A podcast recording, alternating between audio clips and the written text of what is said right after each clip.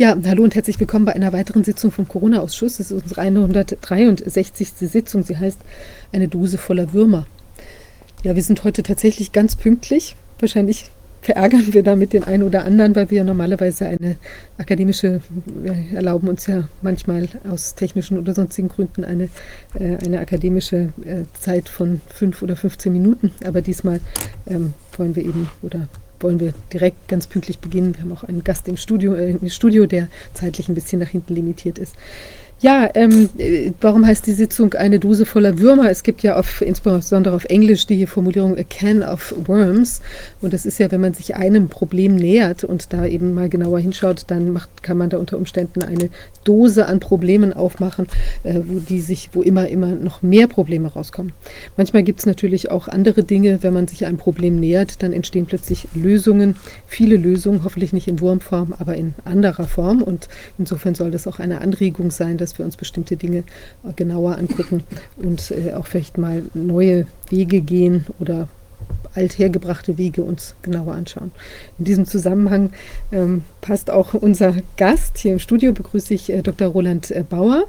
Ich freue mich äh, sehr, dass Sie den Weg zu uns gefunden haben. Sie sind ja ähm, Arzt für innere Medizin und äh, Homöopathie.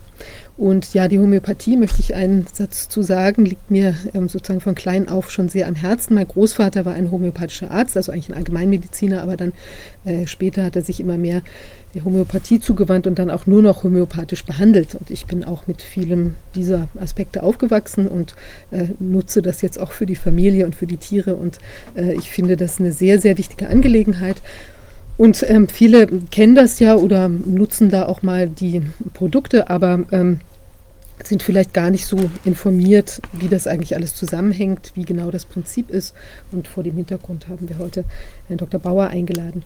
Herr Dr. Bauer, darf ich Sie bitten, sich einmal vorzustellen, vielleicht Ihr Hintergrund, Ihre Spezialisierung? Ja, gerne. Also die, äh, die Ausbildung, äh, ich habe ja angefangen mit Naturwissenschaft und äh, in der Molekularbiologie, habe auch in der Molekularbiologie äh, promoviert. Und äh, nachdem wir dann die wissenschaftliche Seite, äh, sage ich mal, äh, ja, so ein bisschen ausgeschöpft war, äh, war ich in Amerika und habe da über Nukleotidantibiotika gearbeitet. Und Nukleotidantibiotika, das war damals ein, heiße, ein ganz heißes Eisen, weil man sich dort äh, versprochen hat, dass man da mehr in die Tumortherapie hineingeht. Und mit diesem Thema bin ich dann zurückgekommen nach Berlin ins Robert-Koch-Institut, habe dort auch weitergearbeitet, DNS-Forschung gemacht und so weiter. Und äh, da mein Chef damals äh, auch aus der kam aus der Biochemie wie aus der Molekularbiologie und dann hat man, und er war sowohl Mediziner als auch Biochemiker. Und äh, das hat mich dann sozusagen angesprochen, weil ich ja mit dieser Forschungstätigkeit schon auch einen Einblick hatte in die Medizin. Und dann hatte ich dann meinem Chef damals vorgeschlagen oder gefragt, ob das denn möglich sein könnte, dass ich sozusagen mein Labor hatte, ein Kochinstitut, und äh, nochmal Medizin studieren könnte. Und da sagte er, ja, machen Sie das. Mhm. Dann habe ich Medizin studiert. Und dann äh, FU, acht Jahre FU, dann Schilddrüsenforschung und so weiter. Also ich bin nicht ganz aus der Forschung raus. Und äh, nach acht Jahren hatte ich dann meinen Internisten, äh, Facharzt und hatte dann aber schon zwischendrin angefangen, äh, mich für Homöopathie zu interessieren. Und zwar nicht aus Frust oder aus, äh, aus, äh, aus Neugierde, sage ich mal. Mhm. Rein aus Neugierde. Und zwar gab es damals einen Arzt, den ich sehr schätzte, der kam aus Augsburg, ein Dr. Stübler. Und der hatte äh, in Berlin äh, drei Tagesseminare gemacht über Faust und die äh, Homöopathie, die sogenannte Miasmenlehre, Spezialfach in der Homöopathie. Und dachte ich, guck mal her, da gibt es jemand, der erzählt über Faust und Medizin. Das ist doch großartig. Mhm. Und da bin ich hingegangen. Und äh, das war sozusagen, wie man so will, der Beginn, ja, so, wie so ein Startschuss. Und das hat mich dann da mehr in die Homöopathie hineingebracht. Und dann habe ich die Ausbildung hier in Berlin gemacht bei Dr. Dr. Sohn. Und dann, nachdem ich dann äh, die interne, ich hatte die Homöopathieprüfung nach drei Jahren fast am selben Tag gehabt wie die Prüfung in interne Medizin. Und äh, dann hatte ich dann sofort im Klinikum äh, meine Stelle abgegeben. Alle waren erstaunt, was? Dann sage ich, nö, ich mache jetzt meine Praxis. Mhm. Und dann hatte ich die Praxis angefangen. Homöopathisch, also interne Medizin und Homöopathie. Vor allen Dingen aber schwergewichtige Homöopathie. Mhm. So hat es begonnen. Und dann hatte ich diese und jene Aufgaben übernommen. Dann war ich dann äh, bis heute, sind es mittlerweile fast 25 Jahre, am B-Farm beschäftigt. Kommission D, also äh, Bundesgesundheitsamt, die, das Bundesinstitut für, äh, für äh, Medizin und Arzneiprodukte. Und in dem Ausschuss Herstellungsregeln, weil ich natürlich von dem Hintergrund der Naturwissenschaft äh, da vielleicht auch prädestiniert war. Und da bin ich heute noch beschäftigt damit. Und dann hatte ich aber auch sehr früh angefangen, äh, selber auszubilden. Und das war dann die Geschichte in Wittenberg, wo ich äh, fünf Kurse, fünf mal drei Jahre, äh, Ärzte aus 1990 begonnen, äh, Ärzte aus der DDR, damals DDR, die sich für Homöopathie interessiert hatte, hatten, äh, ausgebildet habe mit Kollegen zusammen. Das war deswegen aufregend, weil die Homöopathie in der DDR verboten war. Und die war praktisch, wenn man so will, am äh, Versiegen. Und ich hatte eigentlich nur einen Hinweis von einer österreichischen Kollegin, die noch einen älteren Arzt, beziehungsweise auch ja, einen älteren Arzt irgendwo in Dresden kennengelernt hatte, der homöopathisch orientiert war. Und mit dem habe ich mich in Verbindung gesetzt und dann ist daraus innerhalb von äh, wenigen Monaten, äh, unterstützt von der Karsten Stiftung, wo ich auch sehr lange tätig war, äh, ist dann dieser Kurs entstanden. Und so hatte ich dann Einblick bekommen in, in, das Medizinsystem in der DDR, gleichzeitig wie hier auch in Berlin.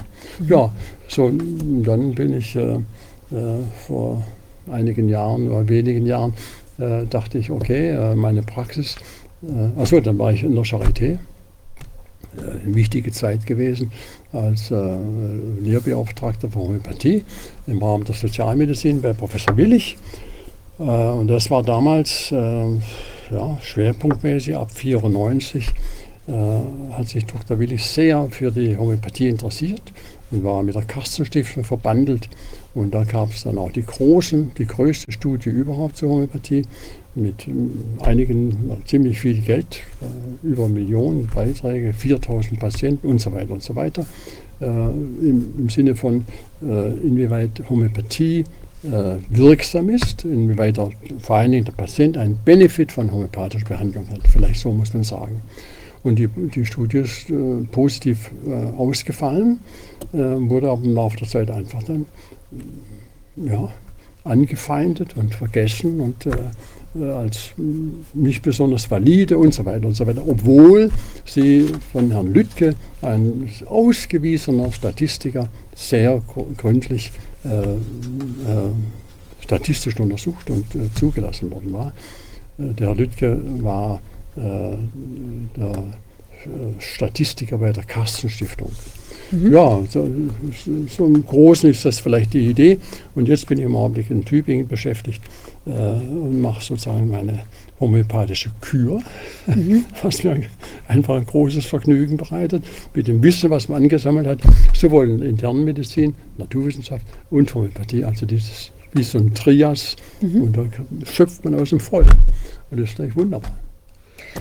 Es klingt sehr gut. Jetzt äh, die Frage nochmal zu der Carstens Stiftung. Sie hatten mir da vorhin was erzählt. Können Sie mir sagen, die, die hatte ja einen ziemlich starken Einfluss gewonnen. Ab ja. wann? Und die wurde getragen ja, von der Frau äh, Carstens? Also die, wenn ich mich recht erinnere, die, die Gründung Natur und Medizin von der Frau Carsten, Natur und Medizin, das war der Beginn.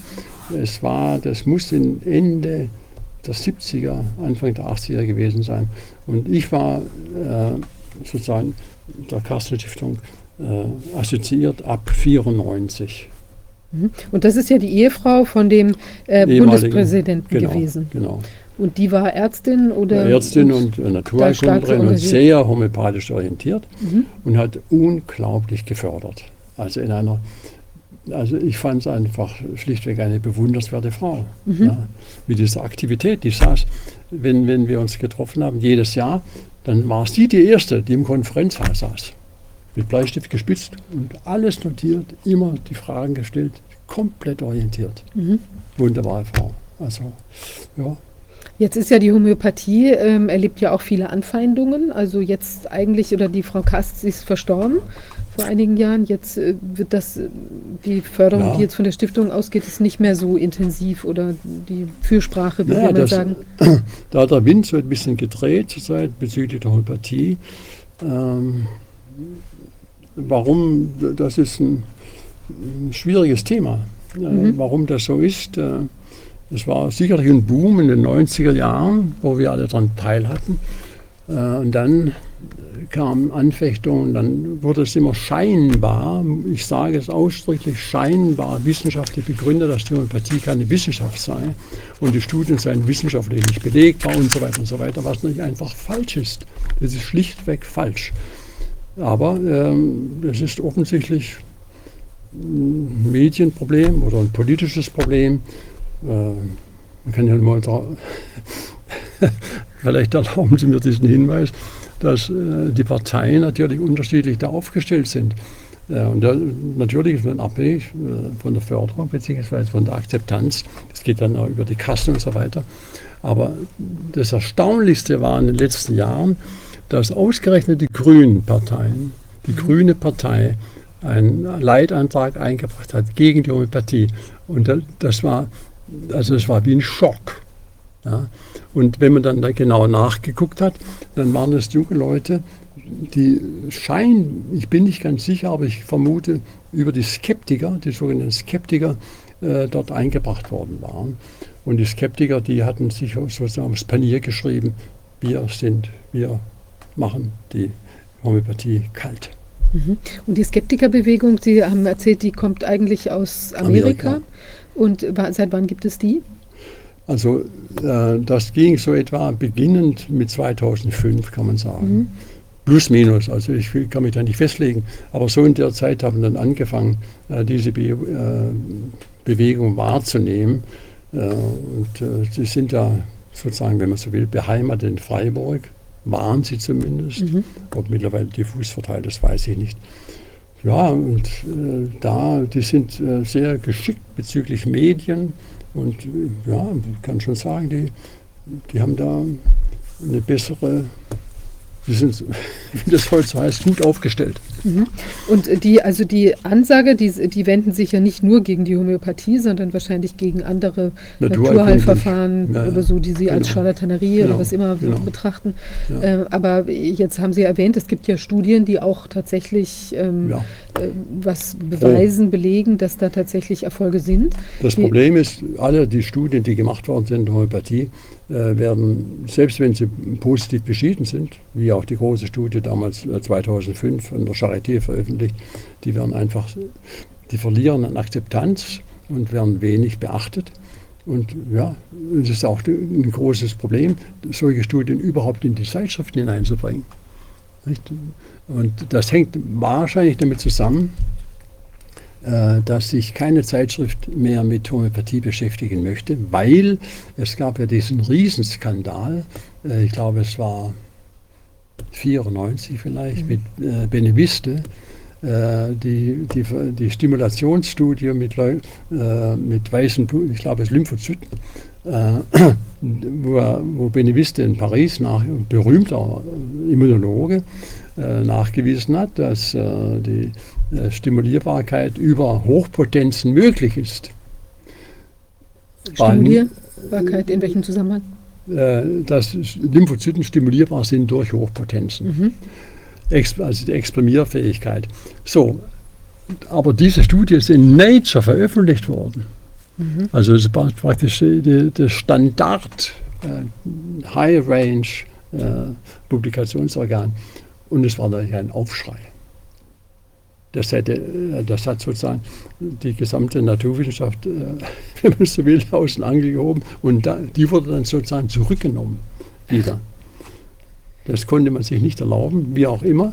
äh, und Beneviste ist damit auch von der Oberfläche verschwunden. Und ich glaube, dass diese, diese Zwiespältigkeit, die hat sich erhalten, sodass man in äh, Studien, äh, British Journal, Medical Journal und so weiter nichts mehr unterbringen kann an den großen äh, Zeit, Zeitungen und Zeitschriften. Mhm. Ich denke, dass es damit zusammenhängt. Weil Nature da man nicht. Aber es ist ja nicht nur so wenn man jetzt in, in, jüngster Zeit nachguckt und die Covid-Studien anguckt, da wurde ja auch einiges wieder zurückgezogen, auch in Nature. Mhm. Das ja, kennt ja. jeder. Ne? Da, ja. Das war eine Katastrophe, was da veröffentlicht worden war. Und dann wurde es auch wieder vom Tisch genommen. Also offensichtlich ist die Brüchigkeit der, der, äh, der Veröffentlichkeit, der Öffentlichkeit oder der Organe, der Publikationsorgane mittlerweile sehr Fragilität hat sich angestellt.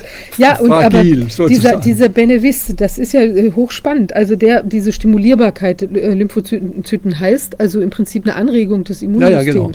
Das heißt, man konnte nachweisen, dass Infekte oder sowas so. eben in den Griff zu kriegen waren. Könnte man übertragen, übertragenes Sinne so nennen. Okay, ja. also eine, eine Aber es wurde zurückgezogen. große Erfolgsmeldung sozusagen, eine evidenzbasierte und zack, äh, verschwindet das wieder. Dann hat man, da, man hat das angezweifelt und das, der größte Witz an der Geschichte war, dass man das reproduziert hat. Aber man hat es reproduziert und da waren irgendwelche Schamanen beteiligt. Ja? Also groteske Situation und es wurde sozusagen ad absurdum geführt. Es wurde lächerlich gemacht. Das so. gibt es nicht. Mhm. Ja, das kann man, das ist aber das ist eine Medizingeschichte, das ist ja 30 Jahre zurück. Um dann zu zeigen, dass dann eine Art Placebo-Effekt vielleicht auch eintritt durch diese, durch Schamanengesänge oder sowas, um das dadurch. Wie auch immer, auf jeden Fall. Mhm. Man hat sozusagen die Homöopathie in, in, die, in Richtung Schamanismus gerückt damit. Ja, so kann man auch sagen. Mhm. Ja. Hallo Wolfgang. Zu, ja, zu Wortmeldung. Ah, hallo, das ist. Hallo. Und das habe das mit Spannung zugehört. Und äh, ich erinnere mich da an die Zeit, als äh, es um die Diskussion ging, ob äh, die Homöopathie übernommen werden soll, ob da die Kassen auch dafür zahlen sollen. Das war in der Zeit von Rot-Grün, da war ich ja im Bundestag. Und äh, da war es so, dass die SPD das nicht wollte, aber dass die Grünen dafür gekämpft haben, als Koalitionsbedingung, dass sie mit der SPD nur koalieren würden, wenn wir was für die Homöopathie, wenn wir was für die Naturmedizin tun. Das war also damals ein ganz wichtiges Thema, welches von den Grünen gepusht wurde. Das, äh, vielleicht sind sie deshalb überhaupt, haben sie damit ihre Wähler eingefangen, aber ich weiß nicht, was die, das müssen ja eigentlich dieselben Leute sein, die jetzt noch äh, bei den, ja, die bei den Grünen sind, oder vielleicht sind es ganz andere, ich weiß es nicht, aber komisch, die müssen ja unheimlich enttäuscht sein, dass alles das verraten wurde, weshalb sie mal Grün gewählt haben. Also das Verrückte ist ja, ja, das ist die große Enttäuschung, aber das Verrückte dabei ist ja, dass ausgerechnet die Partei, das ist keine Bewertung, aber wertkonservativ, die CDU ist, da ist die Homöopathie im Augenblick ein bisschen aufgehoben. Das ist doch verrückt, alles. Das ist komisch, ja. Eine wertkonservative, kann man sagen. Ja? Die, die sind dabei, das zu erhalten. Eher, viel eher als, als die Grünen, kann man so sagen. Was gibt es denn noch für Nachweise? Also wenn man jetzt mal guckt und, und sozusagen vorurteilsfrei sich das mal anschaut, dann gibt es einen ganzen Fundus an äh, Nachweisen, an, an tatsächlich, wo es sich manifestiert hat bei Mensch und Tier. Also ähm, aus älterer Zeit vielleicht. Das sind die Studien, die äh, über die Karsten-Stiftung gelaufen sind, äh, über die, die ähm, Behandlung von äh, ähm, Tieren, also Massentierhaltung, Homöopathie gegen, äh, gegen Antibiotika, mhm. was, was, damals ein sehr gutes Ergebnis war, was aber auch nicht umgesetzt worden war, letztlich. Aber das, die Ergebnisse waren positiv. Dann für mich eine der schönsten Studien, äh, das, äh, das ist die Professor Gerhard gewesen in Heidelberg, eine Gynäkologin an der Universität, die die Kinderwunschgeschichte untersucht hat. Und äh, das Ergebnis war ganz eindeutig, dass die, die Primärbehandlung über Homöopathie, die Baby-Take-Home-Rate, ähnlich groß, sogar noch günstiger war als die primäre Inseminationstechnik. Das ist brillant, ein brillantes Ergebnis, aber das ist alles irgendwie versickert. Ich will da überhaupt keine Kritik an irgendwas üben. Ich stelle nur fest, dass es versickert ist. Aber ja. das ist ja eigentlich ein ganz schönes Ding, weil das ist ja spektakulär. Ja, also ich meine, solche Behandlungen, Kinderwunschbehandlungen sind teuer. Natürlich. Insemination, ich habe jetzt keine Vorstellung, was da die Preise sind, aber man, das ist ja locker eine Geschichte wahrscheinlich von zigtausend äh, oder sogar Zehntausenden von Euros.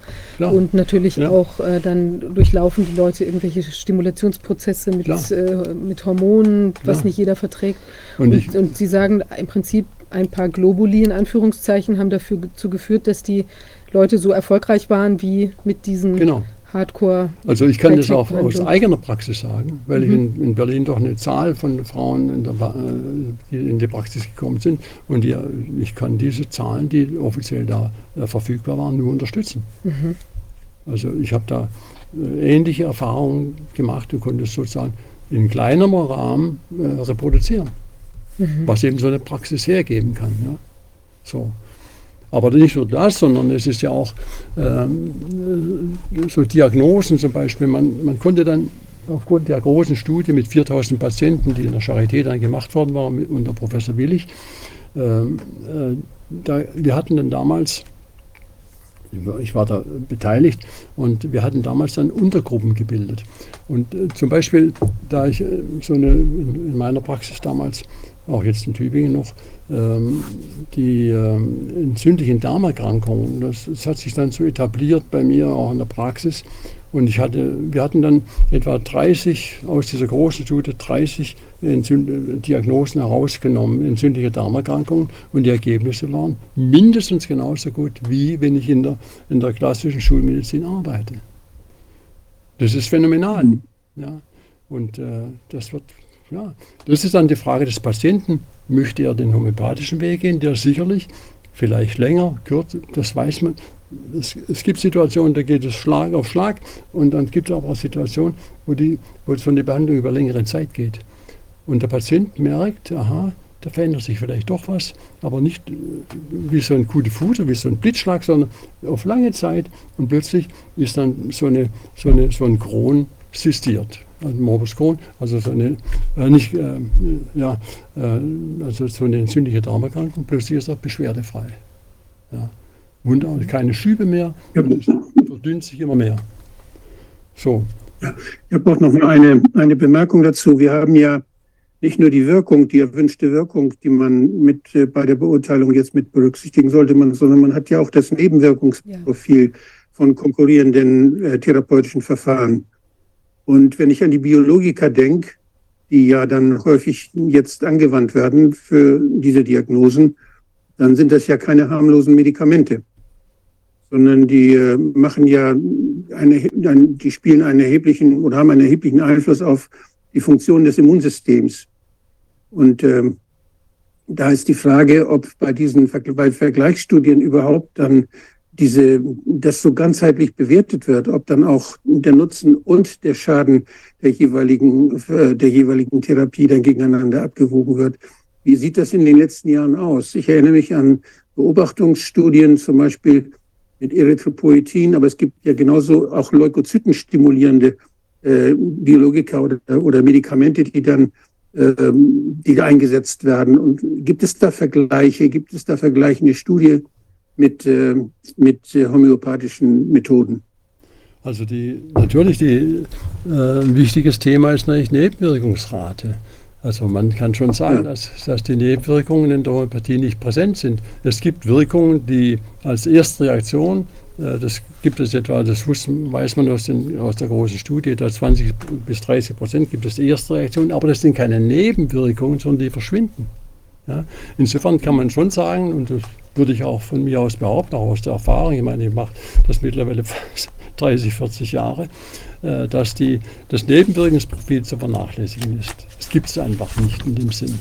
Und äh, ich habe gerade noch mal von Herrn, eine große Studie von Herrn Wallach äh, mir durchgelesen. Äh, da sind, also die Zahlen sind wenn man, wenn man schlecht drauf ist, würde man sagen, sind erschütternd, ja, was das Nebenwirkungsprofil von diesen Medikamenten betrifft.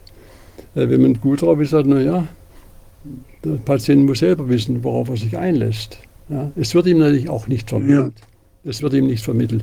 Und außerdem gibt es ja das Phänomen bei, bei den Biologika, äh, dass äh, die sich erschöpfen Und das, ist, das weiß man eigentlich auch nicht warum.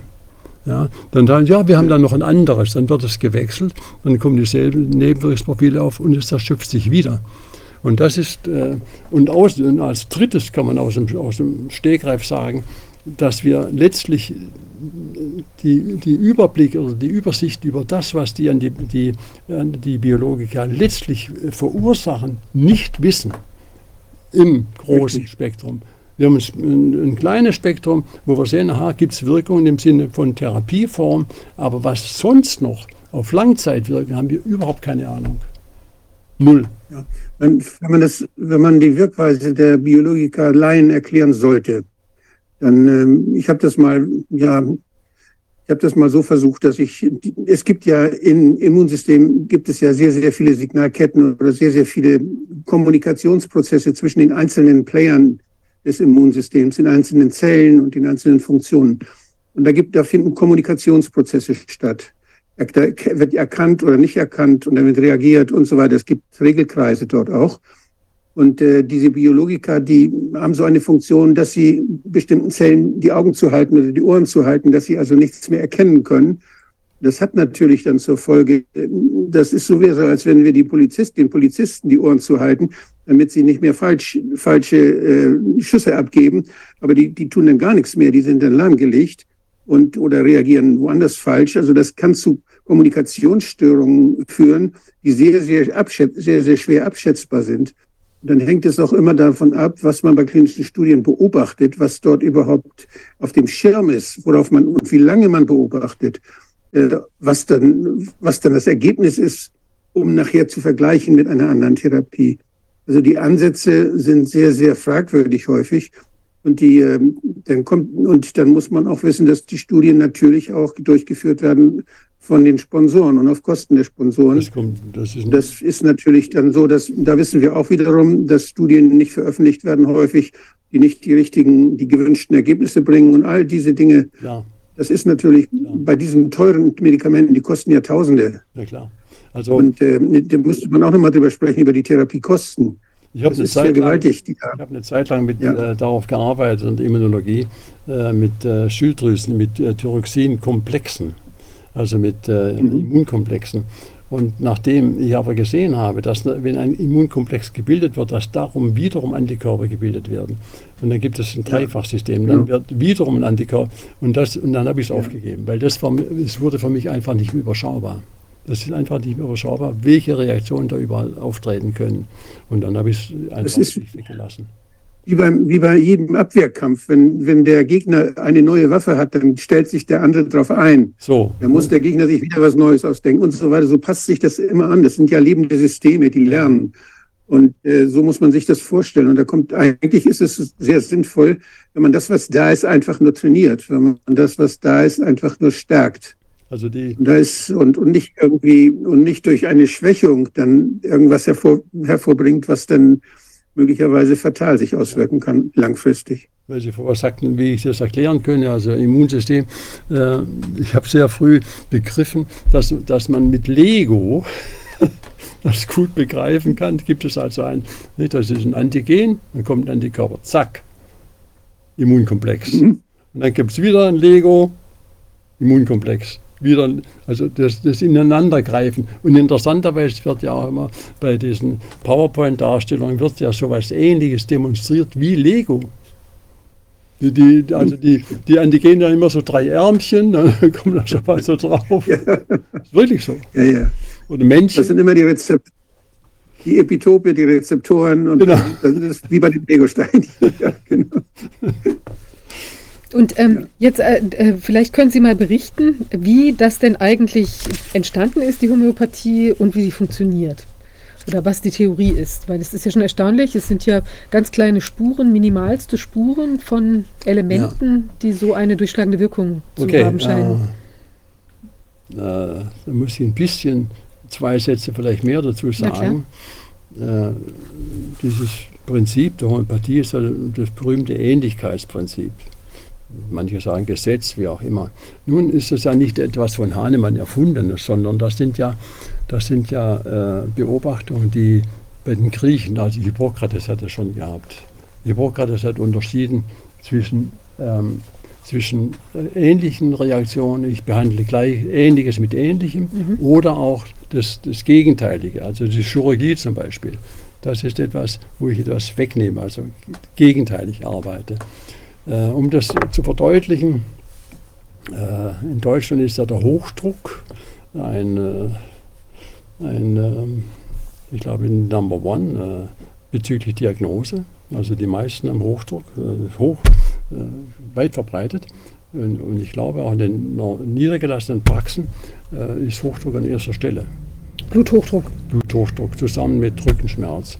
Mhm. So, nun kann man sagen, okay, ähm, wenn ich nun behandle, so wie das gemacht wird, wie den üblichen Beta-Blocker, kennt jeder Beta-Blocker drauf oder äh, andere Medikamente, die ähnlich wirken, dann unterdrücke ich, dann unterdrücke ich sozusagen etwas. Ich, mhm. setze etwas drauf, damit der Druck runtergeht. Die Frage ist natürlich, wo geht jetzt die Energie hin, die ich wegdrücke? Die bleibt ja erhalten. Und das ist, das ist etwas, was dann Hahnemann letztlich auch ähm, ja, dazu veranlasst hat, äh, seine größten Warnungen auszusprechen, dass wenn ich etwas unterdrücke, dass ich nicht weiß, wo das im Körper sich etabliert. Und das ist nachweislich so. Das mhm. kann man so sagen. Nun, gehen wir zurück ein bisschen auf die Geschichte. Also Hippokrates ist ähnlich mit ähnlichem oder äh, das äh, Contraria-Prinzip, das Gegenteilige. Das ist aber, das ist griechisches Denken. Ich hatte mich lange Zeit äh, mit hebräischer Medizin beschäftigt. Mhm. Und das ist besonders spannend, weil wir in, in unserem Medizinsystem gänzlich griechisch ausgerichtet sind. Das hebräische System ist anders. Äh, da finden Sie in alten Schriften, im Alten Testament, sehr viele äh, Hinweise, dass Ähnliches mit Ähnlichem behandelt wird. Beispielsweise äh, diese berühmte Geschichte mit dem goldenen Kalb. Nicht? Der, Moses, was macht der Moses? Die rennen da herum um das goldene Kalb. Was macht der Moses? Er, er verdünnt das und gibt es, diese verdünnte Goldlösung den Israeliten zum Trinken, mhm. zur Heilung. Ach. Mhm. Das ist Ähnlichkeitsprinzip. Mhm. Äh, und wenn man das mal sozusagen realisiert hat, dann findet man mehr, viele Beispiele, äh, wie dort zum Beispiel äh, in Moses, im zweiten Mosesbrief, äh, der Brunnen von Maharah. Da kommen die Israeliten kommen da durch die Wüste und sind durstig, haben nichts zu trinken, furchtbar. Dann finden sie einen Brunnen und der ist bitter. Also wie in der Wüste, das bittere Wasser, was auskommt, kann man nicht trinken, geht nicht. Und dann schreit der Moses und ruft seinen Gott an, Hilfe und macht und äh, bittet um äh, Hilfe, was, wir jetzt machen können. Dann sagt der Gott zu ihm, okay, nimm ein bitteres Holz und schmeiß es in den Brunnen. Und das Wasser wurde süß. Ach, nachlesbar. Kann man ja mal sehen. Wörtlich nachlesbar. Also hier Applikation von, ähm, oder eines der berühmten Beispiele, ist äh, diese Salzsäule-Geschichte, Sodom und Gomorra. Äh, also das Erstarren, mhm. das Erstarren zur Salzsäule. Äh, das ist natürlich für die Psychotherapeuten ein Problem, weil die, die Frau von, äh, von äh, ähm, na, Lot? Die, die Lotsfrau, die hat ja keinen Namen, interessanterweise. Das heißt mhm. immer nur Lotsfrau. Mhm. Äh, es wurde ja gesagt, okay, du darfst dich nicht umdrehen. Nun, das Umdrehprinzip ist ja auch im Griechischen, wie sagen wir, sowas äh, präsent, aber sie dreht sich um, um zu gucken. Und ich habe lange nicht verstanden, äh, was das eine, weshalb erstarrt die plötzlich. Sie erstarrt, sagt man in der jüdischen Überlieferung, weil sie in, das, in die Werkstatt Gottes Einschau halten wollte. Und das ist verboten. Mhm. Deswegen die Erstarrung.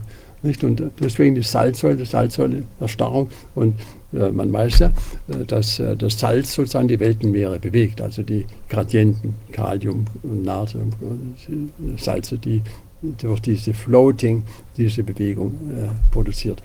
Also äh, das ist dann sozusagen das übertragene Salz der Erde und sowas. Also äh, entweder ist es erstarrt, wird gar nicht, guckt zurück, bleibe ich starr. Müssen wir einem Psychotherapeuten äh, das mal vorstellen, also die Aufarbeitung, was es unter Umständen, das will ich mal ganz vorsichtig, produzieren kann, nämlich die Erstarrung des Patienten. Mhm. Ja, er bleibt in seinem Trauma hängen, kann man sich vorstellen, ja, wenn es so geht. Und das Weitergehen äh, äh, ist dann sozusagen die Lösung. Also wie gesagt, es gibt da äh, zur Unterstützung des Ähnlichkeitsprinzips gibt es im Hebräischen sehr viele Beispiele. Mhm. Und äh, Hahnemann konnte ja Hebräisch, er hat ja Hebräisch gelernt äh, in der Schule in Meißen. Damals war das noch üblich. Ja. Mhm.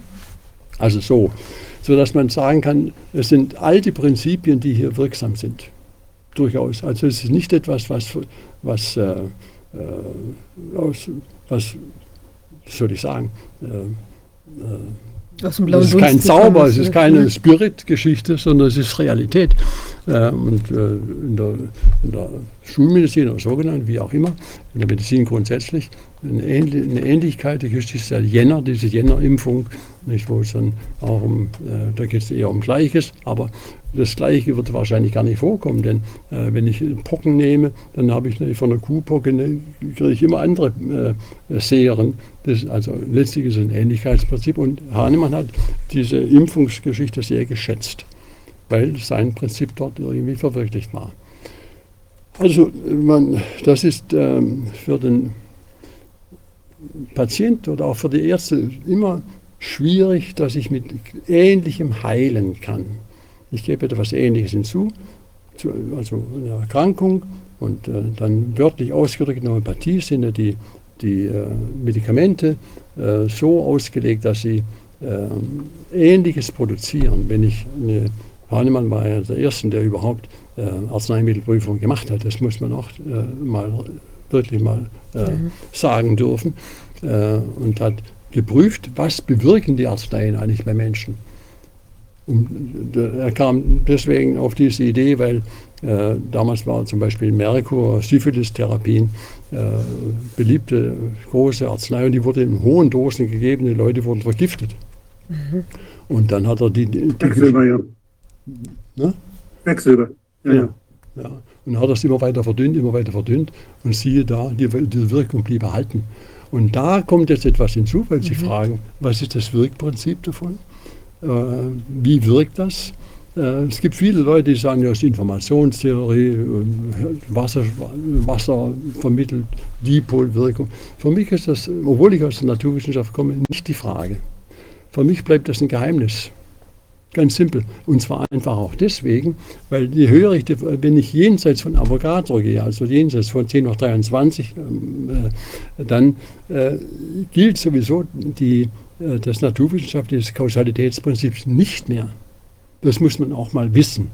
Dass es einfach nicht mehr, gilt, nicht mehr gilt, sodass da andere äh, akausale Wirkungen auftreten. Deswegen sind die Voraussetzungen, aber das ist in der Schulmedizin auch nicht anders, ähm, ich kann nie genau sagen, ja, das, so, wenn ich das so mache, dann ist die Kausalität gegeben und es heilt. Das weiß ich nicht.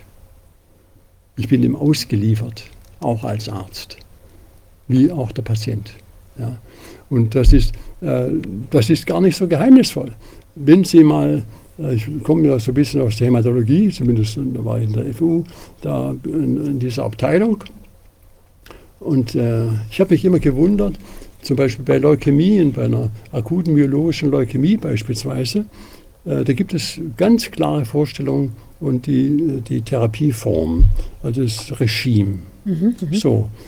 Ähm, und obwohl sehr genau definiert ist äh, über die, äh, die Genetik und über die Rezeptoren, die Bestimmung der, der weißen Blutkörperchen sozusagen, äh, wirkt es bei, bei einem geht das Regime und beim anderen geht es nicht. Und ich habe mir gefragt, ja, warum eigentlich? Das heißt, hier gibt es einen, einen Hiatus, eine, eine Wissenslücke, mhm.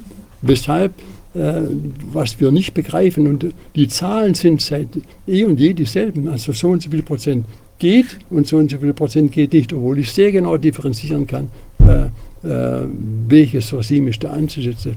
Und da, damit äh, begibt sich natürlich der Arzt, auch der Therapeut, äh, auf ähm, schwieriges Gelände, weil er selbst nicht genau weiß, geht es bei dem gut oder geht es bei ihm schlecht? Mhm. Oder reagiert er über, was, was auch zu erleben ist, und er schadet dem Patienten. Und zwar dramatisch.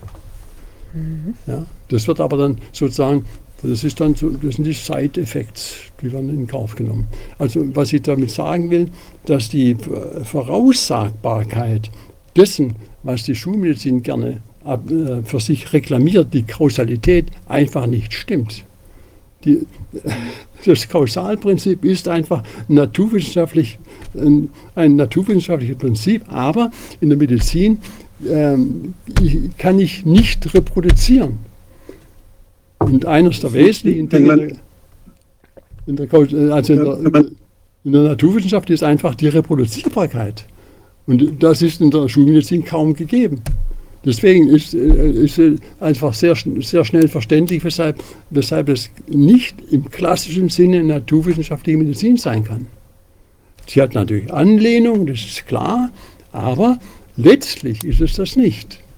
Weil wenn ich es auf das Individuum herunterbreche, von den, von den äh, Studien auf das Individuum gehe, habe ich eine vollkommen neue Situation. Mhm. Sind ja lebende Prozesse, die wir, die wir beobachten. Das heißt, Leben ist Kommunikation. Und äh, zwischen den Zellen wird kommuniziert und äh, zwischen den einzelnen Lebewesen wird kommuniziert, unterschiedlichste Weise durch, elekt durch elektrische Impulse, durch Chemikalien, die versandt werden, durch, durch, durch Exosomen, durch, es wird unheimlich viel verschickt und gesendet und empfangen zwischen Zellen und auch innerhalb der Zelle wird natürlich, ja, die, die RNA, von der wir sprechen, ist ja eine Information. Und ähm, ich, wenn ich das Studenten erkläre, den Unterschied zwischen, zwischen der Wirkung, die in der Medizin immer gemessen wird oder in der Naturwissenschaft gemessen wird, das ist ja nicht die Bedeutung, sondern das ist das physikalische oder chemische Substrat, was gemessen wird. Wenn ich jetzt zum Beispiel spreche, wenn ich dann sage, kann ich, dann kann man die Phonen messen man kann die, die Häufigkeit der, der Ausschläge eines, eines äh, Schallpegelmessers kann man sehen. Man kann auch die Frequenzen registrieren meiner Sprache. Aber wenn ich jetzt sage, man hat Ihnen leider jetzt Ihr Konto geplündert, dann hat das so und so viel Phon oder so und so viel ja, physikalische Erscheinung. Aber die Bedeutung dessen, die kann sein, dass ich mich, dass ich auch vom Stuhl falle, dass ich, ich kann eine Botschaft bringen mit ganz normaler messbarer Lautstärke und, und Frequenz aber die Botschaft, die dahinter steckt, die kann tödlich sein. Und so ähnliche Dinge passieren innerhalb des Menschen und innerhalb der Zellen wahrscheinlich auch. Dass wir das, was die Naturwissenschaft misst, das ist nur ein Aspekt. Ich, ich denke auch immer, das ist wichtig, wenn wir zum Beispiel die Wirkung von, von Gigahertz sehen. Die Gigahertz-Träger, diese, diese 5G, 4G und so weiter, das ist ja ein Träger von Informationen. Und die werden ja gepulst, niederfrequent gepulst, weil unser Körper nicht in der Lage ist, so hohe Frequenzen, so schnelle Informationen zu verarbeiten. Das dauert alles ein bisschen länger. Aber die 50 Hertz oder die paar hundert Hertz, die dann da drauf gepulst werden, die können biologisch vermutlich von einigen, ja, von einigen äh, Geweben oder Zellen verstanden werden und darauf da kann reagiert werden. Im Gehirn zum Beispiel sieht man die Veränderungen im EEG, kann man messen. Aber das hat nicht unbedingt was mit der, mit der, mit der Trägerfrequenz zu tun. Das hat auch nichts mit der, mit den, mit den physikalisch messbaren Einheiten zu tun, sondern es kann sein, dass es dort eine Resonanz gibt, dass dort etwas verstanden wird oder falsch verstanden wird oder, oder zu, zu Reaktionen führt, die nicht vorhersehbar sind, die wir nicht verstehen können, weil wir die Sprache der Zellen nicht kennen, weil wir die Sprache der weil wir die Kommunikation nur ansatzweise vielleicht erahnen in einigen biologischen äh, Systemen. Aber das, ich glaube, da liegt auch der Schlüssel, wenn man, wenn man diesen Streit zwischen Homöopathie und, und Allopathie, wenn man, wenn man da weiterkommen will, dann muss man einfach akzeptieren, dass alles, was lebt, ist Kommunikation. Und wie kann ich denn Kommunikation überhaupt beurteilen und die Wirkung von Kommunikation? Ich kann Ihnen eine schlimme Beleidigung sagen. Sie werden nie wieder mit mir sprechen. Und wenn Sie das messen in der Lautstärke und in der Frequenz meiner Äußerung, wird da nichts zu messen sein, nichts Besonderes. Aber wir werden dadurch wahnsinnigen Ärger miteinander haben. Also, oder umgekehrt. Also das, ich, ich finde das, wir denken einfach zu kurz. Ja, also Kommunikation, das ist natürlich äh, ein zentrales Thema, weil äh, es gibt ja im Griechischen äh, den Satz, wenn ich mich recht erinnere, äh, dass, äh, das geht dann auf die, die äh, Selbstmedikation zurück. wenn man sich selbst, die selbst therapieren möchte, dann ist man ein Idiot, weil die Kommunikation nicht stattfindet. Der andere muss das sehen, was da los ist. Ja. Und es gibt eine. Bei den, bei den, Griechen waren, bei den Griechen waren Idioten einfache Bürger, die wurden als oder Soldaten, die wurden als Idioten bezeichnet. Okay. Von, den, von, den besser, von den besseren Leuten. Vorsicht, also mit Vorsicht genannt. Ich wollte damit nur hinweisen, dass, dass natürlich das, wenn man so will, das medizinische oder das ärztliche Geschäft ein Kommunikationsgeschäft ist. Das wollte ich damit sagen. Auf jeden Fall. Ja. ja. Und das, äh, Deshalb wirkt auch manchmal der Placebo so gut. ja. Das stimmt. Und aber jetzt nochmal ganz praktisch, also diese, diese, die Herstellung dieser Präparate, ja? ja. Es ist doch so, da hat man jetzt irgendeinen Wirkstoff ähm, und dann wird das irgendwie geschüttelt oder es wird irgendwie verdünnt, immer stärker verdünnt. Ja, das, wie, immer, wie das, immer, das, denn? das ist immer die, äh, der Unterschied. Äh, des, aber die, die Physiker können nachweisen, dass es ein, eine Verdünnung was anderes bedeutet als ein Verschütteln. Mhm. Äh, verschütteln gebe ich Energie hinein mhm. ja, und beim Verdünnen verdünne ich. Da, da ist das nicht gegeben. Aber gibt es beides in der Homöopathie oder ist das nein, nur nein. eines? In der Homöopathie wird verschüttelt, verschüttelt. grundsätzlich. Der mhm. wird nicht verdünnt, es wird immer verwechselt. Mhm, ja. okay. Also das ist immer dieses, äh, man geht von der Urtinktur aus und dann fängt man an zu verschütteln. Je nachdem, da gibt es äh, die üblichen äh, drei äh, Potenzformen. Das ist die D-Potenz, das heißt, ich verdünne oder ich verschüttle in Zehner Schritten. Zehner Schritten oder in Hunderter Schritten, das ist dann die C-Potenz.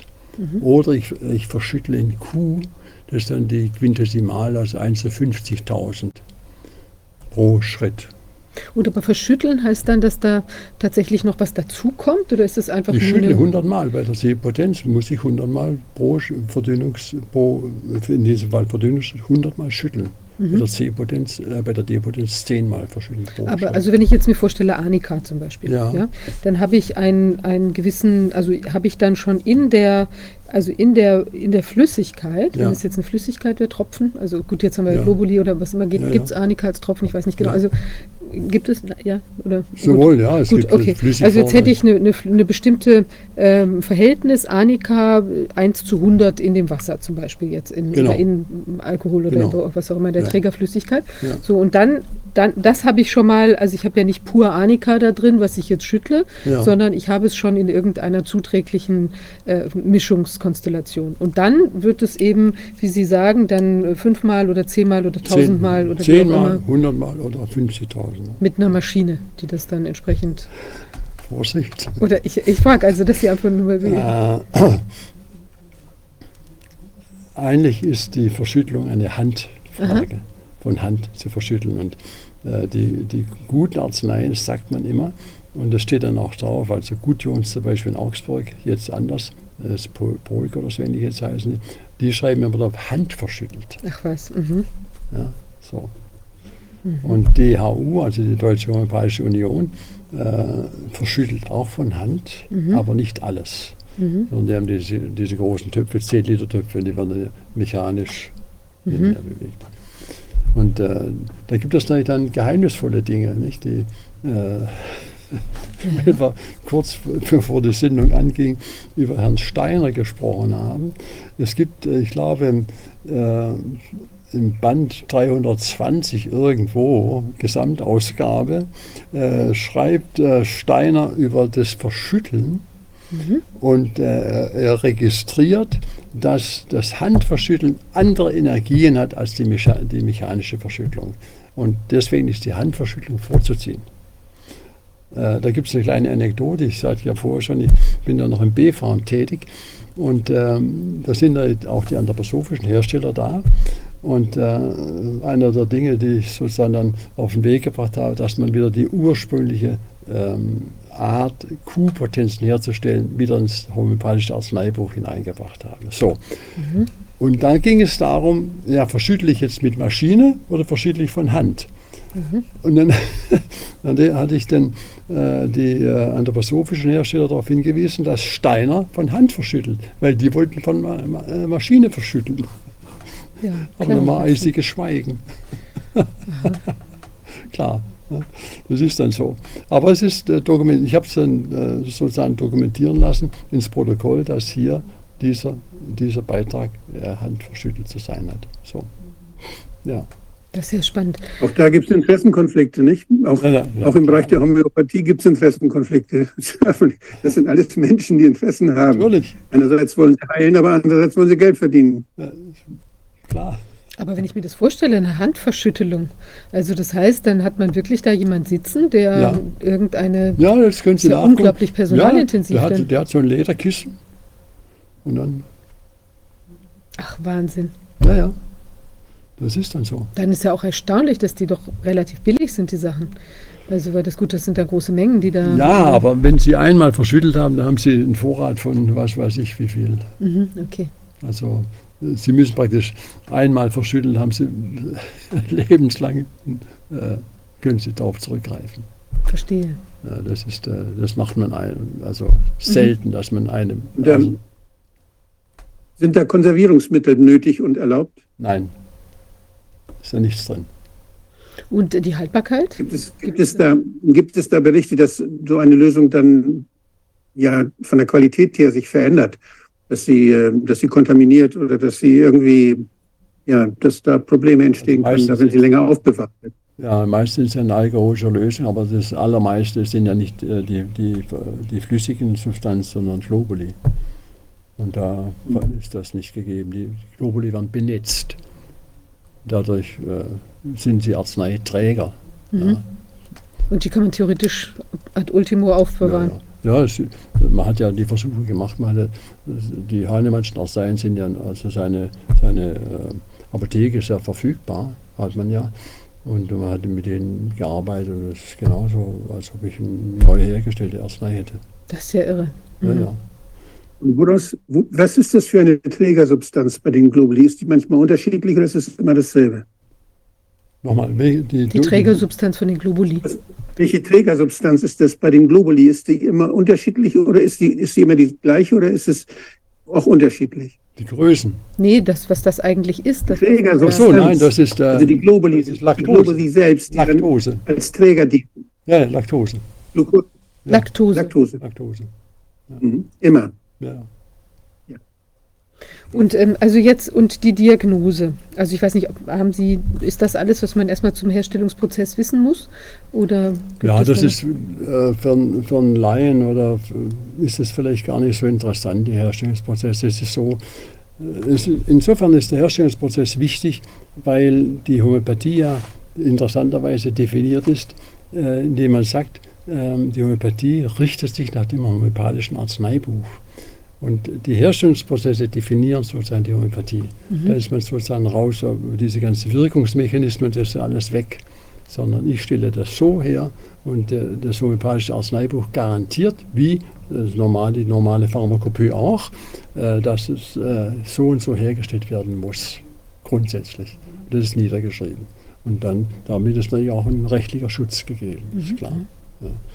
Und so definiert sich. Wo wird das ja.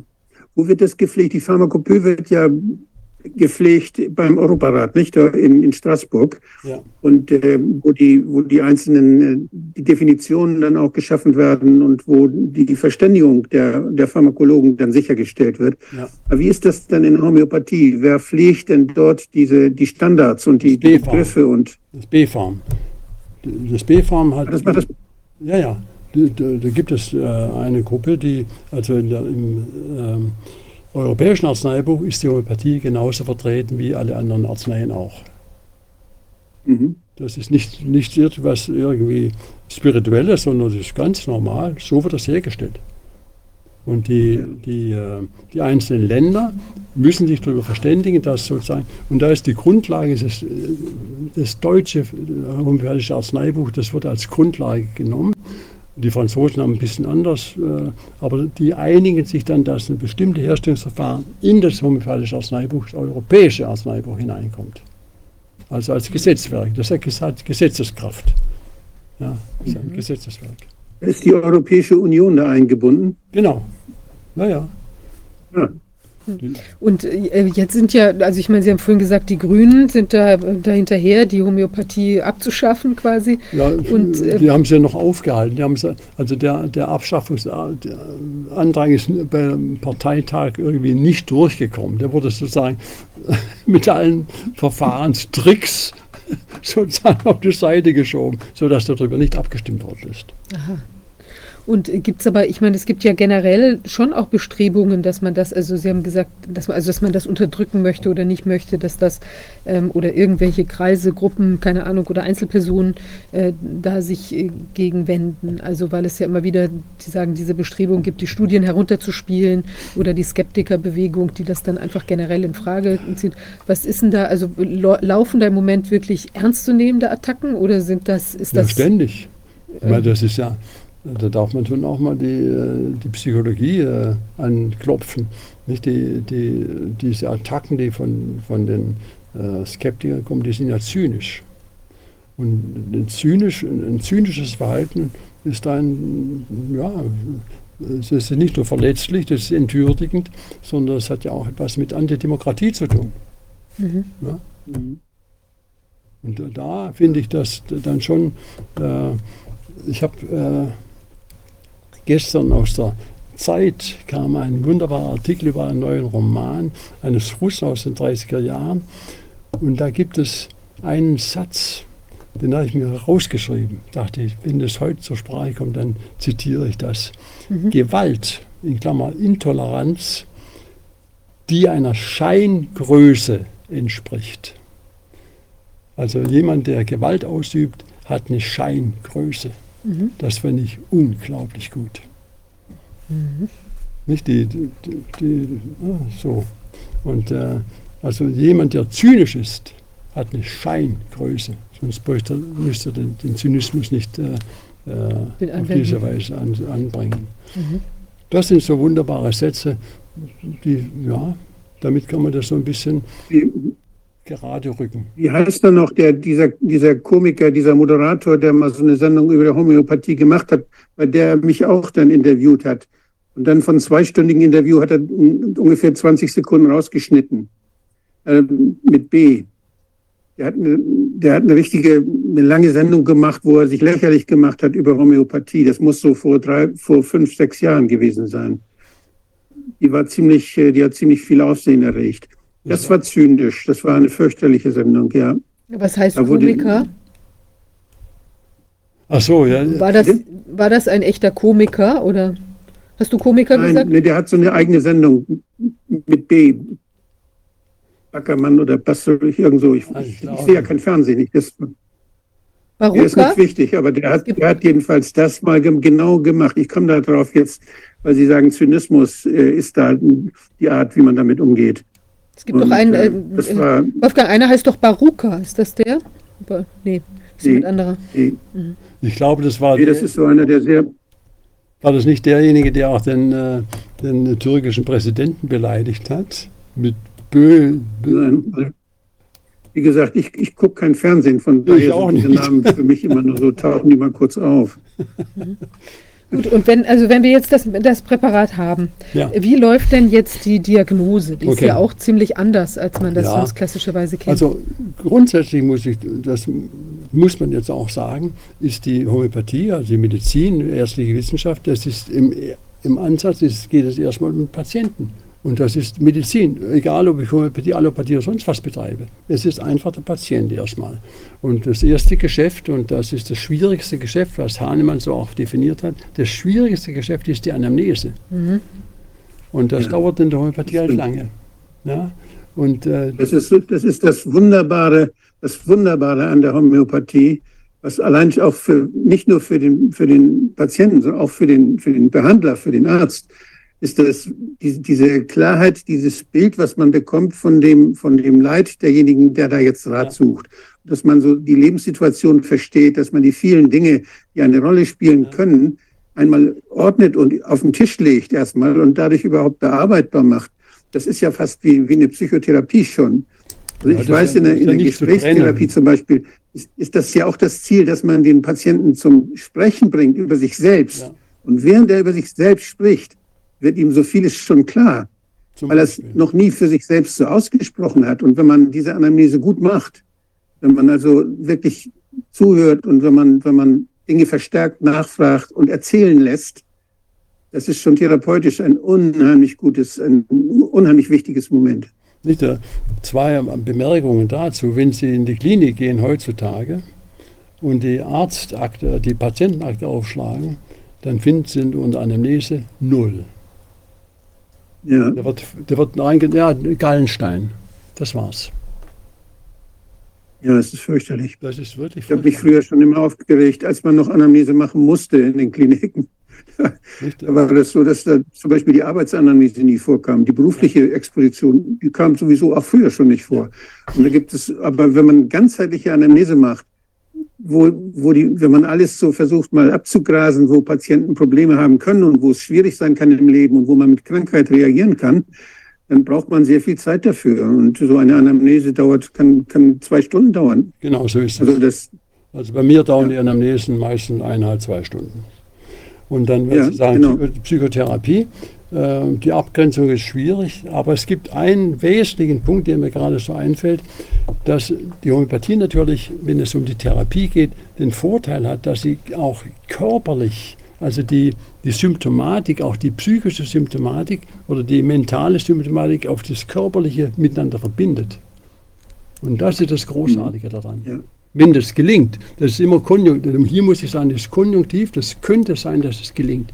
Und damit haben Sie eine perfekte, also eine wunderbare Ausgangssituation, um mit dem Patienten weiterzukommen. Im Prinzip, also was auch die Psychosomatik macht. Letztlich. Genau so, ja. Genau. ja. Das sind alte, das sind alles alte Verfahren.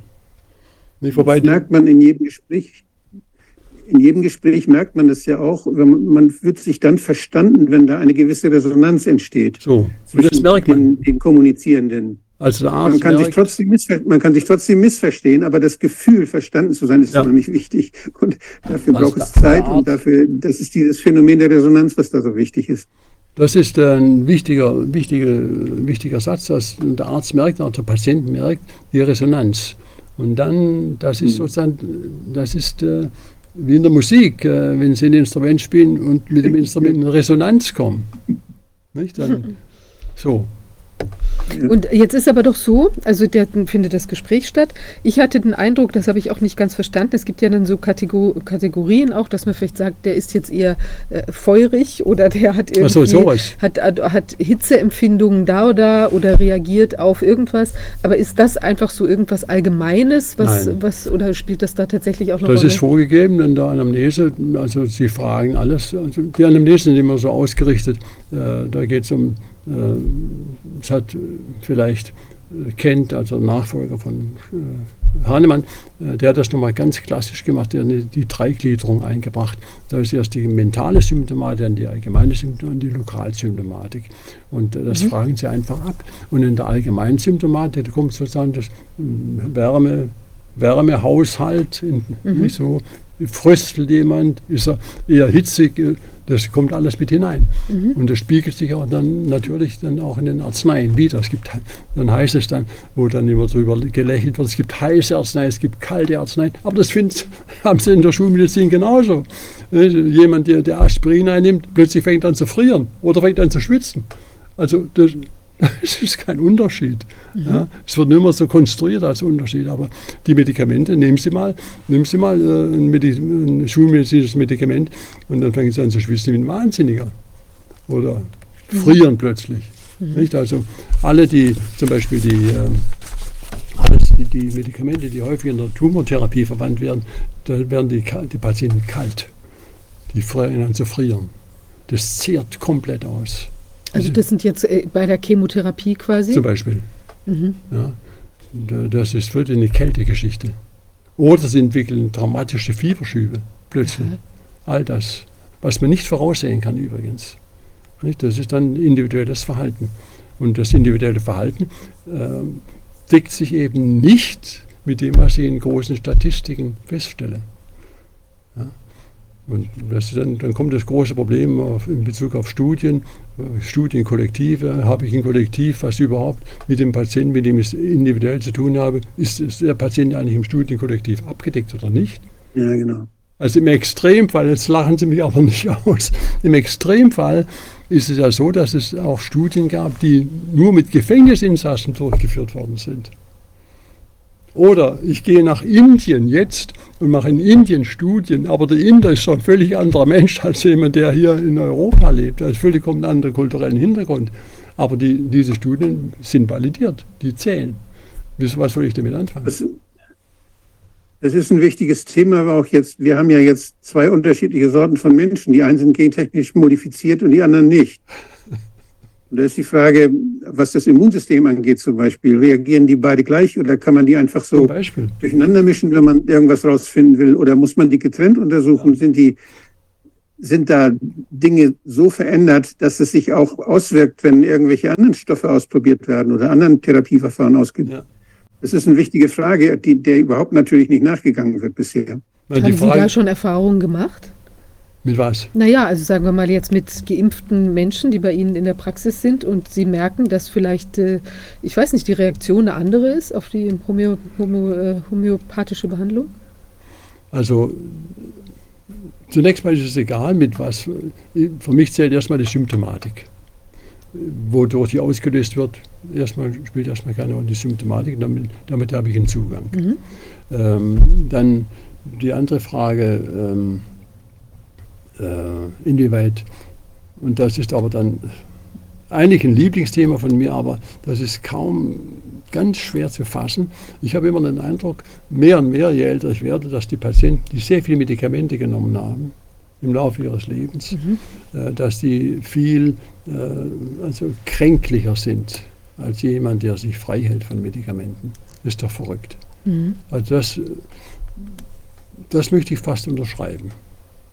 Und, äh, also das ist ja für Sie auch, es ist ja für Sie eigentlich auch gar, als Homöopath keine Fragestellung, ob äh, wie viel Prozent der Menschen so reagieren oder so reagieren, wenn Sie diese stochastische Betrachtungsweise, diese, diese statistischen Mittelwerte und Schwankungsbreiten, die interessieren Sie ja nicht, wenn Sie sich um einzelne Patienten kümmern. Die Wissenschaft versucht ja immer herauszufinden, wie die Mehrheit oder welche Mehrheit wie reagiert. Die ja. gucken immer nur nach Mehrheiten und nach, nach äh, überwiegenden Wirkungen bei möglichst vielen oder bei wie vielen. Ja. Und das wird dann, wenn es bei genügend Menschen so er erreicht wird, dann sagen sie, ja, das wirkt. Wenn es aber die anderen, bei denen es nicht gewirkt hat, die, was ist denn mit denen? Also da, da weiß man eigentlich dann noch nichts darüber. Das hat jemand, der diese, diese klinischen Studien macht, der also diese stochastischen Werte dann nimmt zur Beurteilung der Wirkung von Stoffen oder von Verfahren, der ja, der, der hat einen völlig anderen Blickwinkel als jemand, der den einzelnen Menschen versucht zu verstehen und versucht, das, was er lebensgeschichtlich bei dem einzelnen Menschen erspürt und was da, was da zu fühlen ist, das vielleicht hier oder da anzustoßen oder ein bisschen zu beeinflussen. Ich glaube, das ist eine völlig andere Betrachtungsweise, diese individuelle Betrachtungsweise, Absolut. die sich sehr viel mehr Mühe gibt, den Einzelnen zu verstehen und ihm zu helfen, irgendwie klarzukommen. Während das andere eben was ist, da werden 10.000, 20.000, 100.000 Menschen werden da exponiert. Dann guckt man, wie viel reagieren. Und wenn das die Mehrheit ist, die reagiert, dann wird es allen empfohlen. Ja. Und das ist etwas, was natürlich eine Methode ist. Da muss es viel Nebenwirkungen geben, da muss es viel Verluste auch geben. Ja. Und da ist die Frage des Schadens und Nutzens, die ist auch stochastisch. Das heißt, da kann es sein, dass Menschen schwer geschädigt werden durch etwas, was zugelassen ist was einigen genutzt hat oder eine, eine, eine, eine Mehrheit, vielleicht statistischen Mehrheit genutzt hat. Aber was ist mit denen, bei denen es mehr schadet? Also, die sind dann die Opfer dieser, dieser Betrachtungsweise. Und solche Opfer gibt es in der Homöopathie nicht. Es ist ja, das knüpft unmittelbar an, das ist vielleicht eine interessante Bemerkung. Ähm, wenn ich Evidence-Based Medizin betrachte, dann ist die Evidence-Based-Medizin beruht auf drei Gegebenheiten, wenn man so will. Das eine, das eine ist die Studiensituation. Das zweite ist die, äh, das, ähm, äh, die ärztliche, die persönlich ärztliche Einschätzung. Also was ist mein, mein, meine Sicht auf den Patienten als Arzt? Und das dritte das ist das Spannendste dabei, das ist die Meinung und die Vorstellung des Patienten selbst. Und das wird völlig vergessen. Und es gibt im, im Jüdischen gibt es eine wunderbare Geschichte dazu, uralt aus dem Talmud, also 2000 Jahre alt. Äh, da geht es darum, wenn, wenn 100 Spezialisten einen Patienten vorschlagen, das und das zu tun, und der Patient sagt Nein, dann hat der Arzt auf den Patienten zu hören, denn der Patient kennt sein Leid. Das Herz des Patienten kennt sein Leid. Und das ist etwas, was vollkommen missachtet wird. Und das ist für mich eigentlich eine große Katastrophe. Das heißt, der Patient kommt in der Evidence-Based Medizin vor, aber praktisch überhaupt nicht. Es wird ja jetzt auf die Spitze getrieben durch diese Definitionsmacht, die sich die WHO ja jetzt gerade zuschreiben lassen will. Und die will ja praktisch, die, die will der ganzen Welt sagen, woran man bestimmte Risiken erkennen kann und was man da tun muss, wie man darauf reagieren muss und will die Staaten zwingen, diese Risiken zu minimieren. Und zwar weltweit. Es ist so absurd und so wahnsinnig, dass sich das jemand anmaßt. Diese Anmaßung hat angefangen bei der WHO, als sie die Gesundheit versuchten weltweit zu definieren. Das, die haben ja so eine wunderschöne WHO-Definition. Das ist körperliche, seelische und ja, soziale ja. Wohlbefinden und so weiter. Und das ist, das ist ja ein Versuch, äh, praktisch zu monopolisieren, diese Definition von Gesundheit, die aber ja nicht monopolisiert werden kann, sondern die wir eigentlich selber nur liefern können. Wir selber können sagen, ich bin gesund. Ja. Und ich kann mein, mir kann das Bein fehlen, ich kann blind sein auf einem Auge, ich kann Kopfschmerzen haben und ich kann trotzdem sagen, ich bin gesund. Das kann mir keiner nehmen. Genau. Absolut so. Ja. Aber das ist, äh, das verschwindet alles unter dieser massenhaften Betrachtungsweise. Also Studienbetrachtungsweise, die verleitet dazu, dass es dann, sie sind krank, Kopfschmerzen, aber sie sind krank, das ist doch klar. Ja. Ähm, das, da gibt es ja wunderbare Beispiele. Dieser große Physiker, der Engländer Hason oder wie er hieß, was hat er gehabt? Also der in dem Rollstuhl immer so saß, also wirklich krank ja, und die größten Leistungen ja. verbracht hat. Also das ist äh, Stephen Hawking. Genau. Ja. Hawkins, ja. ja. Und äh, würden Sie denn denken, ist, ist grundsätzlich, wenn man, wenn es jetzt äh, die Schulmedizin gar nicht mehr gäbe, man würde jetzt nur mit Homöopathie, äh, könnte man da im Prinzip fast alles in den Griff kriegen und man bräuchte Nein. Äh, Schulmedizin nur für chirurgische Not? Nein, oder, äh, nein. Ich finde die Entwicklung oder die, die Betrachtung, die aus der Chemie kommen, Hahnemann war selber Chemiker. Ja? Und äh, äh, das muss integriert werden. Das ist, das ist ein Wissen, was einfach, die Physiologie, das muss integriert werden. Aber was, was ich nicht ab kann, das ist dieses dogmatische, äh, so muss es sein. Nein, so muss es überhaupt nicht sein. Sondern es ist immer offenes Feld. Es ist, ich komme ja aus Tübingen. Zurzeit. Es ist doch spannend, wenn man, wenn man ist doch spannend herauszufinden, wenn ich jetzt Menschen exponiere, einen bestimmten Stoff exponiere, wenn ich die, wenn ich die, die äh, Acetylcystein, nee, Acetylcystein oder irgendeinen so einen, einen relativ einfachen Stoff und die verschiedenen Wirken auf die, die verschiedenen Wirkungen oder auch das Aspirin, wenn ich das nehme, dass, dass, es auf, dass es auf die Schmerzempfindung wirkt, dass es auf die Thrombozytenaggregation wirkt, kann man messen. Und dann kann man Dinge manchmal verstehen, wenn man das weiß, dass bestimmte Stoffe bestimmte Wirkungen im Körper haben können. Und das zu wissen ist mit Sicherheit gut und das kann man auch nutzen. Ich finde ich finde auch, das ist keine, kein, das nicht das eine das andere ausschließt. Nein, um Gottes Willen. Also mhm. für mich ist einer der, der wunderbarsten Arzneien ist Cortison als Substanz, ja, körpereigene Substanz. Nur muss ich wissen, ich wann ich, her. und wie, nicht wahr, als man angefangen hat mit Cortisol oder Cortison, da hat man äh, ein Milligramm verordnet. Die Leute sind verrückt geworden. Die haben das Gedächtnis voll und so weiter. Da hat man es erstmal völlig außer Acht gelassen. Und jetzt erst hat man gesehen, okay, ich kann mit geringeren Mengen, aber das Geheimnis liegt noch nicht homöopathisch verdünnt oder verschüttelt, sondern äh, man kann, äh, weil Sie Immunsystem sagen, meine Beobachtung ist zurzeit, dass vieles, was vor allen Dingen bei Menschen ab 65, wo so eine Erschöpfung dasteht, auch was die Immunitätssituation äh, betrifft, äh, dass das Cortisol sozusagen erschöpft ist und dass man mit geringen Gaben, ein, zwei Milligramm, wirklich fast wunderhafte Wirkungen erzielen kann. Das ist praktisch wie eine Substitutionstherapie. Also, ja, wie beim Thyroxin, wenn, wenn, wenn Sie keinen Schilddrüsenhormon mehr haben, brauchen Sie einen Ersatz dazu. Und das, bei, bei diesem Immunsystem, das kann man auch verstehen, so ist meine Erklärung, doch dauerhaftige Stresssituation ist einfach mhm. das, das, Level einfach runter. Ja. Gibt es, da, gibt es da Untersuchungen darüber, über den Regelkreis mit, mit, mit ACTH auch mit, also das, das sind ja komplexe Regelkreise, die da genau. Äh, die das, die das weiter erklären können? Das ist für mich erstmal so eine Annäherung. Das ist ja der, das ist ja der ADH, äh, die ADH-Achse neben und über Füße. Äh, aber es ist erstaunlich, was da an Wirkung passieren kann. Insofern würde ich darauf ungern verzichten. Mhm. Ja? Klar kann ich das integrieren. Aber es ist, es ist einfach diese, dieses Dogmatische, was in der Schulmedizin sich so überhand nimmt, dieses, dieses Apodiktische, was einfach in der Medizin nichts verloren hat. Es ist ein offenes System. So wie Hölderlin sagt, kommen ins Offene. Das ist Offene. Und die, das Apodiktische ist so. Und das Offene geht aber so. Das heißt, wenn ich, wenn ich so gehe, dann, dann, äh, dann äh, verhindere ich ja jegliche Entwicklung, wenn ich es sozusagen einschnüre. Das sind, das sind zwei, Grund, zwei grundsätzlich unterschiedliche Haltungen. Das eine ist dieses Dogma, was der, der Mensch hat eine Sehnsucht nach Dogma, weil es so bequem ist, weil es so einfach ist, weil man nichts mehr in Frage stellen muss und einfach folgen kann. Ja, Aber das ist der katholische Kirche ein gutes Beispiel mit Dogmen. Ja. Das andere, das andere ist das, was wir hauptsächlich bei Kindern sehen. Das ist die Neugier. Das ist das Gegenprinzip. Dass wir gierig sind auf, auf das, was wir, noch, was wir noch nicht kennen. Ja.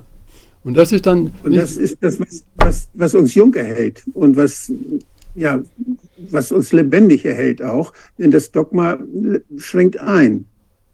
Das ist doch und Da verlieren wir Dinge. Nicht, ja. Vor allen Dingen, äh, man hört dann immer, wenn ich äh, älter bin, ja auch nicht für die Jüngste sozusagen, ja, das hängt mit dem Alter zusammen, das wird immer schwächer. Das ist der größte Blödsinn. Also das Alter ja. sollte noch neugieriger machen und nicht in diese Bewegung gehen. Und die Schulmedizin, das muss ich schon sagen, das darf ich auch sagen, eignet sich dazu, dass es so eingeschränkt wird. Je mehr Medikamente, desto. Aber das Erziehungssystem für Mediziner, das, das führt, so grad, führt geradezu dazu, dass, dass bestimmte Fragen nicht mehr gestellt werden dürfen. Und das ist natürlich nicht so, das, ist, das fördert nicht die Wissenschaft, das fördert nicht die Neugier. Ja. Und äh, auch in der Schule ist es ja so, dass die Lehrpläne ja den, den Menschen, den Lehrern und auch den, den Lehrkräften und auch den Schülern ja praktisch ganz starke Grenzen setzen. Und dass es, äh, gut, dass es natürlich trotzdem gute Lehrer gibt, die die, die, die Neugier fördern, das will ich nicht in Frage stellen. Aber es sind nicht die Lehrpläne, die das Ganze dann so interessant machen. Aber weil Sie Schule erwähnen, es gibt ja die Vorstellung, dass man mittlerweile, dass man in der Schule auch Gesundheitserziehung einbringt. Das ist ein heißes Eisen. Wer macht Gesundheitserziehung ja. in der Schule? Das ist echt ein heißes Mit Eisen. Mit welchem Hintergrund? Mhm. Was wird da erzählt? Katastrophe. Eigentlich wird es. Ja. Da wird man im Prinzip schon ab, ab dem Punkt geimpft, dann eben später auf bestimmte Produkte zu gehen eigentlich Produktplacement. Gesundheitserziehung unterrichtet an einer pädagogischen Hochschule, äh, weil mich das geärgert hat, wenn die, die Erzieher und Erzieherinnen in Kindergärten, die wissen genau, was Kinderkrankheiten sind und wie man damit umgeht. Die haben, da, die haben das gelernt. Das gehört bei denen zur Ausbildung dazu, dass sie Röteln erkennen oder, oder irgendwelche, ja. und dass sie Fieber einordnen können und all sowas. Aber wenn die Schüler dann in die Schule kommen und denen nicht so gut ist, dann weiß der Lehrer, der Lehrer lernt das nicht. Also solche Dinge, so Grundwissen, äh, über gesundheitliche, über gesundheitliche Prozesse. Das finde ich schon wichtig, wenn das nicht nur die Eltern, sondern auch die Lehrer, wenn die da Bescheid wissen. Denn die haben eine Verantwortung. Das sind, das sind die, die haben die Verantwortung für Kinder für mehrere Stunden und für den halben Tag manchmal. Klar. Und äh, sollten schon was über Gesundheit wissen. Also ich finde Gesundheitsbildung für, für Pädagogen und für Erzieher finde ich schon sehr wichtig. Dass die jetzt wieder den Kindern beibringen, was gesund ist, das stelle ich allerdings auch in Frage. Ich meine, das Problem ist ja bei der Schulmedizin auch immer die Angst. Also wenn man jetzt zu einem Arzt geht, ja, dann äh, wird einem doch ganz schnell Angst gemacht, gerade wenn man jetzt mit seinen Kindern da ist. Oh, da müssen sie sofort ein Antibiotikum hoch, da äh, fliegt ihnen das sonst alles um die Ohren. Ah, Fieber, sobald es irgendwie 38 Grad überschreitet, ist schon irgendwie, muss man sofort mit dem Fiebersenker ran und so weiter. Das heißt, die Leute sind ja auch in, in sehr großer Angst und das ist, man ist ja dann auch teilweise selbst gequält, man kommt dahin, man sucht äh, Hilfe, ja. Und ich finde, das ist eine ganz schwierige Situation auch, weil die Menschen ja in dieser Angstphase, haben wir ja jetzt auch gesehen, auch nicht gut in der Lage sind, vernünftige Entscheidungen zu treffen, sondern man stürzt sich auf das, was da vor den Augen ist, eben auf das rettende, die rettende Mauer vor dem Tiger, sage ich jetzt mal. Ja. Und das ist eigentlich ganz falsch. Damit fängt man ja dann auch an, die Sachen nicht mehr zu hinterfragen, die einem da eventuell angeboten werden. Und dann kommen eben krasse äh, Operationen aus dem Nichts zustande oder es kommen irgendwelche, man nimmt Präparate, die, die eben schwierig sind. Und die Homöopathie, Sie sagen es ja auch, ist ja eigentlich auch ein bisschen auf Langzeit oder auf äh, eben eine etwas ruhigere Betrachtung. Man braucht ja eigentlich auch schon ein gewisses Mindset, um damit klarzukommen, dass ich jetzt eben vielleicht nicht sofort diesen Effekt habe, sondern es kann eben vielleicht zwei, drei Tage dauern. Macht man jetzt vielleicht nicht in einer lebensbedrohlichen Konstellation, ja, wo man ganz akut irgendwie einen Herzkatheter äh, machen muss oder irgendwas, da würde man vielleicht jetzt niemand. Aber ich glaube, da wäre halt auch wirklich was, ähm, eigentlich, ich hatte das vorhin äh, gesagt, man bräuchte eigentlich auch sowas wie vielleicht nochmal so eine Art Beratungsinstanz. Ich weiß nicht, ob jetzt die Krankenkasse ist oder Krankenversicherung ist das jetzt vielleicht auch nicht, aber wenn es eben sowas gäbe, wie das, wenn ich mich in so einer Entscheidungssituation auch nochmal an Gremium wenden könnte. Äh, sehr vielversprechender, der mhm. im Augenblick aber sich so verdünnt. Wenn jemand aufwächst, so wie Sie vielleicht, äh, in der homöopathischen Tradition, also wenn die Familien in dieser Tradition aufwachsen, dann haben sie einen Kontakt dazu und wissen, dann können sie das einschätzen. Und es ist dann fraglos. Man, man macht es dann so. Ja? Und das, ist die, das wäre die, die vernünftige, eine ganz vernünftige Möglichkeit. Aber da ist, stelle ich auch fest, der Generationenbruch. Bei mir nicht, mein Sohn, der kümmert sich sehr, der weiß, mein Sohn hat noch nie Äh, der ist jetzt mittlerweile äh, fast 40, der hat noch nie eine allopathische Arznei genommen. Ja, das ist schon toll. Ja. Ich finde, das gibt auch noch einen, einen Aspekt, das ist die Zeit, die man hat. Äh, ich, gibt es homöopathische Notfallmedizin? Ja, also es, äh, das, sind, das sind dann so Arzneien, Arzt, äh, Arnika zum Beispiel, Schlaganfall, Arnika äh, Schreck, also alles, was mit Schreck zusammenhängt, alles, was Akonit zum Beispiel, solche Dinge. Äh, natürlich, äh, die Frage ist natürlich, äh, was ist zurzeit Not, was wird als Notfall definiert? Zurzeit ist Kardiologie vorne an, also alles, was mit Herz zu tun hat, Notfall. Und da gibt es natürlich auch Unterschiede. Äh, ich kann mich noch sehr gut erinnern an Studien in England, die verglichen haben, direkt schnell Katheterisierung oder Morphin auf dem Land. Also erstmal sedieren, erstmal, erstmal ruhig, erstmal den Patienten beruhigen. Und die Ergebnisse waren gleich. Hochinteressant. Mhm. Ja. Also dieses. Äh, gibt es übrigens bei der Behandlung, bei der Behandlung von Pneumonien gibt es solche Studien auch. Gleich ins Krankenhaus und äh, oder zu Hause lassen und äh, einfach ein bisschen für Sauerstoff sorgen oder. Da wird natürlich jeder Kardiologe sagen, und sagen, du spinnst. Also hör bloß auf, so ein Blödsinn zu erzählen. Das kann er von mir aus sagen. Aber ich kann schon einschätzen, ob jemand einen Herzinfarkt hat oder nicht. Das, das habe ich gelernt. Das weiß ich. Ja, und nicht ganz auto, es ist ja so, dann kommt ganz automatisch kommt dann irgendwie Katheter und so weiter und so weiter. Nein, erstmal, da, da spielt, das ist, habe ich auch übernommen, ich weiß nicht, das ist auch in der Homöopathie so, aber das Careful Watching, das ist etwas, was überhaupt nicht mehr gelernt ja. wird. Es wird nicht mehr gelernt. Das gehört, so, es wird sofort das gehört intervenieren. dann auch dazu, dass man das, dass man zur Not dann das, das Sternum drücken kann, wenn es genau, sein muss. Nicht? Also dass man zur Not auch die, die Herzmassage machen kann. Ja. Also wenn man careful Watching macht, muss man wissen, dass nach einem Herzinfarkt oder nach einer schweren Durchblutungsstörung, bei einer schweren Durchblutungsstörung sehr wohl auch Rhythmusstörungen zum Tode führen können. Da muss man natürlich dann das Richtige dann auch machen können, ja. Wobei das natürlich, äh, das, das ist auch die Erfahrung, wenn Rhythmusstörungen aufgetreten sind, schwerwiegender Art, dann kann ich das zwar kurzfristig äh, korrigieren, aber die Todesgefahr ist groß. Nach einem halben Jahr kommt das gleiche ja. wieder. Es kommt darauf an, was für Rhythmusstörungen und manchmal ist auch ein, ein Schrittmacher doch mal lebensrettend. Okay, das ist eine, also wieder eine andere Situation. Klar. Naja.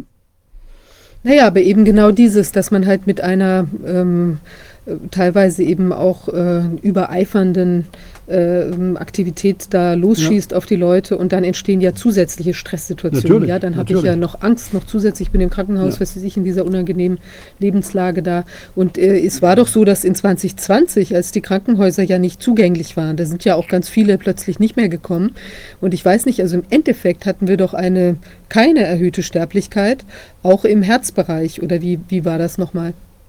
Ich glaube, es war so. Da, da, gab es, da gab es zwei Gipfel, aber die waren ja nicht, die waren auch abhängig einmal von der, von der falschen Therapie, Notfalltherapie, dass die Menschen falsch behandelt worden sind. Zum Beispiel Bergamo, diese Geschichte, und dass alte Menschen plötzlich auf die Intensivstation gekarrt wurden und da natürlich völlig Fehlplanplätze waren. Und das, also es gab, es gab sehr viel Fehlbehandlung kurze Zeit. Das ist dieser, dieser Spike, der besonders in, in, in den Ländern, die sehr hysterisch auf diese Panikmache reagiert haben, äh, zu sehen ist. Und in anderen Ländern, die das ganz ruhiger angegangen sind, da gibt es diesen Spike kaum. Und das Zweite war nachher dann diese Reaktion auf die positiven PCR-Tests, als man die alten Menschen, das war im Herbst und Winter 2020, äh, als man dann die alten Menschen auch fehlbehandelt hat und dann auch unterverseucht hat, weil man das Pflegepersonal in Quarantäne geschickt hat und weil all diese Dinge passiert sind, die eine, eine völlige Fehlorganisation der Betreuung gerade älterer Menschen dann zur Folge hatte. Ja gut, wahrscheinlich war es so, dass einige eben, oder es gab Menschen, ich hatte ja damals auch im Rahmen der Petition auch Zuschriften bekommen, wo Leute sagen, oh Gott, mein Sohn hat hier ein Herzflimmern oder so, wir kriegen keinen, äh, keinen äh, ähm, Arzt, wo wir hingehen können. Und dann gibt es halt möglicherweise andere, die vielleicht der Klinik ferngeblieben sind und wo es auch gut war, ja, dass sie ja. vielleicht gar nicht dahin ja. gegangen sind, weil sie vielleicht sonst äh, fehlbehandelt oder überbehandelt ja. oder sonst irgendwas gewesen. Aber ich glaube, dieser Aspekt, dass man es wirklich mit äh, Gelassenheit und auch mit, mit auch äh, Hausmitteln teilweise auch, äh, also das ist auch, glaube ich, eine, da gibt es ja auch ganz vieles, das jetzt etwas weitergehend oder unabhängig oder teilweise sind es ja die gleichen Substanzen, weil ja in den, in der Homöopathie ja auch ganz viel Pflanzliches letztlich eine Rolle spielt. Ja, von, von Annika ist ja auch eine Pflanze. Äh, und ähm, also ich glaube, dieses, dass man sich da auch besinnt, was es denn da wirklich an Heilpflanzen und Möglichkeiten gibt. Ja, und man ja. ist ja manchmal erstaunt. Also zum Beispiel auch Kokosnussöl, da hatte ja die, die Ulrike Kämmerer hier jetzt in anderem Zusammenhang mit der Keto-Diät auch schon mal bei uns äh, da was vorgestellt. Aber das ist ja erstaunlich, was das zum Beispiel für eine Wirkung hat, auch auf irgendwelche Hautausschläge oder ja. so. Also ganz erstaunlich. Und äh, ja. Also vielleicht nochmal zur Klarstellung wegen Akutsituation und Herz und all so etwas selbstverständlich weiß ich als Internist äh, das einzuschätzen. Das ist, das ist einfach das, das muss man lernen. Was ist, wie muss ich jetzt, ist ein Katheter angezeigt oder ist kein Katheter angezeigt? Äh, selbstverständlich sind diese Techniken großartig. Oder einer der brillantesten Techniken, das muss ich auch sagen, ist in der Augenmedizin, Ophthalmologie. Also die Linsenersatzchirurgie, das ist sowas Großartiges dass die, dass die Leute vom Erblinden äh, behütet werden. Das ist so fantastisch. Ja. Da möchte ich auf Das sind ja relativ auch einfache, einfach durchzuführende Eingriffe, die mit geringer Komplikationsrate genau. massenhaft durchgeführt werden und großen Segen bedeuten, richtig? Absolut. Und das muss man alles irgendwie zusammenbringen. Ja? Und insofern äh, sehe ich ich sehe einfach gar, ich sehe diese Diskrepanz und ich verstehe überhaupt nicht, weshalb, weshalb zum Beispiel die homöopathischen Ärzte so angeschuldet werden. Ich verstehe es einfach nicht. Warum? Ja, da, doch, da liegt doch keine Bedrohung vor und die machen doch nichts Falsches. Die, also diejenigen, die anschulden, die vergessen immer, dass die Ärzte, die homöopathisch arbeiten, genauso eine Ausbildung haben wie diejenigen, die anschulden. Und denen das abzustreiten, dass sie etwas nicht mehr einschätzen können, das finde ich eine Unverschämtheit, auf Deutsch gesagt. Ja. Gibt es denn, ist das also, äh, gibt es Nachwuchs, viel Nachwuchs bei den Homöopathen? Ja, das ist im Augenblick ein Problem. Mhm. Nicht die Karsten-Stiftung, nochmal die Karsten-Stiftung zu erwähnen, die hatte etabliert, dass in fast allen medizinischen Hochschulen äh, studentische Arbeitskreise der Homöopathie waren. Und das ist fast aus, ganz ausgedünnt. Das ist die Folge davon. Nicht wahr? Wenn, wenn, wenn, äh, wenn Lehrkräfte die Homöopathie lächerlich machen, auf Dauer färbt es auf die Studenten ab. Da können sie noch so Interesse, Interesse dran haben, dann verlieren sie das Interesse daran. Ja? Und da, äh, es gibt äh, da auch sehr viel Zynisches, will ich gar nicht darauf eingehen, aber ich verstehe einfach nicht diese, dieses, dieses Herunterwirtschaften von Leuten, die alle haben dieselbe Ausbildung, alle haben sie Examen gemacht, alle haben sie die Approbation, alle haben sie Homöopathie war früher. Äh, das konnte man nur ausüben, wenn man einen Facharzt hatte. Also zusätzlich Facharztausbildung. Und dann konnte man, damit man weiß, okay, ich bin so einigermaßen dabei. Und dann den, den Homöopathiker dieses streitig zu machen, das ist einfach, ja, man kann es auch lächerlich sagen. Man kann auch sagen, das ist doch lächerlich. Übrigens, ich weiß wieder, wie der Zyniker hieß, der so viele Zuhörer hat. Der hieß Böhmermann. Ja, genau, das ist, der, das, der, das der, der den, äh, den, äh, Russi, äh, den der die Homöopathie lächerlich gemacht hat, ja. Genau. Und der zynisch damit umgegangen ist. Ja, ja. Aber die er haben hat mich nachher Gandalf genannt, als ich fertig war. Gandalf?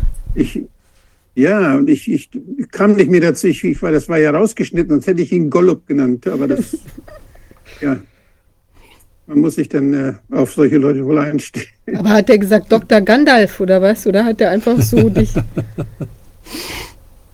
Ja, hat er viel, der sagte zum Schluss, als ich, denn er blendete mich ein, meine Stellungnahme da. Ich habe das mit den Grünen erzählt, die damals so gekämpft haben für die Einführung der Homöopathie.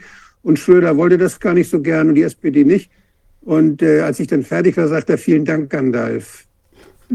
Absurd. Absurd. Und ähm, äh, jetzt nochmal die, die, die äh, quasi die Einschätzung ähm, Wolfgang, was, oder was, was ist oder was ist Ihre Meinung? Diese, diese Attacken gegen die Homöopathie, also ist das was, ähm, ist das einfach Unwissenheit? Ist das was, äh, also man kann es jetzt nicht 100 Prozent sagen, ist es einfach, ist es was, was eben, wo wirklich virulente Pharmainteressen dahinter stehen, dass man eben günstige oder anders wirksame Sachen äh, vom Markt schießen möchte oder ist das einfach eine Koinzidenz, auf die wir da gucken? Man kann auch ganz andere Argumente einbringen. Vielleicht äh, erleidet die Homöopathie im Augenblick so etwas wie den Bock, den man in die Wüste schickt. Ja. Also, ich glaube schon, dass es ganz knallharte wirtschaftliche Interessen sind, dass da der Markt aufgeräumt wird. Wenn man sieht, wie, wie auch bewährte billige Medikamente wegge knapp gemacht werden, weggepusht werden, und teure Biologika und noch nicht ausführlich überhaupt ja, bewährte Medikamente dann an die Stelle gesetzt werden, die sehr hochpreisig sind. 15 Jahre Patentlaufzeit und da kann man Geld verdienen, danach nicht mehr. Das bestimmt diese, diese Patente und die möglichen Patente, die Patentierbarkeit, bestimmt das Interesse der Investoren in der pharmakologischen, in der, in der Pharmaindustrie. Und äh, die dadurch, wenn, wenn man nicht viel, wenn man nicht hochpreisig was machen kann, dann haben die da kein Interesse dran. Und alles, was dann als niedrigpreisigere Alternative dann den Markt äh, schmälert, das werden sie beiseite drängen. Und das ist eine der, der Formen, die wir jetzt sehen. Das könnte sein. Eine andere Idee ist natürlich auch, ähm, kann man vielleicht nochmal auf Hahnemann zitieren, darf man ja machen. Er hat ja seine Arzneien als geistartig, geistartig wirksame Arzneien definiert. Und äh, das ist ein Begriff, mit dem sollte man sich schon auseinandersetzen. Ähm, und das wird ja in der, in der klassischen Pharmakologie nicht präsentiert. Überhaupt nicht präsentiert. Und wenn jemand, wenn aber jemand äh, diese Wirkungen, die auch auf die mentale Seite geht, natürlich auch von allopathischen Arzneien, wenn das nicht realisiert wird, die Nebenwirkungen zum Beispiel, die auch die Psyche betreffen, sind in der roten Liste immer noch, immer noch als neurologische Nebenwirkungen definiert. Nichts weiter. Da kommen nicht von wegen Depressionen oder irgend so etwas. Und das ist doch, das ist doch auffallend. Nicht? Also insofern. Das passt, doch aber, das passt doch aber, dass wir im Leben es mit Kommunikation zu tun haben und dass wir, wenn wir Einfluss nehmen auf das Leben, das heißt auf Menschen zum Beispiel, ja dass wir dann Einfluss nehmen auf Kommunikationsprozesse. Und nicht nur das, was wir sagen, sondern wie wir es sagen und, und genau. das, was der andere dann denkt, was wir auslösen an Reaktionen, an Resonanzen, an, an Gefühlen durch das, wie wir kommunizieren. Das sind alles nicht messbare Dinge. aber sind alles wirksame Dinge. Absolut. Und wenn da einer sich, wenn da einer anfängt, jetzt äh, in, in Molekülen zu denken, dann ist es so, als wenn er beim Gesprächen nur die, die Phonstärke misst. ja. Das ist äh, vielleicht eine kleine Ergänzung, wo die Homöopathie eigentlich angekommen ist, letztlich schon im letzten Jahrhundert, zu Kents Zeiten, also vor 100 Jahren. Kent hat letztlich dann äh, sich darauf kapriziert, natürlich die lokalen Dinge alle aufgenommen, Symptomatik, aber seine Entscheidung, wie er zur Arznei gekommen ist, oder damals zur Arznei, die, wie das auszuwählen sei, die Entscheidung ist zu treffen nach den, Motiv nach, nach den Handlungsmotiven. Aus welchen Motivationen heraus agiert jemand? Und da, da kommt man auf ganz eigenartige Dinge. Aus äh, Gewinnsucht, aus Geiz, aus, äh, aus depressiven Verhalten und so weiter. Und da kommt man sehr schnell direkt an den Menschen heran, wenn man dieses versucht zu eruieren. Was sind seine Motivationen? Und das ist eine total moderne Geschichte. Das tun wir alle insgeheim. Weshalb sagt er das? Das denken wir uns ganz oft, wenn, wenn wir mit jemandem sprechen. Das ist etwas ganz Wichtiges. Danach ordnen wir das ein, was wir hören. Ja. Dieses, dieses Wachsamsein, was ist wohl das Motiv genau. dessen, der da jetzt gerade spricht? Das ist eine ganz wichtige Sache, die ist natürlich selbstverständlich und immer da. Ich meine, mir fällt gerade noch was ein, also so ein, eine Sache, was mein Vater, was der erzählt hatte, ein, ein, ich weiß nicht, wie er da, der das nur wahrgenommen hatte oder ob er da auch involviert war in irgendeine Untersuchung. Die haben, äh, also es gibt ja so die, dieses Phänomen, also dass Leute natürlich in, im Koma kriegen die ja unheimlich viel mit. Also deshalb ist ja auch die Anwesenheit dann am Bett von einem, einem im Koma liegenden oder sonst kranken Angehörigen ist ja auch so ungeheuer wichtig und deshalb ja auch natürlich so wahnsinnig brutal, was da eben insbesondere in 2020 1980 abgegangen ist, wo man da nicht dabei sein ja, durfte. Klar. Auch den Heilungsprozess, weiß ich auch, dass Professor äh, der äh, Martin Schwab hatte auch mal einen wunderbaren Text geschrieben, um den Leuten eben da Eingang zu verschaffen in Krankenhäusern. Ich hatte das auch mal dann in ähnlicher Form für einen, äh, einen Bekannten angewandt und dann äh, bekam der auch Zugang, ja, weil er eben auch gesagt, die, die verhindern im Prinzip die soziale Heilwirkung, die ja durch die Anwesenheit so eines Angehörigen da passiert. Aber in dem Zusammenhang ähm, ist auch erstaunlich, dass zum Beispiel Pflanzen anscheinend auch die in der Lage sind, die Anwesenheit eines Peinigers im Raum festzustellen. Also da gab es mal ein Experiment, wo eben eine Pflanze gequält wurde. Also sagen wir jetzt Blätter abgerissen oder irgendwie der Stamm angesägt oder irgendwie sowas. Und man konnte tatsächlich feststellen, dass die Pflanzen reagiert haben, als die Person wieder den Raum betreten hat. Wie auch immer die das jetzt manifestiert hat, die Pflanze, das erinnere ich jetzt nicht mehr. Aber ich glaube, es gibt so viel mehr zwischen Himmel und Erde, ja, als, als, uns überhaupt bewusst ist, klar, ist ja klar. klar. Und ich glaube also auf diesem, auf dieser Ebene arbeiten eben auch oder arbeitet auch, denke ich, auch das natürlich das Gesamtkonzept von einem aufmerksamen Arzt, homöopathischen Arzt beispielsweise oder auch ein anderer Pati patientenzentriert arbeitender Arzt, ja, plus dann eben auch vielleicht eine wie auch immer noch geistlicher wirkendere Medizin. Ja, ja. was immer man dort zu, darunter zu verstehen hat, also es ist ja nicht nur die Homöopathie, die im Augenblick so versucht wird, aus dem, sozusagen vom Tisch zu nehmen, sondern auch die Psychosomatik ist ja auch ein Fachgebiet, was groß aufgeblüht ist in den 70er Jahren, 80er Jahren und mittlerweile ist das alles auch, wird es ausgedünnt. Und äh, ne, gibt es den, den, Professor Schubert in Innsbruck, der wunderbare Arbeiten macht, aber er wird einfach auch nicht mehr gehört. Und das ist für mich, das ist jenseits von Pharmainteressen und äh, ökonomischen Interessen, was läuft da eigentlich auf der geistigen Ebene ab, dass so etwas möglich ist, dass, dass sozusagen diese geistigen Prozesse, die mentalen Prozesse so an Bedeutung verlieren. Mhm. Das ist für mich eine der großen Fragen. Äh, da hängt dann Ökonomie und so weiter alles mit dran, aber warum ist diese Bewegung so, so äh, übermächtig zurzeit? Na, ich glaube, weil es auch ganz unangenehme Wahrheiten gibt. Also ich meine, wenn wir uns überlegen, das hat doch, wer hat das noch gesagt? Der, ich glaube vom äh, der der Wieler, der hat doch gesagt, ihr sollt nichts mehr hinterfragen. Ach, ja?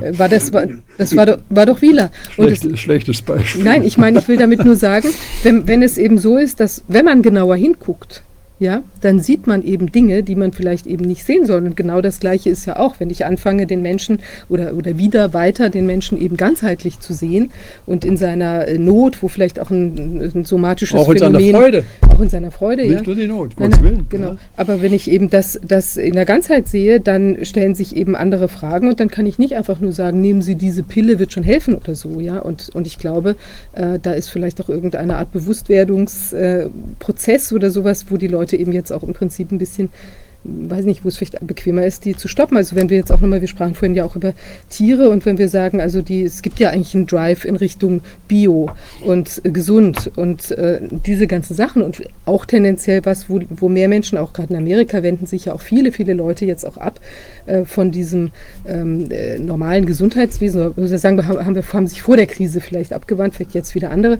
und wollten mehr diese Hätte Natursachen. ich, hätte ich große Zweifel und ich würde darauf nicht sehr viel geben. Nein. Ich beobachte Ja. zum Beispiel in Tübingen bei diesen Natur, Alnatura und so weiter, dass es doch immer noch sehr viele Leute gibt, die mit Maske dort hineingehen, immer noch und sie immer noch die Hände desinfizieren. Dachte ich, das ist Bio. Das ist überhaupt nicht Bio. Ja, aber das war das, das meinte ich nicht, weil das habe ich schon beobachtet, auch dass tatsächlich ganz viele verrückt, eben oder? äh, linke und und oder äh, nach den, weiß ich wie auch immer noch zu definierenden, vormals als links zu erkennenden äh, Personen oder Bio ähm, da ist das tatsächlich teilweise ziemlich manifest mit den Masken und diesen ganzen Dingen. Ich meinte aber mehr, dass also jetzt auf jeden Fall vor der Krise war der Trend eigentlich stärker Richtung Bio und auch Richtung Naturheilkunde und so weiter Interesse. Und ich glaube natürlich, ähm, das, was ja jetzt passiert, indem man, wenn man uns dieses äh, Laborfleisch andrehen möchte oder eben diese mRNA-Spritze oder eben andere Sachen aus der Retorte oder sonst wie, dann widerspricht es eigentlich einem vorher bestanden habenden Trend. Und deshalb ist es natürlich, ist deshalb vielleicht auch die Gegen, Gegenwehr oder das Unterdrücken von äh, eben Selbstversorgung oder ja. von, von äh, ja, irgendwie Sachen schön im Garten anpflanzen, echte, mal ein echtes Ja. Hühnerei essen oder eben eine, eine, so, eine, so eine Natur irgendwie was machen mit Brom Brombeerblättern oder sonst was. Das, das passiert dann, soll dann eben gar nicht mehr passieren sollen. Wenn Sie noch mal einen Witz über, äh, der, der, äh, hören wollen bezüglich Schulmedizin oder so, dann erinnere ich an das Frühstücksei, was ja äh, viele Jahre äh, als ähm, hochgradig äh, verdächtig, Herzinfarkt und Cholesterin und alles so etwas. Dann hat man festgestellt, irgendwann mal wurde das Frühstücksei, und es wurde verwehrt, also alle, die mit Herz zu tun hatten, durften kein Frühstücksei, höchstens einmal in, in der Woche. Dann haben wir festgestellt, dass das Cholesterin mit dem Frühstücksei überhaupt gar nichts zu tun hat. Oh. Dann wurde das Frühstücksei wieder freigegeben. Und das sind alles, das sind alles so Geschichten. Und da gibt es viele Geschichten, äh, die aus dieser Dogmatik heraus äh, äh, etabliert worden sind. Ja. Äh, Das sind, ja, Ja, also Dr. Bauer, es ist toll, dass Sie uns hier mal ein, das Tor geöffnet haben in die bessere, das bessere Verständnis oder tiefere Verständnis zu äh, der äh, Homöopathie. Und Wolfgang, du hast ja auch viel beigetragen, auch viele Dinge, die man gar nicht so auf dem Schirm hat, finde ich also wirklich sehr spannend. Mich Meine- persönlich interessiert es wirklich vielleicht, sehr. vielleicht noch ein Satz dazu. Aus, aus der Praxis ist, es, ist immer etwas das Interessanteste dabei. Also die Homöopathie, nach meiner Erfahrung, die ist ja lange, mittlerweile lange Jahre, ist schon die chronische, chronischen Erkrankungen. Ähm, dann mit Sicherheit Haut. Also was ich bei Haut an, an Heilung, sage ich mal in Anführungsstrichen, gesehen habe, das ist phänomenal. Das geht, das ist nicht bei jedem Patienten, aber manchmal denkt man, Donnerwetter, von heute auf morgen alles weg. Ist doch grandios. Und dass man darauf verzichten möchte, also so unter Druck auch noch, das kann ich nicht nachvollziehen. Also äh, selbst die Hautärzte staunen, was da eigentlich so passiert, weil äh, in der Hauttherapie ist ja die, äh, die Möglichkeiten, sind die Möglichkeiten sehr beschränkt, sehr beschränkt. Ja. Und äh, es gibt viele Hautärzte, die einfach nichts an der Hand haben, wie sie einen Patienten behandeln sollen. Ja. Und dann, Das hat, wenn der Gesetzgeber sowas macht, jetzt aufgrund von, von Lobby-Einfluss, dann, äh, hat, ich frage ja auch immer, weshalb machen die das? Und ähm, ich kann mir schon, ich kann mir schon vorstellen, dass man jetzt dadurch auch den Markt für private Unternehmen einfach größer macht.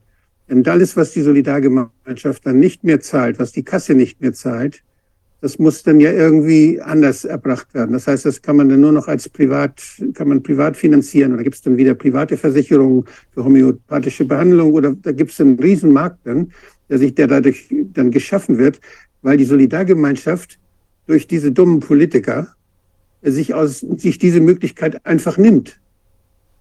Die Solidargemeinschaft verzichtet darauf, so etwas auch, in, auch für, für, für sich in Anspruch zu nehmen und, und schiebt das nach draußen. Und draußen lauern schon die, die wissen, damit kann man aber sehr viel erfolgreich dann Geld verdienen und auch äh, Menschen helfen dann und deshalb Geld verdienen. Also ich finde, das sind auch immer solche wirtschaftlichen und politischen Entscheidungen, die dann mit eine Rolle spielen und die, an die man denken muss, wenn man verstehen will. Es ist nicht nur, dass da Menschen sind, die, die dieser Idee gegenüber nicht offen sind, sondern es sind Menschen, die denken gar nicht an Gesundheit, die denken gar nicht an an gute Behandlung. Die denken einfach nur, wo, wo kann ich neue lukrative Geschäftsfelder eröffnen? Ja. Also da gibt es leider sehr viele von. Und das sind die, die dann auch viel Geld haben und die Lobby bezahlen, die dann wieder Einfluss nimmt auf die Politik. Ja, aber kenne ja die Pappenheimer. Das ist ein ganz eigenes Thema. ja, da müssen Sie sich nicht zu äußern. Nein, das ist. Aber ich als ehemaliger Bundestagsabgeordneter darf das machen. Naja, ich meine, was da, die, was da passiert, äh, äh, ein, ein bildgebenden Verfahren, was da an Unfug untersucht wird, ja, in endloser Weise und wo wirklich Solidargemeinschaft geplündert wird auf diese Weise. Ist so eine CT-Untersuchung, MRT, das kostet ein Schweinegeld alles. Und ich, ich habe noch nie eine, eine Studie übrigens äh, gesehen, äh, die nachweist, ganz simpel, wo, nicht viel, wo Geld nicht so große Rolle spielt, aber immerhin, wie viele EKGs gemacht worden sind, die kein pathologisches Ergebnis äh, berichtet haben. Ich glaube, es sind 95 Prozent. Und ich möchte vor allen Dingen noch mal wissen, wie viele MRTs, wie viele CTs gemacht worden sind, mit welchen Konsequenzen. Das wäre, und dass man das mal aufstellt und nach außen gibt und zeigt, Moment mal, was machen die da eigentlich? Das kostet ja alles ein Vermögen. Ja? Und das, das ist etwas, das hat sich verselbstständigt, machen wir einfach. Machen wir einfach. Da kann man viele, da kann man so viele sinnvolle Dinge von, könnte man so viele Dinge von bezahlen. Und wenn ich denke, wie, wie allein Menschen sind, wie viel, viel mehr Pflege wir brauchen, wie viel, viel mehr menschliche Betreuung wir brauchen, anstatt die technischen Personal, welches konsumiert wird durch technische Untersuchungen, die, die die Menschen manchmal noch nicht mal angucken. Und, und also ich finde, dass wir da sehr, sehr viel fehlinvestieren und dass es viel, viel wichtiger wäre, wenn die Medizin dichter an die Menschen kommt, dichter an die Gemeinden kommt und dass nur in Ausnahmefällen dort solche, solche apparativen ja, Dinge zur Verfügung stehen, die natürlich jeder kennen muss, der Verantwortung hat, aber dann auch richtig einsetzen kann, und ich glaube, dass man auch damit den Leuten die Angst nimmt und Leute stärker macht und die Menschen stärker macht, dass sie mit ihrer Krankheit dann besser umgehen können und auch der, ihr Umfeld, die Familie damit besser umgehen kann und dass man sein Leben umstellen kann und all diese Dinge, die viel mehr bringen als irgendeine Diagnose auf irgendeinem einem Papier. Das ist, das, das, Geld, viel Geld wird da verschwendet einerseits unser Gesundheitsminister äh, in einem Satz hat er was ganz Nettes gesagt, dass 50 Prozent äh, der Erkrankungen auf mangelnde Bewegung zurückzuführen ist. Das ist ein wörtliches Zitat. Ich meine, das ist doch immerhin schon ganz was Nettes, oder? Ja, das ist gut, ja, prima. Fährt er, mit dem Fahrrad, fährt er jetzt immer mit dem Fahrrad zum Ministerium? Der geht auf Stelzen. Naja, nein, aber die, ähm, ja, also ganz spannend. Ich, ähm, ja, haben wir erstmal alles erschöpft zu diesem Thema oder oh. da gäbe es natürlich das noch unendlich viel? Leider ein unerschöpfliches Thema, weil äh, je nachdem, auf welche Ebene man da einsteigt, ja. Äh, also was natürlich überhaupt nicht äh, schwächlich untersucht ist oder wo man nur Ahnungen hat, inwieweit tatsächlich Bedeutungen, Bedeutungen äh, eine Rolle spielen im Sinne von mentaler Beeinflussung. Was wirkt da eigentlich? Keine Ahnung. Aber man weiß, dass es so ist. Ja, hm. man weiß, dass es so ist. Umgekehrt kann man natürlich sagen, okay, eine mentale Belastung, plötzlich geht das Herz um. Das heißt, es ist der einfachste Nachweis, dass hier eine Korrespondenz dasteht zwischen der mentalen Situation und der organischen Situation. Ja? Also, und, aber das wird einfach, es wird nicht trickig, es wird nicht verfolgt, es wird nicht äh, nachgedacht, wie kann man da was, also kann, kann man eine Situation ändern, dass die Stresssituationen weniger werden und so weiter und so weiter und so weiter. Ja.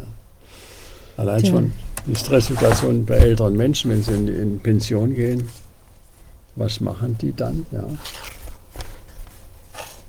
Schwierig.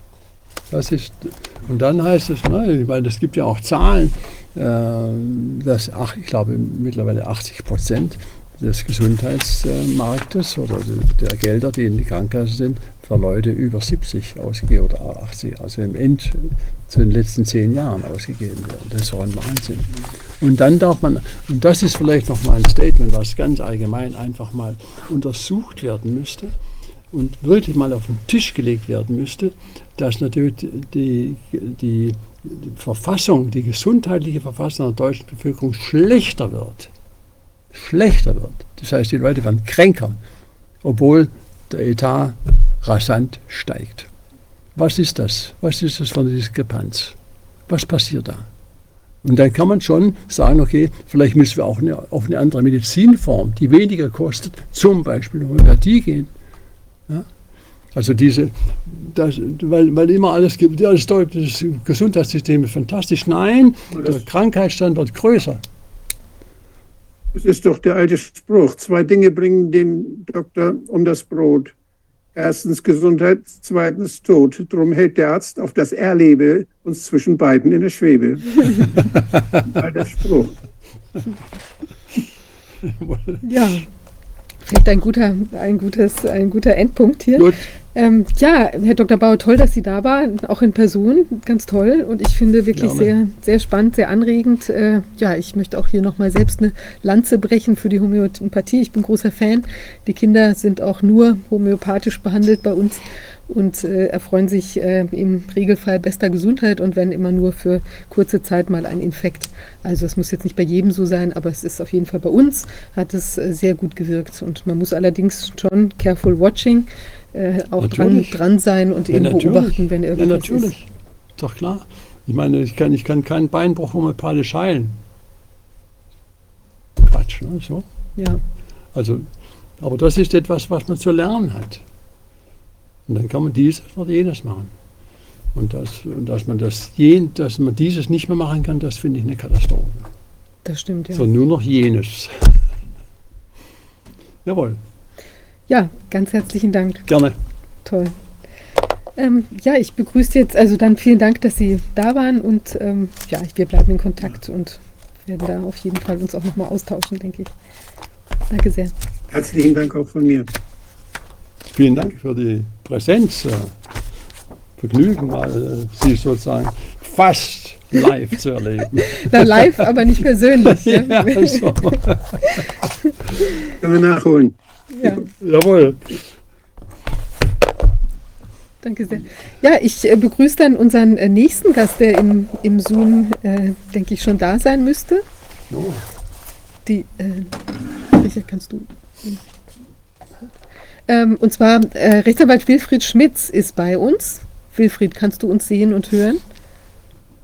Hallo, grüß dich, Viviane. Ich, ähm, ja, Dr. Wullack, ich kann euch sehr gut sehen und hören, ja. Toll, wir haben auch ein ganz, ganz gestochen scharfes Bild von dir. Ähm, das, ist, das ist sehr schön. Ähm, ja, Wilfried, du bist ja jetzt hier, äh, um uns ein Update zu geben von der Angelegenheit Heinrich Habich. Da gab es ja ähm, äh, eine unschöne Entwicklung, die ja doch auch in Bezug auf den Zustand des Rechtsstaats allerlei äh, zu denken gibt. Bitte berichte doch vielleicht auch mit einem kleinen, nochmal, falls äh, Zuschauer den Vorgang noch nicht kennen sollten, äh, dass du vielleicht einfach nochmal sagst, worum es auch ging, sodass man da, dass die sozusagen einsteigen und verstehen, was der Vorwurf ist, um dann zu sehen, wie sich es weiterentwickelt hat.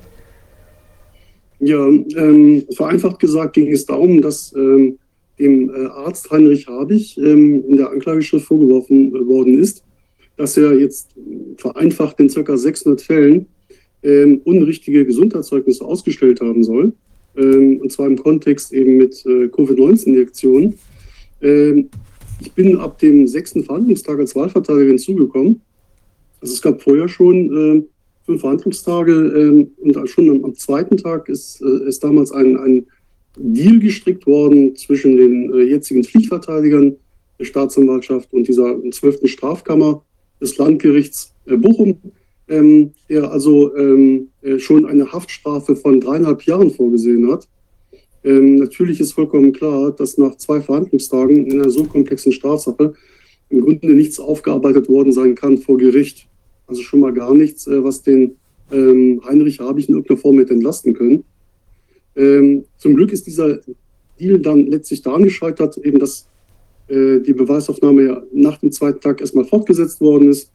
Äh, man wollte die Akte also noch ein bisschen anfüllen mit ein paar Fakten und, äh, und dann gab es eben äh, Zeugenaussagen, die im Widerspruch zu dem standen, äh, was eben der Arzt Heinrich Habich im Rahmen seiner geständigen Einlassung gesagt hat. Und, und dann war schon der Punkt erreicht, ne, dass die Kammer ähm, zum Ausdruck brachte, sie würde sich also von diesem Deal distanzieren wollen. Und, äh, und äh, insgesamt war aber ähm, das, äh, das gesamte Lager äh, der ähm, Eheleute habe ich so unzufrieden mit der Verteidigung, äh, dass man an mich herangetreten ist und mich gefragt hat, ob ich die Wahlverteidigung übernehmen möchte. Äh, ich habe dann auch gleich zugesagt. Und seitdem bin ich drin. Also wurde da ordentlich verhandelt mit sehr viel Gezoche. Man darf sich das nicht als vergnüglichen Kaffeekreis vorstellen. Also es ging sehr, sehr streitig her. Äh, zumal wirklich von allem Anfang an da sehr viel passiert ist, ne, dass man dieses Verfahren nur als extrem ungewöhnlich bezeichnen kann. Also die Art und Weise, wie der ähm, Angeklagte, also der Arzt Heinrich Habich behandelt worden ist, äh, wie das Publikum behandelt worden ist, wie man mit den Beweisanträgen umgegangen ist, ähm, die Ausgestaltung der U-Haft. Ähm, also es ist wirklich sehr viel passiert und, äh, und äh, nach alledem ist es dann, äh, das ist die aktuelle Situation, am 29. Äh, Juni äh, zu einem Teilurteil gekommen. Wenn mich jetzt Strafrechtler äh, und Juristen jetzt fragen möchten, was denn äh, ein Teilurteil in einer Strafsache ist, dann kann ich nur sagen, die, die Frage ist berechtigt. Ich kann das auch nicht erklären, zumal der Bundesgerichtshof selbst vor einigen Jahren ausdrücklich klargestellt hat, dass es in Strafsachen keine Teilurteile geben kann. Also einzige Ausnahmesituation, die hier keine Rolle spielt, da hat der BGH für sich selbst eben eine Ausnahme reserviert, äh, dass man im Rechtsmittelzug, also dann, wenn man in der Revision ist, durchaus unter sehr eingeschränkten Voraussetzungen vielleicht einen äh, Teil vorab ähm, abtrennen und entscheiden kann, also im Rahmen der Revision, wie gesagt, äh, unter Berücksichtigung des Beschleunigungsgrundsatzes, wenn da also irgendwelche Fragen noch eine Rolle spielen, mit denen sich, was weiß ich, der EuGH, EuGH beschäftigen muss, das spielt aber jetzt überhaupt keine Rolle, ich lasse das weg, das lohnt sich nicht, das hier zu vertiefen. Äh, also grundsätzlich, hat der BGH betont, kann man eine angeklagte Strafsache nur insgesamt entscheiden. Und das gilt hier ganz besonders, äh, weil es ja hier viele äh, Beweisfragen gibt, die für die Würdigung aller ähm, Handlungen, die Gegenstand der Anklage sind, von Relevanz sind. Und dessen ungeachtet hat dann das Gericht hier 207 ähm, einzelne Fälle quasi rausgebürstet, war der Ansicht, das ist entscheidungsreif und dazu kann man ja schon mal ein Teilurteil fällen äh, aus meiner Sicht ähm, diente dieses Teilurteil ähm, äh, äh, nur dem Zweck, äh, den Arzt weiter in Haft halten zu können.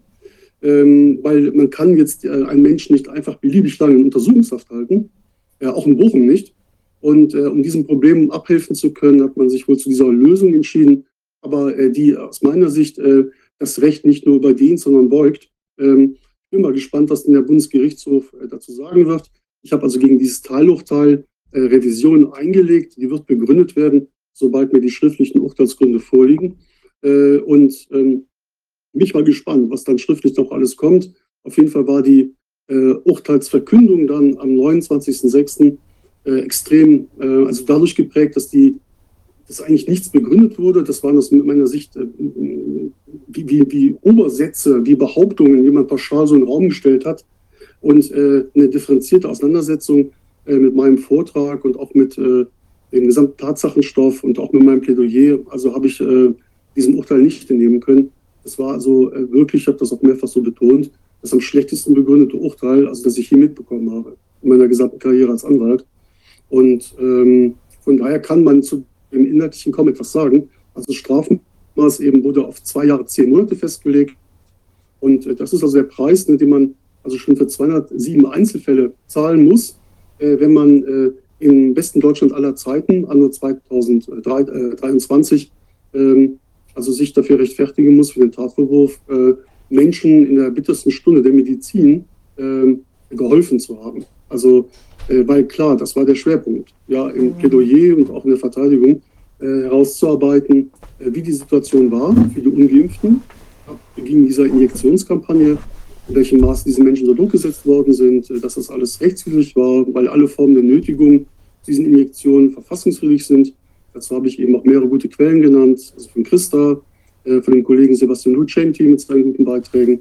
Ähm, äh, Professor Schwab hat noch einen guten Beitrag geliefert. Also da gab es schon etliche Referenzquellen.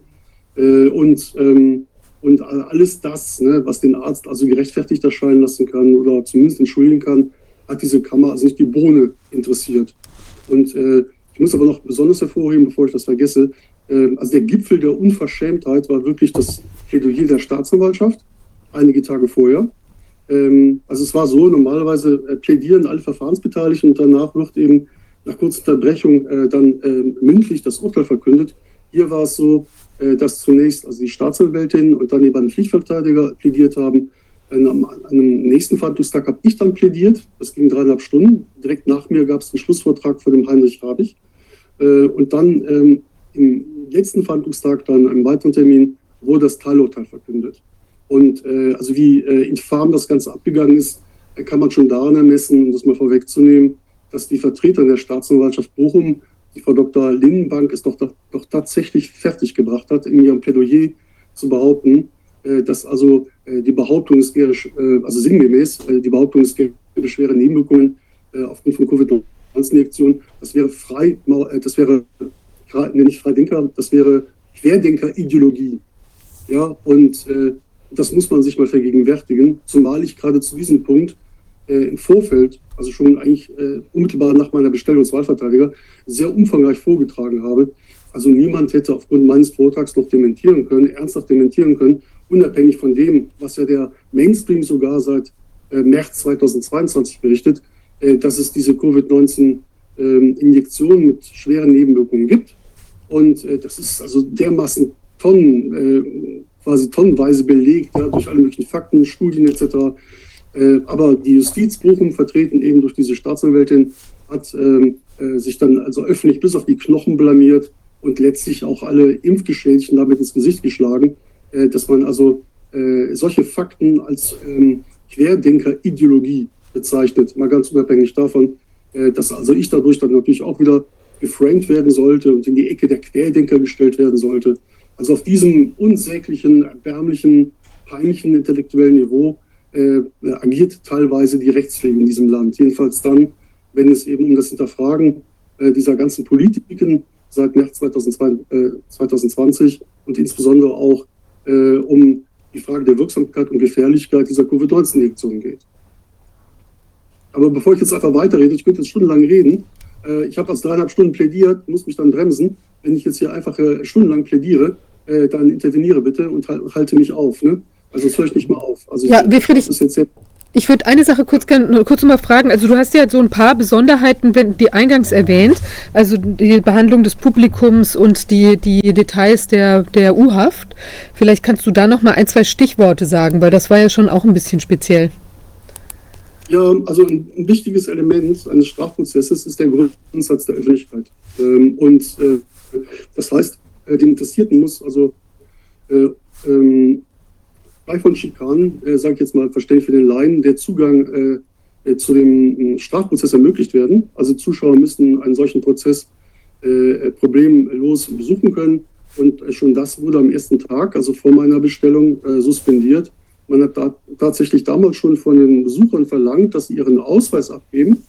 Ähm, und, und dieser Ausweis sollte also kopiert werden und die Kopie sollte der Vorsitzenden Richtung übergeben werden.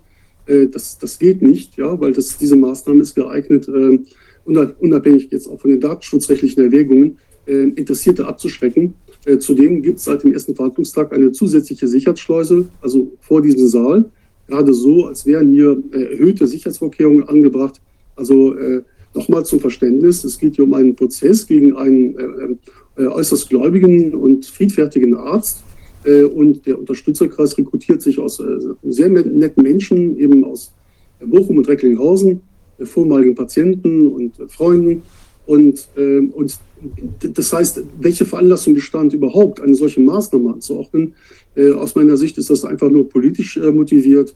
Man will durch eine solche Sicherheitsschleuse natürlich die Menschen schikanieren und damit eben den Anschein erwecken, als, als, als ginge es hier also um einen Personenkreis, ja, der mit äh, organisierter Kriminalität, mit Rockern äh, und äh, am Ende sogar mit Pharmaherstellern gleichgesetzt werden kann. Also ich finde das unfassbar, wie man diese Menschen behandelt hat. Die Vorsitzende Richterin hat später vorher dann dementiert, dass sie das damals angeordnet habe. Angeblich wäre das eine Eigenmächtigkeit eines äh, Wachtmeisters gewesen, äh, was natürlich also absurd ist, äh, das zu glauben. Das würde ein Wachtmeister niemals wagen, das aus eigenem Antrieb zu machen. Und das wurde dann ausgerechnet dann für anlässlich der Verkündung des Teilurteils sogar schriftlich nochmal abgefasst, durch die Vorsitzende selbst als sitzungspolizeiliche Verfügung rausgehauen. Das heißt also auch, ähm, am Tag der Verkündung des Teilurteils sollte nur der den Saal betreten dürfen, der seinen Ausweis abgibt, damit er kopiert werden kann und damit die Kopie der Vorsitzenden Richterin übergeben werden kann. Ähm, äh, der Anlass dann dieser Verfügung war, dass es eben äh, anlässlich der Plädoyers von mir und dem ähm, äh, Heinrich ähm, nach mir äh, äh, zu spontanen Beifalls, Beifallsbekundungen im Sitzungssaal gekommen ist. Also der, der, ähm, der Schlussvortrag von Heinrich war wirklich also extrem bewegend. Ähm, das hätte den noch wohl zum Schmelzen bringen können. Da blieb kein Auge mehr trocken. Ein, ein sehr persönlicher Bericht über sein Leben und sein Wirken und seinen Werdegang. Ähm, äh, Boris Reitschuster hat ja, äh, ich habe ihm diesen Text zur Verfügung gestellt, er hat ihn auch abtippen lassen. Also irgendjemand aus seinem Team hat sich die Arbeit gemacht. Und in einem seiner Artikel, also auf der Webseite von Boris Reitschuster, äh, kann man dann den vollständigen äh, Schlussvortrag von Heinrich Rabich nachlesen. Das kann ich auch nur jedem empfehlen. Und, äh, und äh, in der Situation, also haben Menschen dann spontan applaudiert. Äh, und das hat dann schon den Anlass dazu gegeben, den Menschen äh, ähm, quasi das Verlassen des Saales zu verwehren, ähm, also nach Sitzungsende. Man wollte also dann die Schuldigen feststellen können, wer hat da geklatscht. Ja, und dann hat man die Menschen da, ich weiß nicht, fünf oder zehn Minuten festgehalten, am Verlassen des Saales gehindert. Und das ist ein No-Go. Also es gab dann auch massive Proteste und äh, die Menschen wollten sich das so nicht bieten lassen. Und dann haben die Wachmeister schließlich nachgegeben und alle gehen lassen.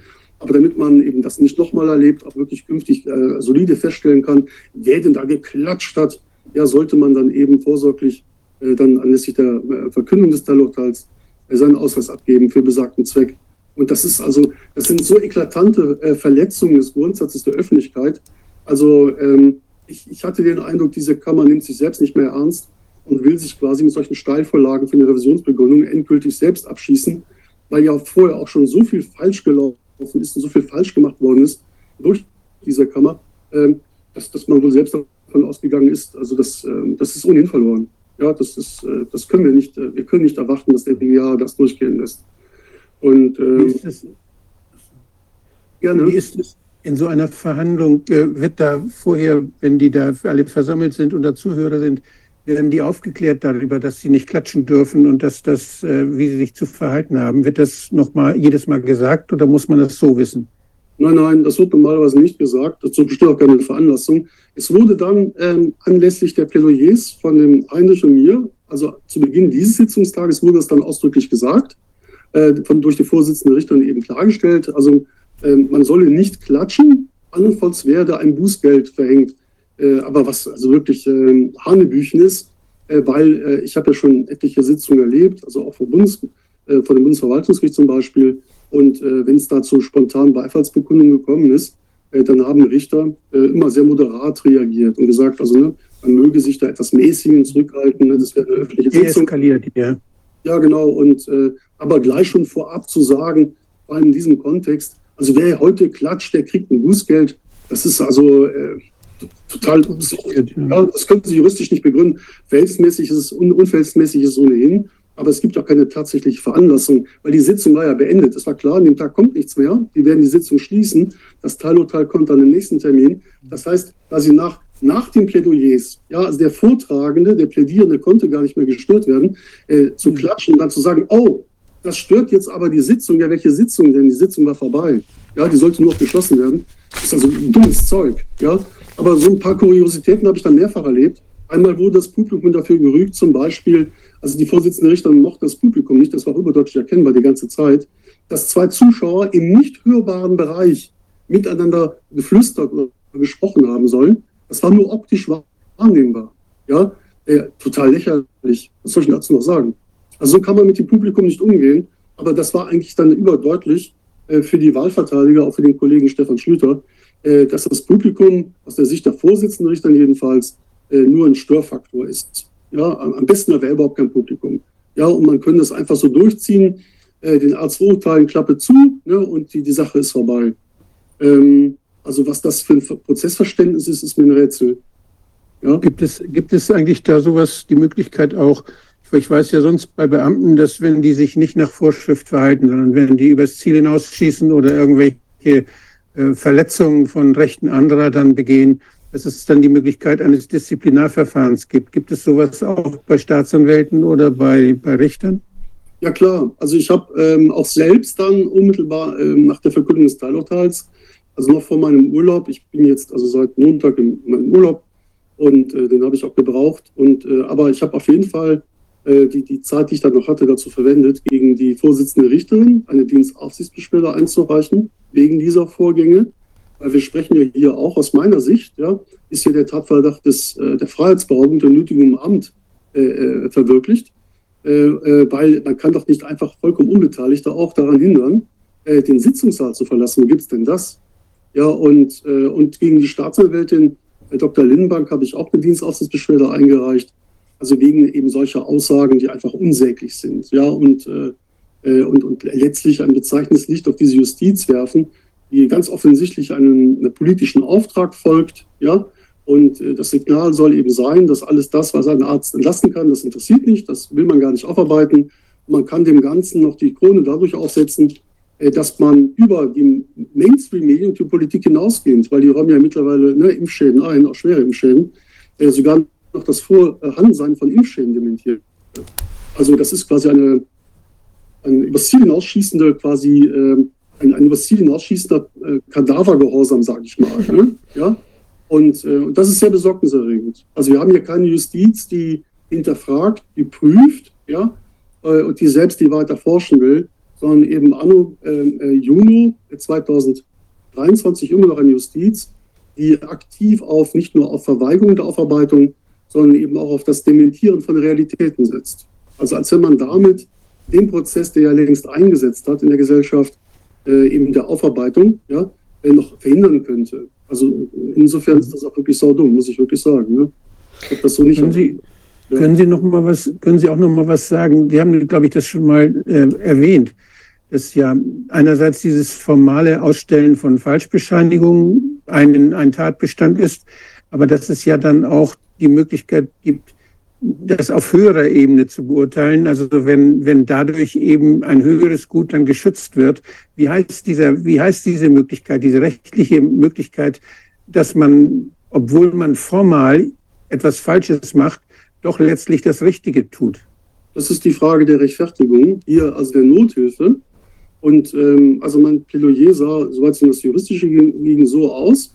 Äh, ich habe erst mal hinterfragt, ja, also weil man unterstellt das einfach als selbstverständlich, das ist überhaupt nicht selbstverständlich, äh, dass eben äh, diese Covid-19-Injektion eine Schutzimpfung, ja, im Sinne des 278 XDGB und hier ist der Paragraphen 74 Absatz 2 und 73 Infektionsschutzgesetz sind. Aber man sollte das mal hinterfragen. Ist also eine, eine Gentechnologie, ja, die biowaffenfähig ist ähm, und überhaupt keinen schützt, ja, darf man so etwas rechtlich als Schutzimpfung bezeichnen.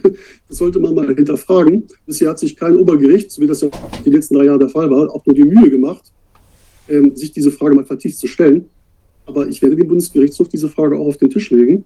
Äh, es lohnt sich, dem als sachverständig nachzugehen. Ich habe dazu ja auch die äh, Frau Professor Dr. Ulrike Kämmerer benannt als sachverständige Zeugin. Ja. Sie hat ja schon mal vor dem Bundesverwaltungsgericht entsprechend ausgesagt. Äh, und äh, da muss man mal ansetzen. Also die rechtlichen Aspekte, ja, und alles das, was von der Berliner Zeitung schon abgedruckt worden ist vor einigen Monaten, das habe ich natürlich auch alles vorgetragen. Aber ähm, darauf wollte das Gericht überhaupt nicht äh, eingehen. Und äh, also es sei ein Schutzimpfung, einfach weil der Gesetzgeber das so gesagt habe.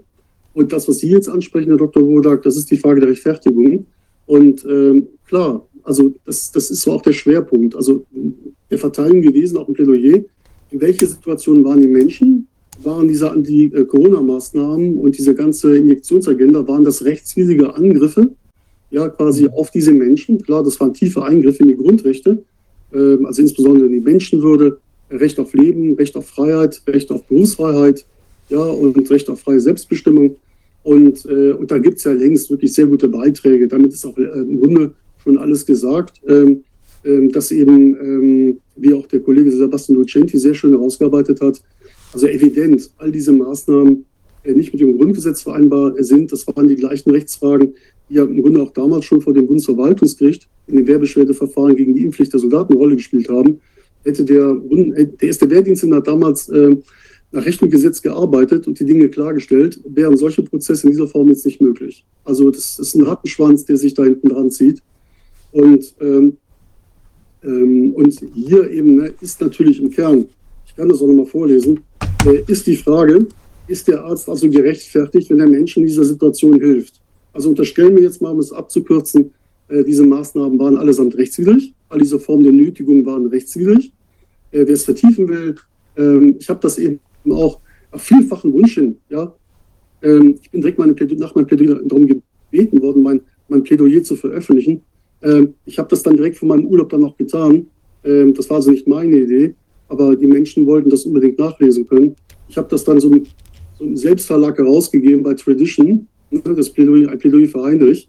Äh, man möge mir die paar Tippfehler, die da drin sind, noch nachsehen, bitte.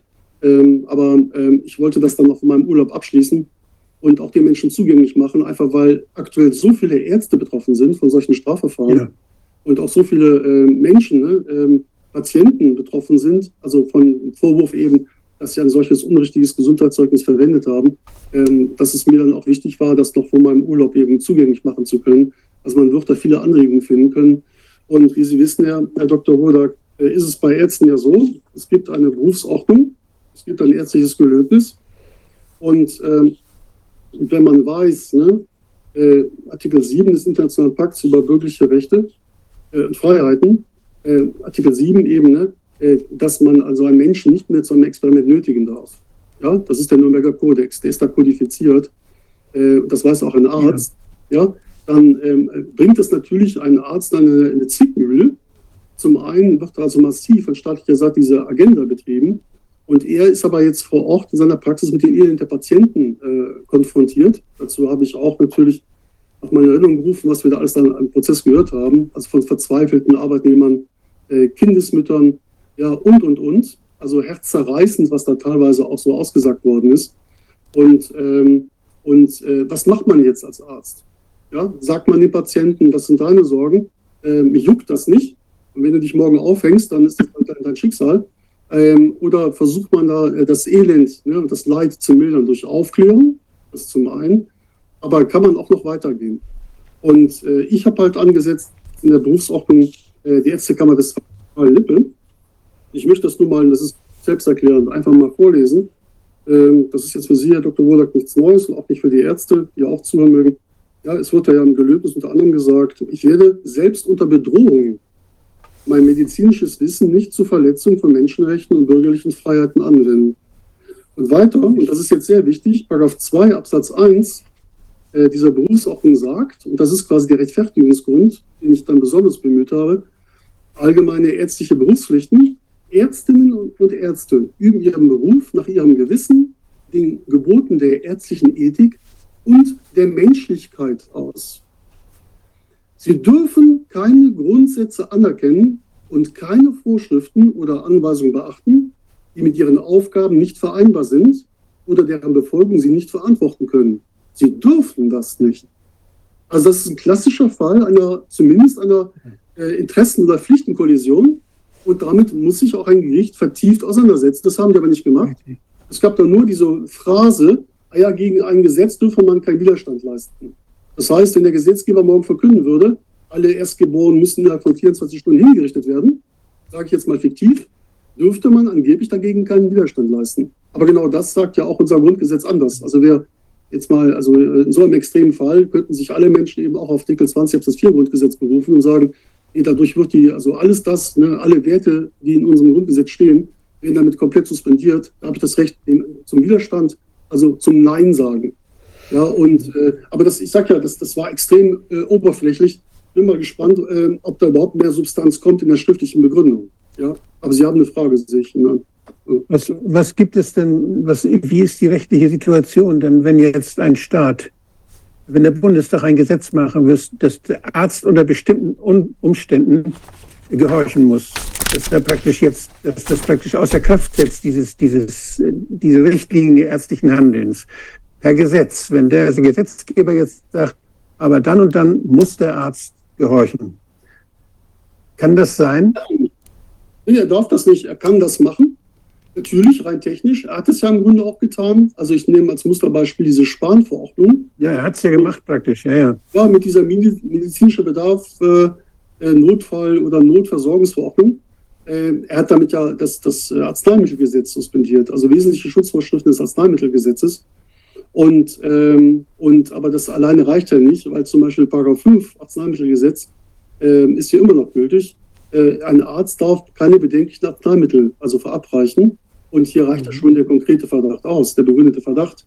Und bei so vielen Studien, peer-reviewed, die also dann schon ab 21 veröffentlicht worden sind, äh, nach den offiziellen Daten aus den Datenbanken, ja, äh, zu den Todeswellen in Deutschland, ne, Europa, USA, ähm, also ähm, und gerade schon alleine der Umstand, sage ich, ne, äh, dass dann diese Spanverordnung, die wurde ja schon Mai 2020 erlassen. Da gab es ja noch gar keine Injektion. Mhm. Also wer das damals gelesen hat als Arzt, hätte sich damals schon sagen müssen, also wenn das so ausschaut, dass man letztlich gar nichts mehr kontrolliert, äh, wir nicht mal mehr Beipackzettel bekommen, ähm, das muss ich ablehnen, ich kann es doch gar nicht verantworten.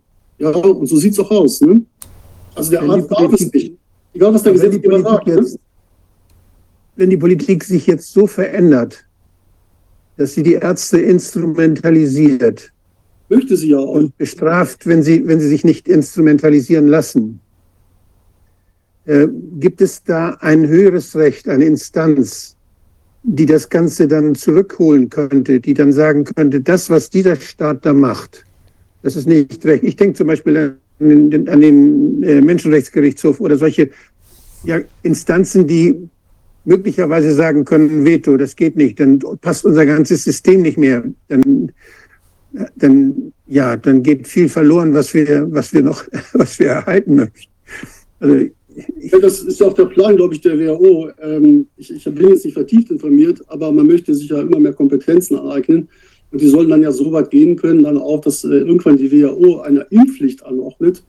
Und äh, ja. mir persönlich, muss ich Ihnen auch ganz ehrlich sagen, als Mensch wirklich scheißegal, äh, was da irgendwelche korrupten Funktionäre bei der WHO da raushauen.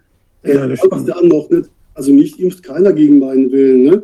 Äh, da gilt immer noch Götz von Berlichingen. Ne? Und äh, also das heißt, äh, da muss der Mensch seine Eigenverantwortung übernehmen äh, und dann äh, einem, äh, einem äh, Unmenschen, der sich der eine, zu einer solchen, wirklich satanischen Anmaßung fähig ist, was glaubt denn der Idiot? Hat der Recht an meinem Körper? Der hat es ja nicht mehr. Ne? Und das müssen die Menschen auch vermitteln. Ja, und das muss natürlich auch eine Art sagen. Ähm, er kann es natürlich eleganter formulieren. Er muss ja nicht gleich Götz von Berlichingen zitieren. Aber äh, was dann kommen muss aus der Kehle aller anständigen Ärzte und aller Menschen, äh, die sich noch ihrer Menschenwürde bewusst sind, äh, unabhängig davon, ob irgendein äh, europäischer Gerichtshof für Menschenrechte ja hier mal wieder das Recht findet, muss er sagen, nein, das interessiert mich überhaupt nicht. Ne? Macht, was ihr wollt. Haut euch selbst die Spritzen rein, ne? impft euch tot. Aber äh, äh, auf mich lasse ich diesen Druck nicht ausüben. Weil wenn für euch das geschriebene Recht dann nicht mehr gilt, wenn ich mich darauf berufe, ja gut, ne? dann braucht ihr euch auch nicht auf das geschriebene Recht berufen, um mich zu versklaven, zu demütigen und zu entmenschlichen. Ne? Wer weiß, was aus mir wird, wenn ich mir diese Spritze haben setzen lassen. Ne? Vielleicht ja. ist das, was ich danach zeuge, ein Hybrid ne? oder ein IT, keine Ahnung. Ne? Und ähm, verstehen Sie, der Mensch soll seine Eigenverantwortung nicht abgeben, weil da scheitern die dann dran. Also es ist immer noch so, auch wenn die Menschen durch Propaganda verzerrt äh, das vielleicht nicht mehr glauben können oder sich vorstellen können, nichts ist mächtiger als das Volk. Und ich habe den Eindruck, auch durch diese unsägliche Justiz, äh, dass wirklich also äh, massiv darauf hingearbeitet wird, dass die Menschen in diesem Land und auch sonst irgendwo in der Welt irgendwann sich kollektiv erheben und sagen, es reicht. Also das ist da das. Fehlt, da fehlt was an dem Satz, nichts ist Mensch, nicht ist mächtiger als das Volk, da fehlt die zweite Hälfte. Nichts ist mächtiger als das Volk, das seine Macht bemerkt. Ja gut, ja, ja, das habe ich ja so vorweggenommen. Das, das Volk kann ja gerne mächtig sein, aber wenn es, wenn es diese Macht verschläft, wenn es sie nicht nutzt, wenn es ja, sich nicht, nicht traut. Ja, auch nicht ja. nutzen weil, weil eben ein Anteil äh, desinformiert und, und verblendet und auch letztlich dann verblödet ist. Ne? Man muss es ja mal klar aussprechen. Ähm, also das, worum es hier in Bochum wirklich geht, äh, es geht ja nicht um den Heinrich Habich, ähm, weil wer da Näheres erfahren will, der kann dann eben den Telegram-Kanal Wir für Heinrich eben äh, abonnieren. Er wird auch über Demos äh, informiert. Die nächste ist am 12. August in Recklinghausen. Es gab im Bochum schon mehrere Demos, die sind dann auch bis zur JVA gezogen. Das hat auch viel Aufsehen erregt. Ähm, und ähm, ansonsten eben auch schauen, was sich da Neues tut. Es geht halt letztlich um die gesamte Medizin. Weil, ne, das habe ich auch vor Gericht gesagt, weil wohin kommen wir, äh, wenn die Menschlichkeit ja auch gerade bei Ärzten keine Rolle mehr spielt, dann sind wir wieder hier. Ja, was dann in den Ärzteprozessen in Nürnberg aufgearbeitet worden ist. Wir hatten ja schon mal ja. Ärzte ohne Menschlichkeit. Und äh, das ist doch wohl nicht der Typus Mediziner, den wir haben wollen. Ähm, ja. Deshalb müssen alle Menschen sich dafür einsetzen, dass eben Ärzte, die sich in der Zeit, wo andere versagt haben, bewährt haben, äh, dass die jetzt dafür nicht auch noch bestraft werden. Weil das ist wichtig jetzt. Ne? Die Täter werden geschützt, die Opfer und deren Helfer werden verfolgt. Ich habe ja auch darauf hingewiesen, dass dieser Arzt hat keinen geschädigt. Es gibt keinen Schaden und keine Opfer. Aber Ärzte, die, und, äh, die ihre Patienten nicht und nicht richtig aufgeklärt haben, deren Patienten jetzt auf den Friedhof liegen oder die ins Sichtung gefallen sind, da wird nicht mal ermittelt. Ja, wir wissen alle, es gibt einen Gesundheitsminister, der dem Volk jahrelang bis ca. Juni 2022 erklärt hat, die Covid-19-Injektionen seien nebenwirkungsfrei. Eine dreiste Lüge, zumal er als Verkehrbringer der Arzneimittel gemäß dieser unsäglichen Sparverordnung ja eben auch als Inverkehrbringer ja, gilt. Und ein Inverkehrbringer von Arzneimitteln darf schon mal gar nicht lügen äh, und das Volk eben irreführen und irreführende Angaben machen. Das ist strafbewehrt. Aber da wird ja nicht mal ermittelt. Also, und da ist aber viel Schaden entstanden, weil es Menschen gibt, die haben das tatsächlich geglaubt, was der gesagt hat.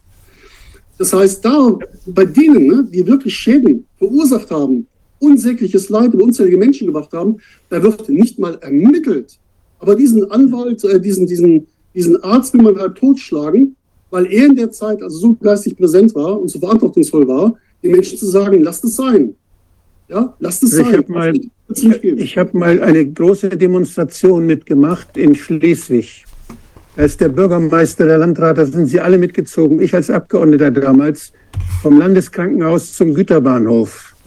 Das war, die, das war eine Demonstration, die daran erinnerte, dass in der Nazizeit die psychisch Kranken zur Vernichtung in Vernichtungslager gebracht wurden. Und da waren wir alle auf den Beinen und haben uns ja. über diese Ärzte, die damals ihre Patienten so behandelt haben, wie die Politik das ihnen vorgeschrieben hat, die sie dann in die Vernichtungslager getrieben hat, da haben wir gegen, dagegen protestiert. Ich stelle mir gerade vor, was wäre mit einem Arzt gewesen, der da damals nicht mitgemacht hätte, der gesagt, der sich geweigert hätte in der Psychiatrie, seine Patienten oder der sie geschützt hätte. Der, der falsche, der sagt, der ist nicht psychisch krank oder der, der ist der, einfach ein falsches Attest ausgestellt, um ihn zu retten. Was wäre damals mit so jemand passiert und wie würden wir das heute historisch beurteilen? Ja, aber das haben wir ja jetzt. Ne? Also der, der Arzt Heinrich Habich, der Menschen vor diesen Injektionen gewarnt hat und den Schaden begrenzen wollte, das hat er ja auch getan. Also man ja. geht ja in insgesamt knapp 5000 Fällen aus. Menschen, die bei ihm waren, äh, die er davon abgehalten hat, sich diese Spritze verpassen zu lassen, wenn man mit Professor Bergholz und Dr. Kremer ja, davon ausgeht, dass also auf 20 Injektionen eine schwere Nebenwirkung kommt, dann weiß man, also vereinfacht, bei 4000 Patienten hat er 200 Menschen vor schweren Nebenwirkungen bewahrt. Ja, das ist die Bilanz. Aber ihn verfolgt man, kriminalisiert man, seine Existenz wird zerstört. Während alle die, die für diese Scheiße verantwortlich sind, die wir ja erlebt haben, die letzten zwei, drei Jahre, da wird nicht mal ermittelt. Ich will nur sagen, ich habe das auch im Prozess ausgesprochen, auch diese Staatsanwältin gefragt, warum ist denn da nicht ermittelt? Ja. Weil wir wissen ja auch, wenn ich den Patienten nicht richtig aufkläre, ist die Einwilligung auch in die Spritze unwirksam. Und dann haben wir eine Körperverletzung.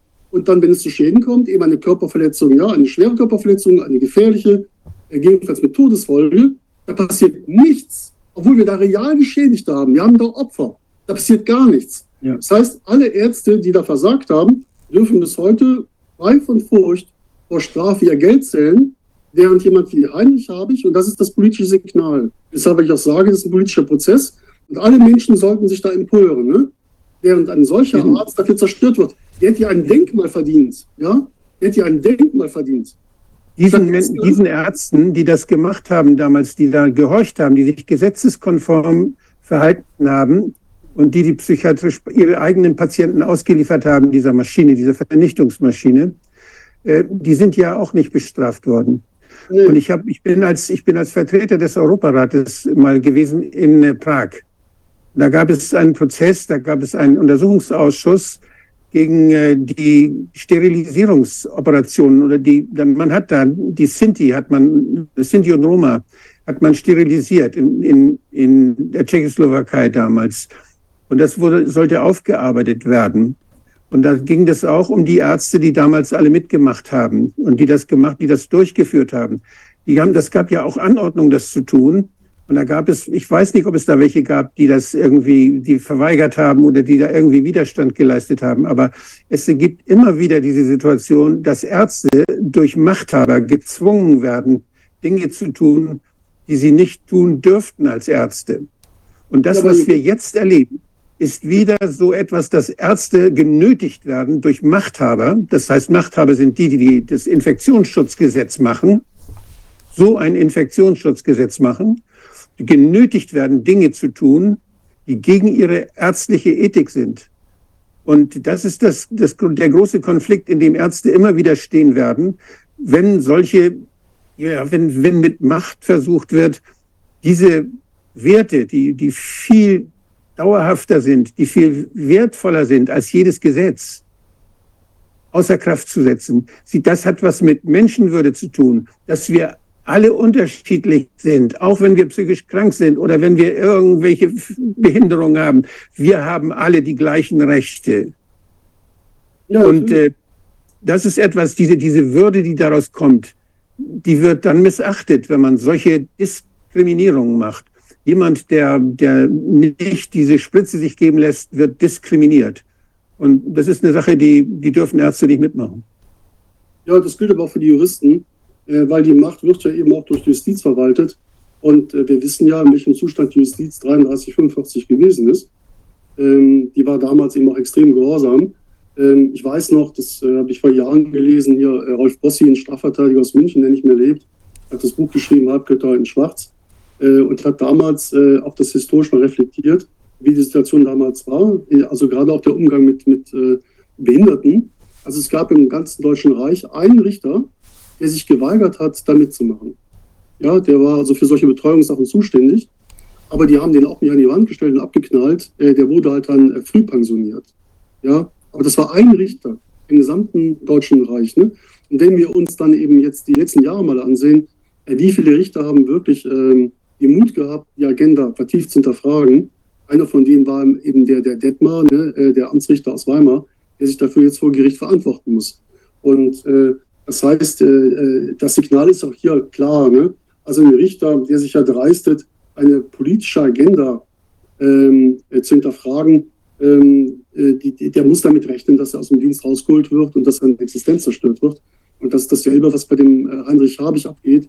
Das heißt, äh, es ist höchste Zeit für die Menschen, sich zu engagieren, sich zu empören, auf die Straße zu gehen, äh, weil wenn das Schule macht, ja, dass alle die, die noch denken können, auch den Mut haben, sich ihres Verstandes zu bedienen.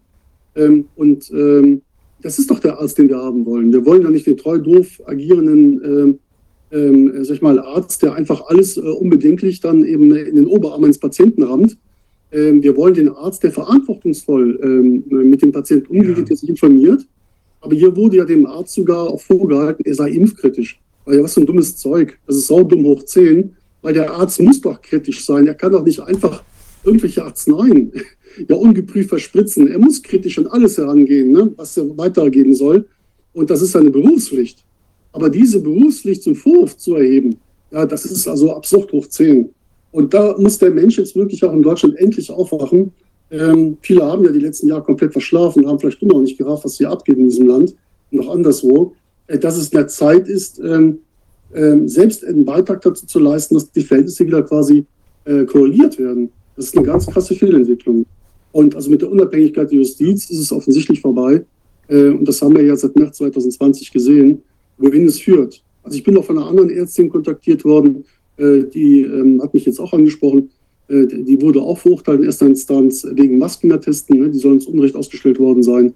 Das äh, Strafmaß war auch erheblich, also auch über zwei Jahre im nicht mehr bewährungsfähigen Bereich.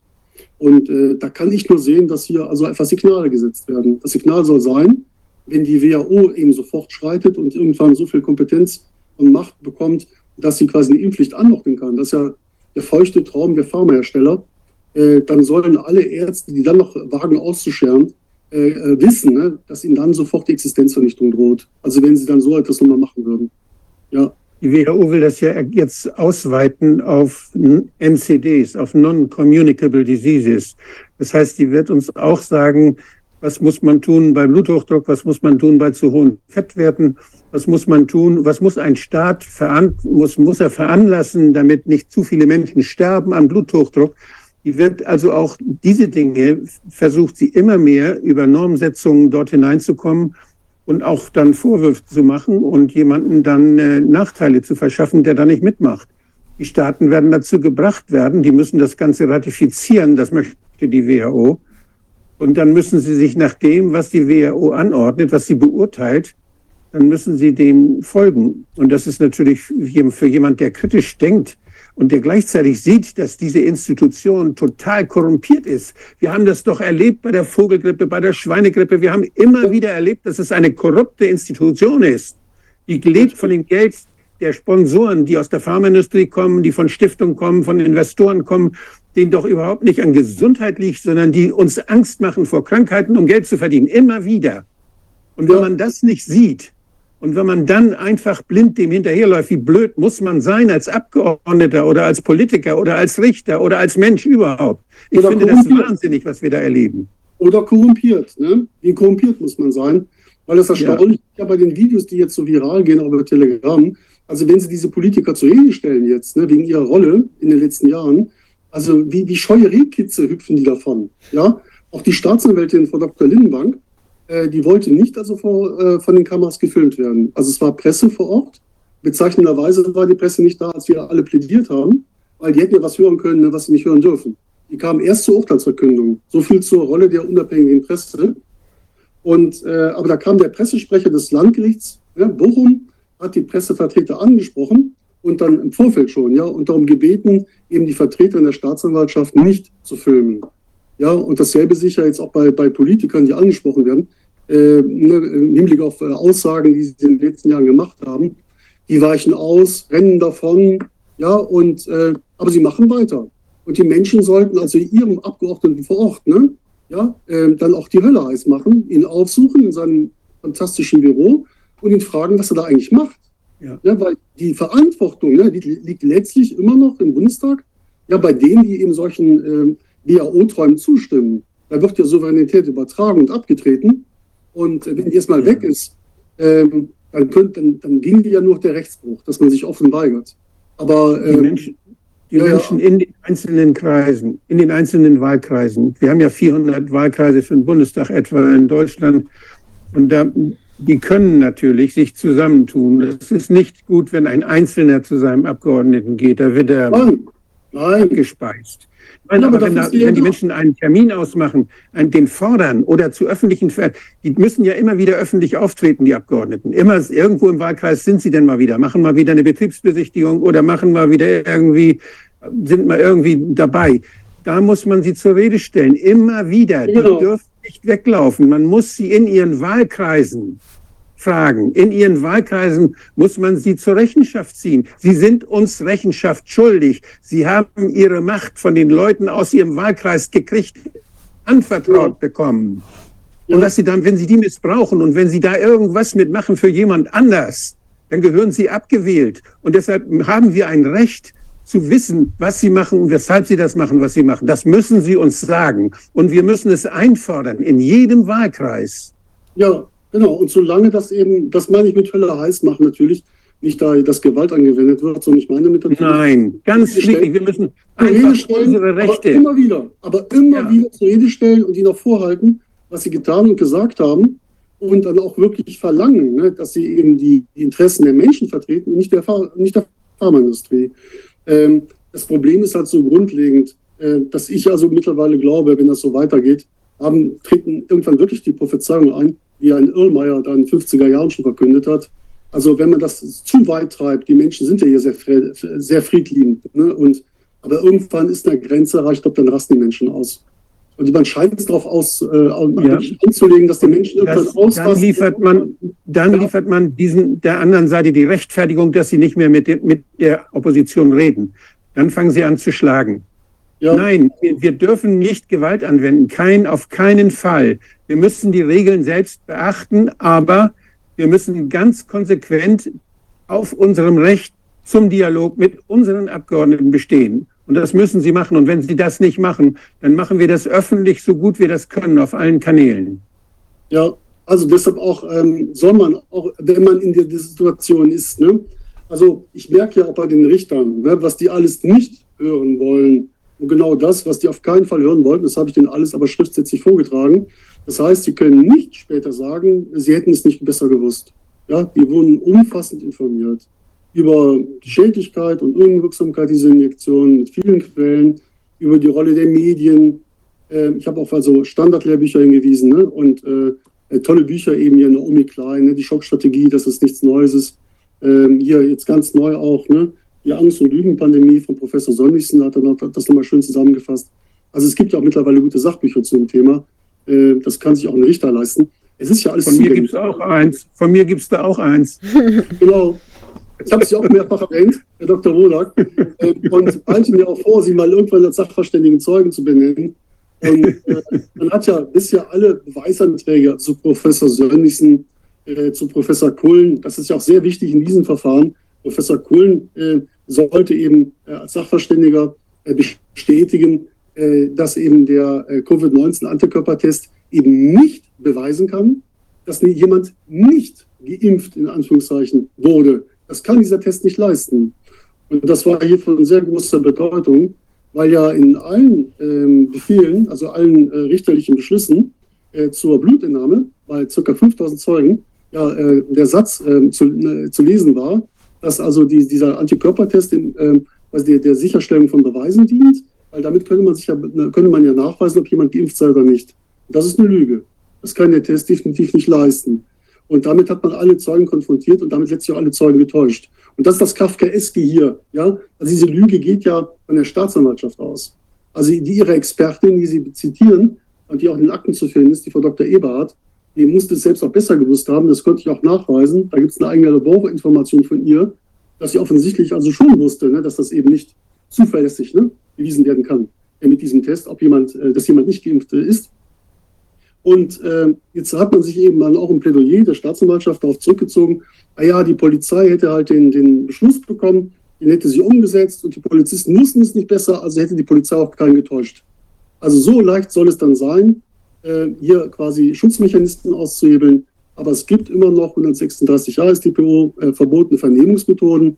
Und äh, das wird also auch eine spannende Rechtsfrage sein, mit der sich dann der BGH befassen soll, ob sich eine Staatsanwaltschaft so leicht damit rausreden kann, dass der Polizist ja ahnungslos war, ja, der den Beschluss umgesetzt hat, während sie selbst die Staatsanwaltschaft offensichtlich ganz genau wusste, ne, dass der Test das nicht kann, weil das beweist sich durch das Vorgehen der Polizisten.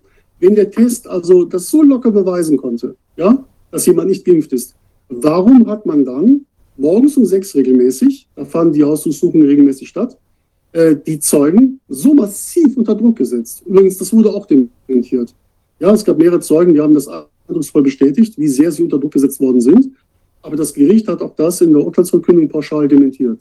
Ja, es wurde kein unzulässiger Druck ausgeübt und es wurde auch niemand getäuscht. Ja, äh, Schweine können fliegen und es gibt den Mann auf dem Mond. Hätten die auch noch sagen können. Also, ähm, das ist das Niveau der Justiz, die also krampfhaft, ja, äh, mit, wie mit der Nibelungentreue, äh, versucht, ähm, das Versagen der Politik noch zu verteidigen und äh, einseitig gegen die vorzugehen, die in den letzten Jahren Schaden begrenzen wollten. Also das ist auch vom intellektuellen Niveau her so erbärmlich, so peinlich. Also äh, meine Arbeit im Garten, glauben Sie mir, ist intellektuell anspruchsvoller als das, was ich teilweise da in Bochum erlebt habe. Und äh, sag mal, ja. Wilfried, da die, ähm, die Geschichte, bei wie vielen Menschen haben die dann tatsächlich diesen Antikörpertest durchgeführt zu Beweiszwecken?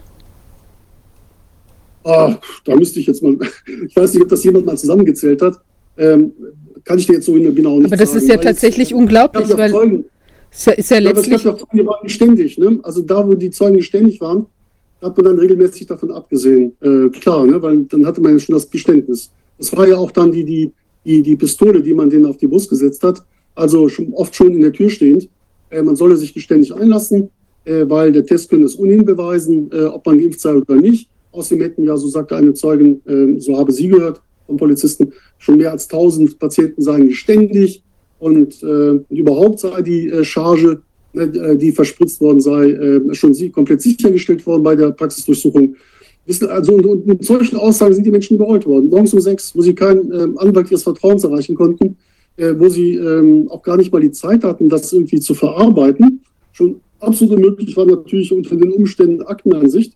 Und äh, deshalb, das müsste man mal durchzählen. Also, ähm, ab, ab, also quasi alle Beschuldigten abzüglich der Geständigen, äh, wie viele Testungen dann auch durchgeführt worden sind. Aber klar, es waren etliche hundert. Aber das ja, ist ja schon auch ein ganz schönes Ding. Also mit einer, einer wirkungslosen, ein wirkungsloser körperlicher Eingriff äh, der ja übrigens auch natürlich wieder DNA-Sammelmöglichkeiten bietet, ja, äh, äh, hier auf die Leute zuzugehen. Also das ist ja schon die Frage, ob ich das, wenn ich das weiß, also auch die Staatsanwalt, als äh, Staatsanwältin, was du gesagt hast, wenn ihr klar ist, dass sie da äh, überhaupt nichts Sinnvolles verlangt, ja, dann kann ich ja demnächst auch von den Leuten verlangen, dass sie sich ein C abschneiden lassen für irgendeine nutzlose äh, Erkenntnisgewinnung. Also ich meine, was soll das? Ja, das war natürlich dann die zweite Säule dieser Argumentation. Zum einen kann der Test das schon mal an sich nicht leisten, Professor Kullen. Und deshalb habe ich auch den Professor Sönnigsen benannt. Weil äh, wie kann denn ein, äh, eine Covid-19-Injektion, die unwirksam ist, äh, äh, Antikörper bilden lassen? Wie kann die zur Bildung von Antikörpern führen? Also mir wird etwas gespritzt, was unwirksam ist. Wie, eine, so eine, Injektion, so eine Injektion kann schon Antikörper hervorrufen, aber die sind eben nicht wirksam gegen die Infektion. Das ist ja anerkannt. Und ja, genau. was, die da, was die da für Antikörper messen und bei wem sie welche finden und bei wem sie keine finden und wie lange man die finden kann, das ist strittig. Ja, und aber man, ähm, man, man ähm, unterstellt ja quasi implizit, wenn man sagt, ne, der, der, Test kann das also nachweisen, als wenn die Wirksamkeit 100 Prozent wäre. Das ist ja dummes Zeug. Nein, ist zu unsicher. Ja, und äh, also daran scheitert das auch übrigens. Ne? Also nicht nur an dem Test an sich schon, sondern eben auch an den Unzulänglichkeiten dieser äh, Covid-19-Injektion. Und äh, klar, also die Betroffenen, die das realisiert haben. Ein weiteres Argument ist, dass Bitte? diese Erkenntnisse, dass man ja inzwischen immer mehr weiß, dass in den einzelnen Lots verschiedene Inhaltsstoffe sind. Ja, da genau. ist ja nicht immer was drin. Wenn man die dänische Studie jetzt nimmt und man sieht, was, wie unterschiedlich die reagieren, die Leute, dann kann man sich auch vorstellen, dass die, die Antikörperbildung entsprechend unterschiedlich ist. Bei einigen hat man ja den Eindruck, dass es sich um Placebos handelt. Und bei anderen, ja. da, da, sterben die Leute. Also das ist völlig was unterschiedliche Dinge und Inhaltsstoffe drin. Und von daher muss natürlich auch die Reaktion des Körpers jedes Mal, und ist sie, ist, ist sie entsprechend auch hier unterschiedlich. Und deshalb, dass, wenn da einer kommt und sagt, mit einem Test kann man das beweisen, dann erzählt er Unsinn. Ja, und wenn das so einfach wäre, wozu dann dieser Druck auf die Zeugen morgens um sechs? Mhm. Also, wenn die ja, sich so sicher gewesen wären, dann wäre mit Sicherheit dieser Druck auch nicht so ausgeübt worden. Äh, also, dass man diesen Druck ausgeübt hat, beweist aus meiner Sicht eindeutig, dass die Staatsanwaltschaft in Wahrheit genau darum wusste, dass der Test das überhaupt nicht abliefern kann. Also sollten die Menschen unter Druck gesetzt werden, damit sie sofort geständig sind, man die Akte möglichst frühzeitig schließen kann. Ja, weil wenn das Verfahren ja. abgeschlossen ist, die Zahlung einer Geldauflage, dann hat ja der Zeuge auch keine Aussageverweigerungsrecht mehr. Nein, ja, die Staatsanwaltschaft geblufft. Ja, natürlich. Und ähm, das sind verbotene Vernehmungsmethoden. Ähm, also übrigens, ne, das ging so weit, ähm, dass also einige Zuschauer noch nach mehr als einem Jahr äh, zu dieser Blutentnahme ähm, quasi geladen worden sind. Ja? Und selbst die Staatsanwaltschaft geht davon aus, dass also äh, nach der günstigsten Prognose, dass also spätestens nach einem halben Jahr, ne, sagt diese Dr. Ebert, geht da gar nichts mehr. Also dann ist es endgültig vorbei. Ne? Man hat die noch nach einem Jahr abgeholt. Und warum? Weil diese Zeugen, ja, und das muss aufgearbeitet werden, das ist Nötigung im Amt, äh, als, sich als äh, diese, diese Zuschauer sich als Zeugen zur Verfügung gestellt haben, um zu bestätigen, dass der Wachmeister ihm am ersten Tag gesagt hat, das ist eine Anordnung der Vorsitzenden, äh, dass diese Ausweise von ihm kopiert werden sollen. Das hatte sie ja dementiert. Ja, und damit wäre sie ja auch als Lügnerin überführt worden. Ja, und, ähm, und das, was sie dementiert hat, hat sie dann am letzten Verhandlungstag gemacht. Ja, schriftlich sogar. Ne? Also, das ist der Zustand der Justiz. Und, ähm, das sind halt die Helden. Ja, also ähm, die Vorsitzende Richterin ist die Frau äh, Breibisch-Lepping, die beisitzenden Richtern, äh, das ist die Frau Lebro und der Dr. Yilmaz. Und äh, man muss die Verantwortlichkeiten auch mal benennen. Ja, und, äh, dass man also diesen Arzt dann monatelang in Hand Fußschellen äh, zum Gericht transportiert hat und zurück. Äh, also das konnte ich immerhin abstellen, das mit den Fußschellen. Äh, das ist so entwürdigend und erbärmlich. Äh, das ist also wirklich ein, ein, Tiefpunkt der Rechtspflege, muss man ganz klar sagen. Ne? Ähm, und ähm, da weiß man kaum noch, wie man das kommentieren soll. Tja, absolut sagen, grotesk. Also was soll das? Das ist ja wirklich entwürdigend, ja, unglaublich. Wie lang ist denn der, also du sag noch mal, was, was an, bei der U-Haft ansonsten an Besonderheiten noch aufgetreten ist wie, und, und wie, wie geht's ihm überhaupt jetzt? Also ist er, wie sind seine Haftbedingungen? Ähm, wie lange sitzt er jetzt ein, konkret? Ja, seit äh, dem 14. Mai 2022. Also das sind dann äh, ja bald schon 14 Monate. Mhm. Und ähm, ja, die Haft sieht so aus, also wenn, er, wenn seine Frau ihn besucht, äh, dann wird äh, dieser Besuch, ähm, wurde also nicht von einem JVA-Beamten überwacht, wie das eigentlich üblich ist, sondern ähm, speziell zu diesem Besuch wurde dann eine Mitarbeiter der Staatsanwaltschaft abgestellt. Man hoffte also offensichtlich, dass man ähm, äh, im, durch die Beobachtung dieser Gespräche nochmal irgendetwas finden könnte, was ja vielleicht zum Beispiel den Verdacht der Fluchtgefahr äh, bestätigen würde. Das ist also sehr ungewöhnlich. Ähm, und ähm, was war da noch alles? Ähm, also vorweggenommen jetzt, damit das jetzt nicht zu depressiv klingt, also er wird zumindest von seinen Mithäftlingen nicht nur akzeptiert, sondern auch sehr geschätzt. Also die mögen ihren Doc, er ist da sehr altruistisch, ähm, äh, gibt Rat, ähm, wo er nur kann. Und äh, keiner der Mithäftlinge äh, versteht, warum er überhaupt in Haft sitzt.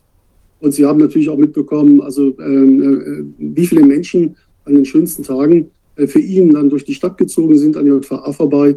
Also es hat da mächtig für Eindruck gesorgt. Und äh, das sind so Lichtblicke in diesem ganzen Dunkel.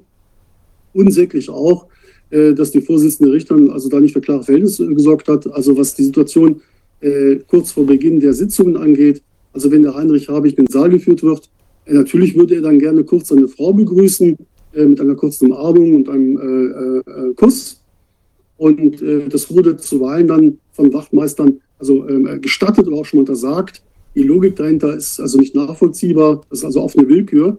Aber das hat eben die Vorsitzende Richterin einfach delegiert und das den Wachmeistern überlassen. Aber jetzt den Eheleuten äh, in der Situation äh, zu untersagen, äh, dass man sich dann noch zumindest mal kurz vor Beginn der Sitzung äh, mal herzlich umarmt, also ich halte das für wirklich unmenschlich. Ja, und äh, äh, das sind solche Dinge eben. Und es gab übrigens auch hat ähm, ich äh, nochmal ähm, eine gute Bekannte darauf hingewiesen, auch in der JVA zum Beispiel einen krassen Vorfall gegeben. Ich habe nochmal nachgeschlagen. Ähm, das war eben der 17. April 23. Damals ist ein Mithäftling äh, in einer Freistunde äh, am Nachmittag äh, zusammengebrochen und von einer Bank gefallen. Äh, da haben Mitgefangene, ich lese das mal vor, äh, um Hilfe gerufen und haben ihn in eine stabile Seitenlage gebracht und versucht, ihn zu wecken. Da wurde auch er gerufen, also Mitgefangene haben ihn gerufen, den Heinrich Habich, das waren, das waren nicht JVA-Beamte. Und, äh, und die JVA-Beamte haben dann nach der Sanitäterin gerufen, äh, die kam auch recht zügig.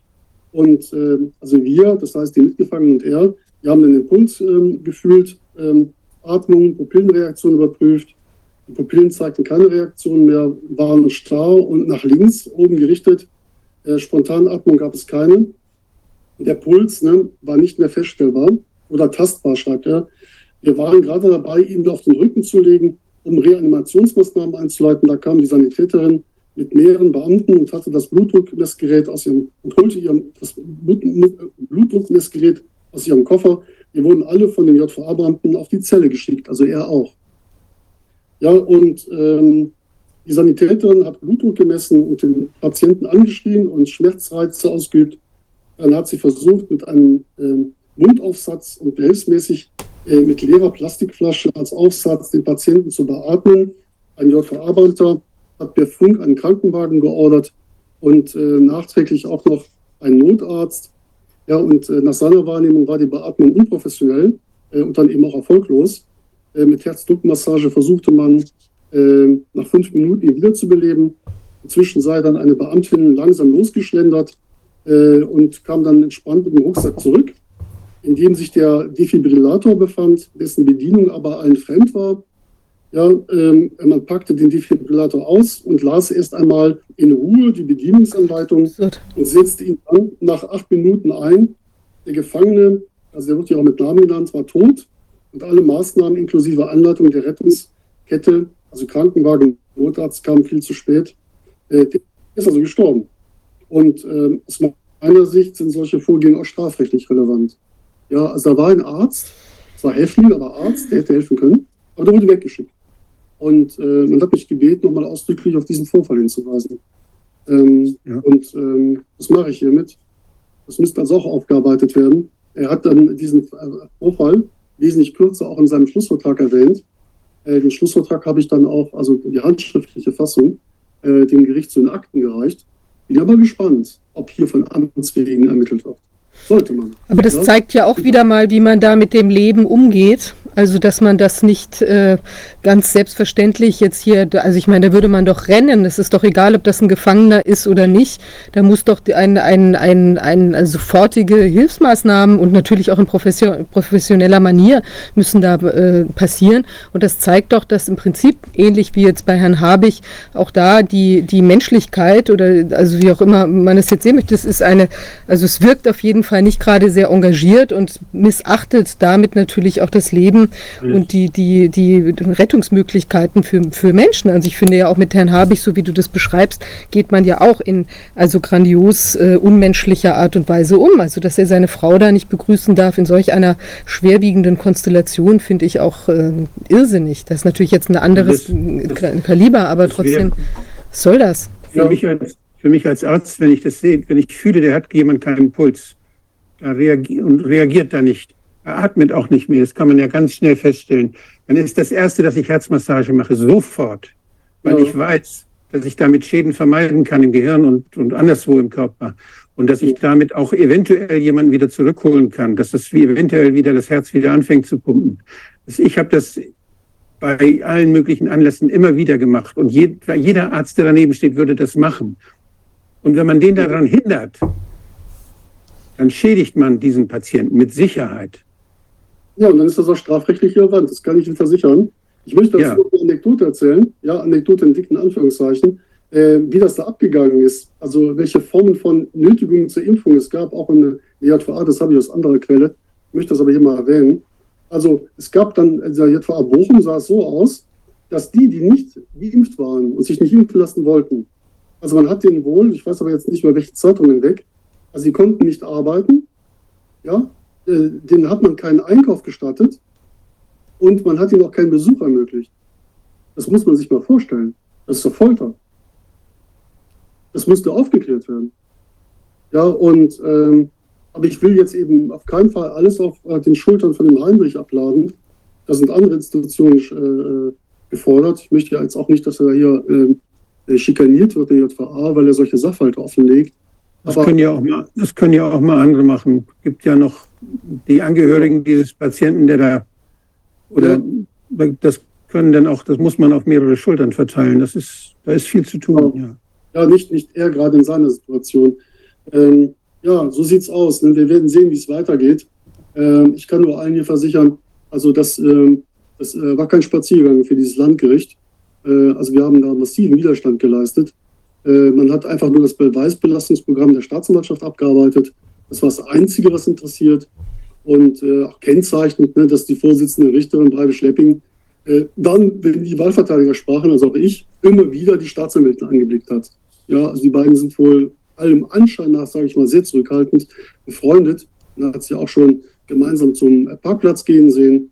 Und ähm, also wenn äh, das hier irgendeine Mädelsfreundschaft ist und man glaubte, man kann hier mal eben locker in ähm, ähm, ungesetzlicher Kooperation mal hier einfach so ein Programm durchziehen, die Staatsanwaltschaft äh, und die Verteidigung komplett aus, äh, ausbremsen, äh, haben sie sich getäuscht. Also ich kann ja, obwohl ich wirklich viel erlebt habe in den letzten Jahren, ne, nicht vorstellen, dass der Bundesgerichtshof das jetzt auch noch durchgehen lässt, was da in Bochum passiert ist. Also es gibt so viele absolute relative Revisionsgründe, die auch vorbereitet worden sind durch die Verteidigung. Äh, dann ist auch die Strafzumessung totaler Wahnsinn. Also äh, wie kann man denn also äh, unter den Gegebenheiten einen solchen Mann äh, zu zwei Jahren und zehn ähm, zu zwei Jahren und zehn Monaten verurteilen? Man möchte ja noch weiter verhandeln. Also es gibt ja noch ne, zur Erinnerung, es gibt ja noch ca. 400 Fälle, die sind noch nicht entschieden. Die möchte man also noch abarbeiten. Und das heißt, die wollen dann oben noch was drauflegen. Und ähm, das, also es gibt sehr viele Argumente, warum das so nicht geht. Ja, warum man hier auch nicht nachträglich eine Gesamtstrafe bilden kann. Und äh, dazu werde ich aber dann eine Revisionsbegründung äh, umfassend vortragen. Äh, das ist jetzt hier verfrüht. Also ich, äh, aber ich weiß, da gibt es noch ganz viele Argumente, die kann ich jetzt hier nicht unterbringen. Ähm, aber die kommen dann noch, wenn es an der Zeit ist. Ne? Und ähm, ja. Wilfried, was steht da im Raum? Die haben schon artikuliert, was sie sich vorstellen als Endergebnis der, der Verurteilung. Wenn es jetzt die zwei Jahre, zehn Monate ist, was soll da aus dem Endurteil dann noch herausspringen für die weiteren 400 Fälle? Ja, keine Ahnung. Ähm, also ich mache natürlich geltend, ne? also hier sind Verfahrenshemmnisse entstanden. Wir müssen das Verfahren jetzt, soweit er noch nicht äh, verhandelt worden ist, die müssen quasi die restlichen Fälle, äh, äh, jetzt quasi, das muss beendet werden, das Verfahren muss eingestellt werden. Äh, weil man kann das jetzt nicht mehr kompensieren. Ja, also diese Willkür mit dem Teilurteil ist ja auch übrigens Wahnsinn. Die Ehefrau ist ja mit angeklagt. Ja, die soll ja Beihilfe geleistet haben zu den Taten ihres Ehemanns. Aber man hat das Verfahren von dem Heinrich Habich jetzt im Hinblick auf die 207 Fälle abgetrennt, äh, damit auch die Frau rausgeworfen. Die konnte sich ja wegen dieser Taten gar nicht mehr verteidigen. das geht nicht. Ja, also das äh, ist, ähm, das weiß jeder Jurist. Ähm, äh, das ist eine äh, Verfahrensbeteiligte, die muss notwendig anwesend sein. Aber ähm, äh, äh, die war ja mit der Abtrennung quasi raus. Also auch das ist ein Unding. Und äh, dann noch die ganzen Verfahrensverletzungen, ja, der Umgang mit der Verteidigung, die Verletzung des Öffentlichkeitsgrundsatzes. Ähm, also im Grunde sollte man jetzt hier wirklich aufhören. Aber nach der Vorstellung dieses Gerichts, Sicherheit, ne, gehen die davon aus, ne, äh, wenn sich von den 400 Fällen noch ein paar bestätigen lassen, äh, da packt man nochmal locker am Ende ne, ein, zwei Jahre drauf. Und dann soll der Arzt eben vier, viereinhalb Jahre sitzen äh, für eine solche Tat. Ne, und äh, äh, und das soll dann eben ne, hier für Eindruck sorgen in ganz Deutschland, äh, dass die Ärzte fortan wissen, wie systemtreuer aussieht und was man mit Ärzten machen würde, die eben da nicht mehr kooperieren. Ne? Die eben quasi ihren Beruf, ihren, ihr Ethos und die Menschlichkeit höher stellen als quasi blinden Kadavergehorsam. Und das ist eben das, was die Menschen erkennen müssen. Ähm, das, da müssen sie sich wehren. Ja? Sie müssen solchen Ärzten beistehen. Sie müssen zu den Terminen gehen ja, sie sollen Öffentlichkeit herstellen, sie sollen sich das anschauen, was passiert. Das ist sehr wichtig, davor auch präsent zu sein, so wie das die Unterstützer in Bochum machen. Die bringen es wirklich fertig, dass sie, wenn möglich, zu jedem Termin kommen. Und das sind viele Termine schon gewesen. Aber die kommen und schauen sich das an und das stört diese Richter gewaltig. Also diese Öffentlichkeit stört die Richter gewaltig. Die gehen auch zu den Demos. Äh, ne, ganz Bochum hat schon zur Kenntnis genommen, was da läuft äh, vor dem Gericht. Und das ist wichtig. Öffentlichkeit herstellen, in die Sitzungssäle rein, sich nicht also abschrecken lassen durch solche Schikanen und, äh, und eben wirklich fordern auch ne, ähm, als Prozessbeobachter, wenn man das eben auch mitteilt, was man wahrgenommen hat, äh, dass hier Gerechtigkeit waltet. Und natürlich, wenn man betroffen ist, dann von solchen Maßnahmen daran gehindert wird, den Sitzungssaal zu verlassen über zehn Minuten hinweg, die, es wahrscheinlich waren, äh, dass man auch eine solche Richtung dann anzeigt, wegen Freiheitsberaubung, Nötigung im Amt, äh, auch den Dienstaufsichtsbeschwerde einreicht also sich auf keinen Fall einfach alles gefallen lässt. Die Menschen müssen dem Recht widersprechen. Es ist nicht so, dass das Recht vom Himmel fällt und sich willkürlich über das Land verteilt. Es muss in diesen Zeiten also wirklich hart eingefordert werden. Ja? Und äh, so wie wir wissen, Hohlschuld ist, ist das Recht auch ein Gut, äh, das einem nicht einfach so geschenkt wird. Äh, man muss es wirklich also in hartem Kampf sich erstreiten. Und wenn die, also ich sag mal, diese Strukturen glauben, ne, sie können das einfach so durchziehen, es gibt keinen Widerstand, also dann wären wir verloren. Ja, das, das darf auf keinen Fall, dieser Eindruck darf auf keinen Fall vermittelt werden. Das heißt, kämpfen bis zum bitteren Ende, äh, bis sich eben das Recht irgendwann wieder durchsetzt. Aber auch die Täter zur Verantwortung gezogen werden. Also von Aussöhnung, ja, es gab ja diese Phrasen, äh, es wäre Zeit zu verzeihen und zu vergeben und zu vergessen. Also ähm, in der Justiz sehe ich überhaupt kein Signal, äh, dass man hier wirklich in Deutschland ernsthaft um Aussöhnung oder gar Aufarbeitung bemüht ist. Also die Täter sitzen immer noch in den Ämtern und haben natürlich ein gesteigertes Interesse daran, dass die äh, äh, ihnen ergebene Justiz äh, nichts aufarbeitet. Und ich, ich frage mich nur noch eigentlich, ne, wann der Zeitpunkt kommt, dass die Menschen sich das, also schon mal, schon mal gar nicht in dieser Form, äh, äh, noch also nicht, dass die Menschen sich das noch gefallen lassen. Also ich frage mich, wie sehr muss man die Menschen quälen, bis sie sagen, es reicht? Ja, aus meiner Sicht ist der Punkt schon lange über, äh, überschritten. Weil wenn, wenn die Anwälte jetzt hier nur noch äh, Statisten sind, die nicht mehr gehört werden, die man einfach ignorieren darf, äh, und das wird dann eben auch in der Rechtskontrolle so bestätigt, ah ja, dann ist das einfach das Ende der Rechtspflege. Und dann muss man eben auch die Konsequenzen ziehen. Und ich, aber Wilfried, es ist ja jetzt auch zu beobachten, dass zum Beispiel diese, also da der Gerichtsprozess gegen die, äh, für die, also von einem Impfopfer, wird ja jetzt auch in den Nachrichten schon so besprochen, ach, keine Chance. Also man nutzt im Prinzip auch diese, diese gerichtlichen Aktivitäten dann dazu aus, um Signale zu senden. Hat keine Chance, ihr braucht gar nicht da klagen und ihr habt es auch schwer, wenn ihr einen Antrag stellt nach diesem äh, Ausgleichsgesetz da, äh, dann kriegt ihr auch wahrscheinlich gar kein Geld. Auch da sind lauter Hürden, um im Prinzip die Leute dadurch äh, in die Mutlosigkeit zu treiben. Und ich glaube, da muss man wirklich sehr stark aufpassen, weil wenn wirklich viele Menschen da klagen, dann ist durchaus die Chance, dass auch man an einen vernünftigen Richter mal gerät, der vielleicht eben auch nichts mehr zu verlieren hat. Wir hatten jetzt die Konstellation da mit dem äh, Rüdiger Bormann, der hat ja da den, den äh, in ein, hier im äh, Berliner äh, Arbeitsgericht äh, äh, hat er da ja auch gewonnen, ja, wo es darum ging, dass er da äh, diese, äh, also eben angeblich da äh, sich äh, despektierlich über die Gesundheitssenatorin da geäußert hat und so weiter. Also arbeitsgerichtlich hat er gewonnen. Und das war ja ein Richter, der hat zum Beispiel gesagt, ja, ich gehe in einem halben Jahr in Pension. Mir ist das im Prinzip egal. Ja, ich schreibe gerne dieses Urteil und das hat er dann ja auch geschrieben. Und äh, ich glaube, da ist trotzdem was drin. Also dieser Fall, den du jetzt da betreust, ist natürlich, der ist extrem, ja, wirklich extrem. Aber auf der der anderen Seite hat er auch ein Erkenntnis- und auch Empörungspotenzial, also auch für Menschen, die das jetzt sehen. Und das ist ja hier wirklich eine schreiende Ungerechtigkeit. Und da ist, äh, da reiten sie schon auch aus meiner Sicht, ein, wie will man sagen, auf, auf Messers Schneide, weil ähm, das kann eben auch sehr schnell nach hinten losgehen. Ich meine, ich, ich kann mir vorstellen, also dass es eben genug Menschen verstehen, dass das so nicht sein kann und so mit Rechtsstaat irgendwie nichts mehr zu tun hat. Und ähm, was natürlich auch interessant ist, das ist, dass sie, ähm, sie äh, machen ja möglicherweise hier auch eine Verschleppungstaktik, kann ja auch sein. Also die schaffen auch Revisionsgründe, äh, sodass du eben dann auch wieder in die nächste Instanz gehst. Dann kommt das Ding wieder zurück, aber es ist schon wieder ein halbes Jahr vergangen oder ein Jahr oder wie lange auch immer.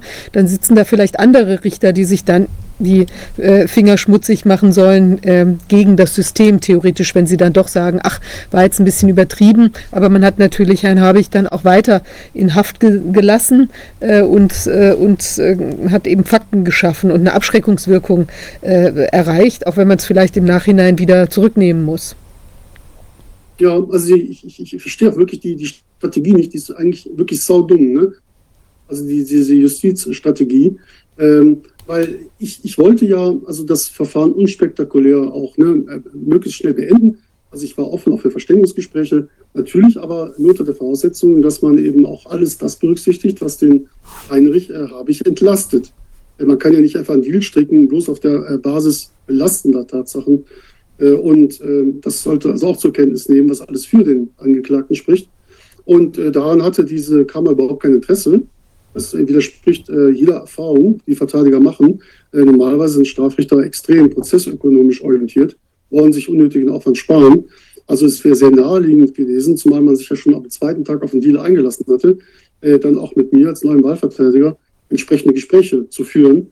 Das hat diese Kammer komplett abgeblockt.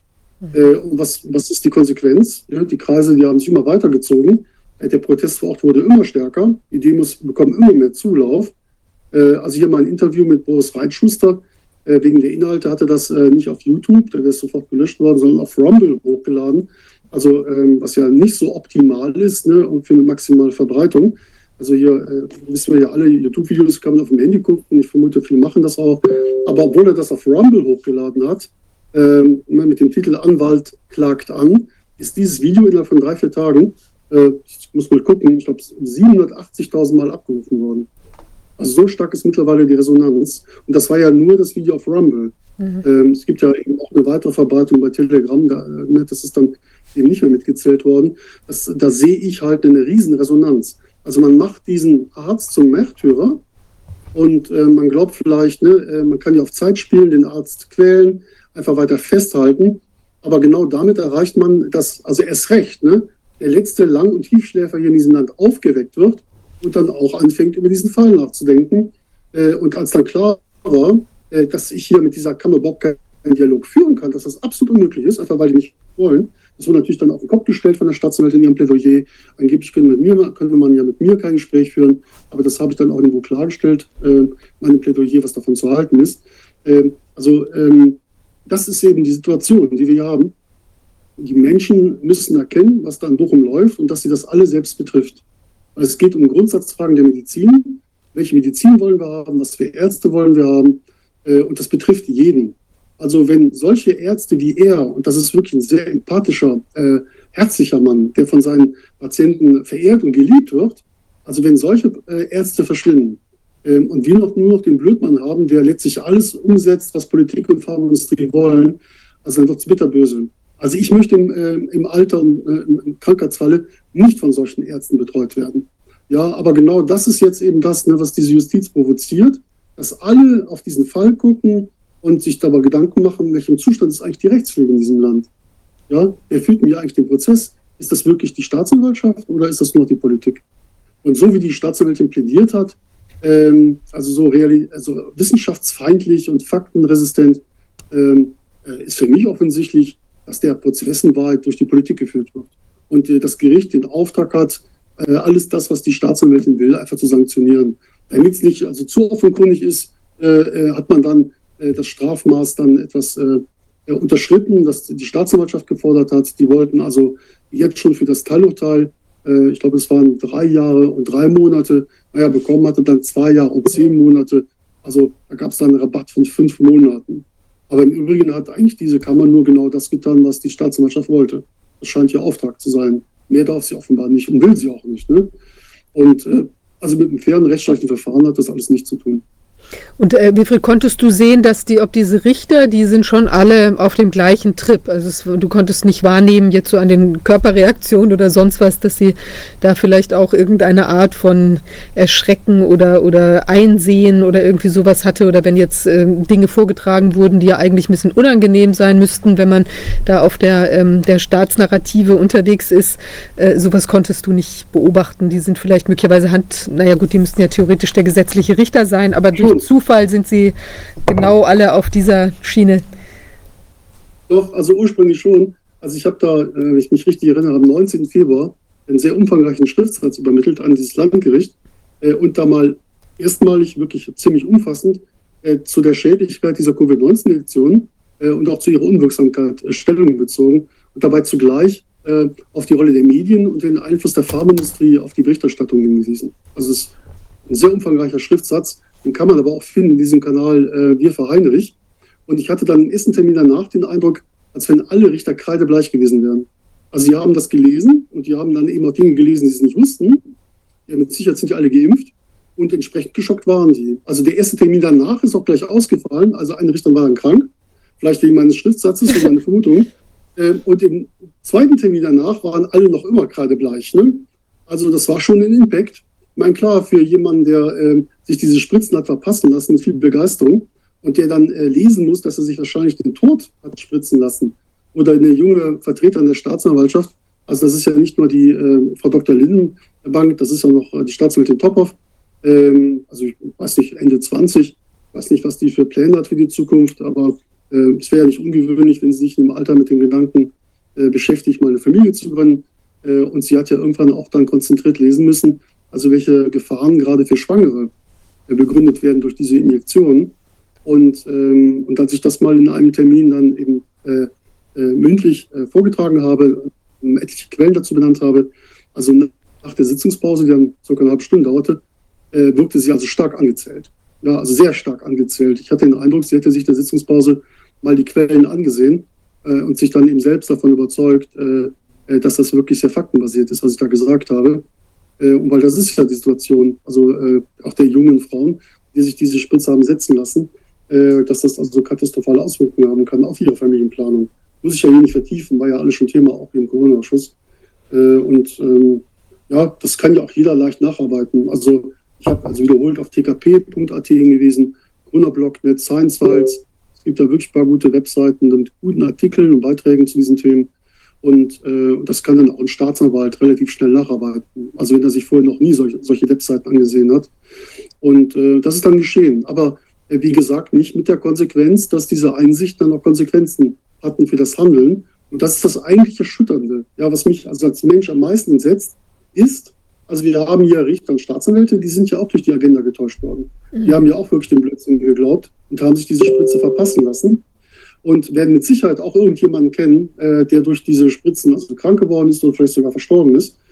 Und trotzdem gehen die gleichen Richter und Staatsanwälte hin und verteidigen durch diese Art der Prozessführung, äh, wie jetzt hier gegen diesen Arzt, letztlich ja diese Agenda.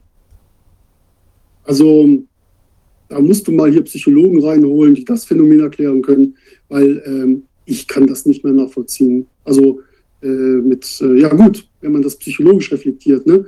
Aber äh, weil gerade der, der so verarscht worden ist, müsste doch wirklich äh, jeden Willen haben, äh, dann ist recht, ne, zu einer Aufklärung beizutragen und diese Agenda nicht auch noch zu verteidigen. Aber das, ja, aber das ist halt, das ist ja schon das Phänomen, das haben wir ja auch mit ein paar Psychologen besprochen. Das ist halt wirklich total Denial, also in Verleugnung. Äh, oder eben, dass du äh, shoot the messenger, im Prinzip, das ist so unerträglich, man kann es gar nicht ranlassen, indem man da eben nochmal richtig draufhaut, äh, wird man natürlich für sich selbst auch den Druck los. Das kann doch gar nicht sein. Also jetzt nur ein bisschen laienhaft, aber diese, diese, ähm, diese Einstellung kann man sich schon vorstellen. Und noch dazu wird ja wahrscheinlich, wie du richtig sagst, äh, äh, also werden sie wahrscheinlich nicht völlig freie Hand haben. Sagen wir mal, zumindest der Wunsch von oben muss ja eigentlich sein, dass das nicht, äh, da kein Freispruch beispielsweise erfolgt, weil dann hätte man ja plötzlich ein ganzes, also ganz viele äh, Ärzte, die vielleicht sogar auch herauskommen könnten und sagen, hallo, ich habe das auch so gemacht. Äh, sehr, ich war hier offenbar, habe Nothilfe geleistet, äh, alles okay, jetzt kann ich mich dazu auch bekennen. Ja, da ist bei mir gar nichts, äh, was vielleicht noch unangenehm für mich äh, hochkochen kann. Und ich kann das dann auch künftig machen, wenn Leute zu mir kommen, die vielleicht eben auch jetzt nochmal unter Druck gesetzt sind. Dass ich weiß nicht, wie groß der aktuelle Druck noch ist. Aber dann hättest du ja, das wäre ja ein Dammbruch. Und da will wahrscheinlich ja. keiner für verantwortlich sein. Genau, weil im Kern geht es ja um die hochpolitische Frage, die ist rechtlich schon längst gelöst. Ja, und das, äh, wie gesagt, ich kann nur noch mal an diese Beiträge von Sebastian Lucenti erinnern, ähm, die jeder kostenlos online abrufen kann, veröffentlicht in der neuen Zeitschrift für Verwaltungsrecht keine Lex Covid-19 für Corona-Maßnahmen, so heißen diese Beiträge. Und äh, das sind die Ausgaben Februar, März 2023.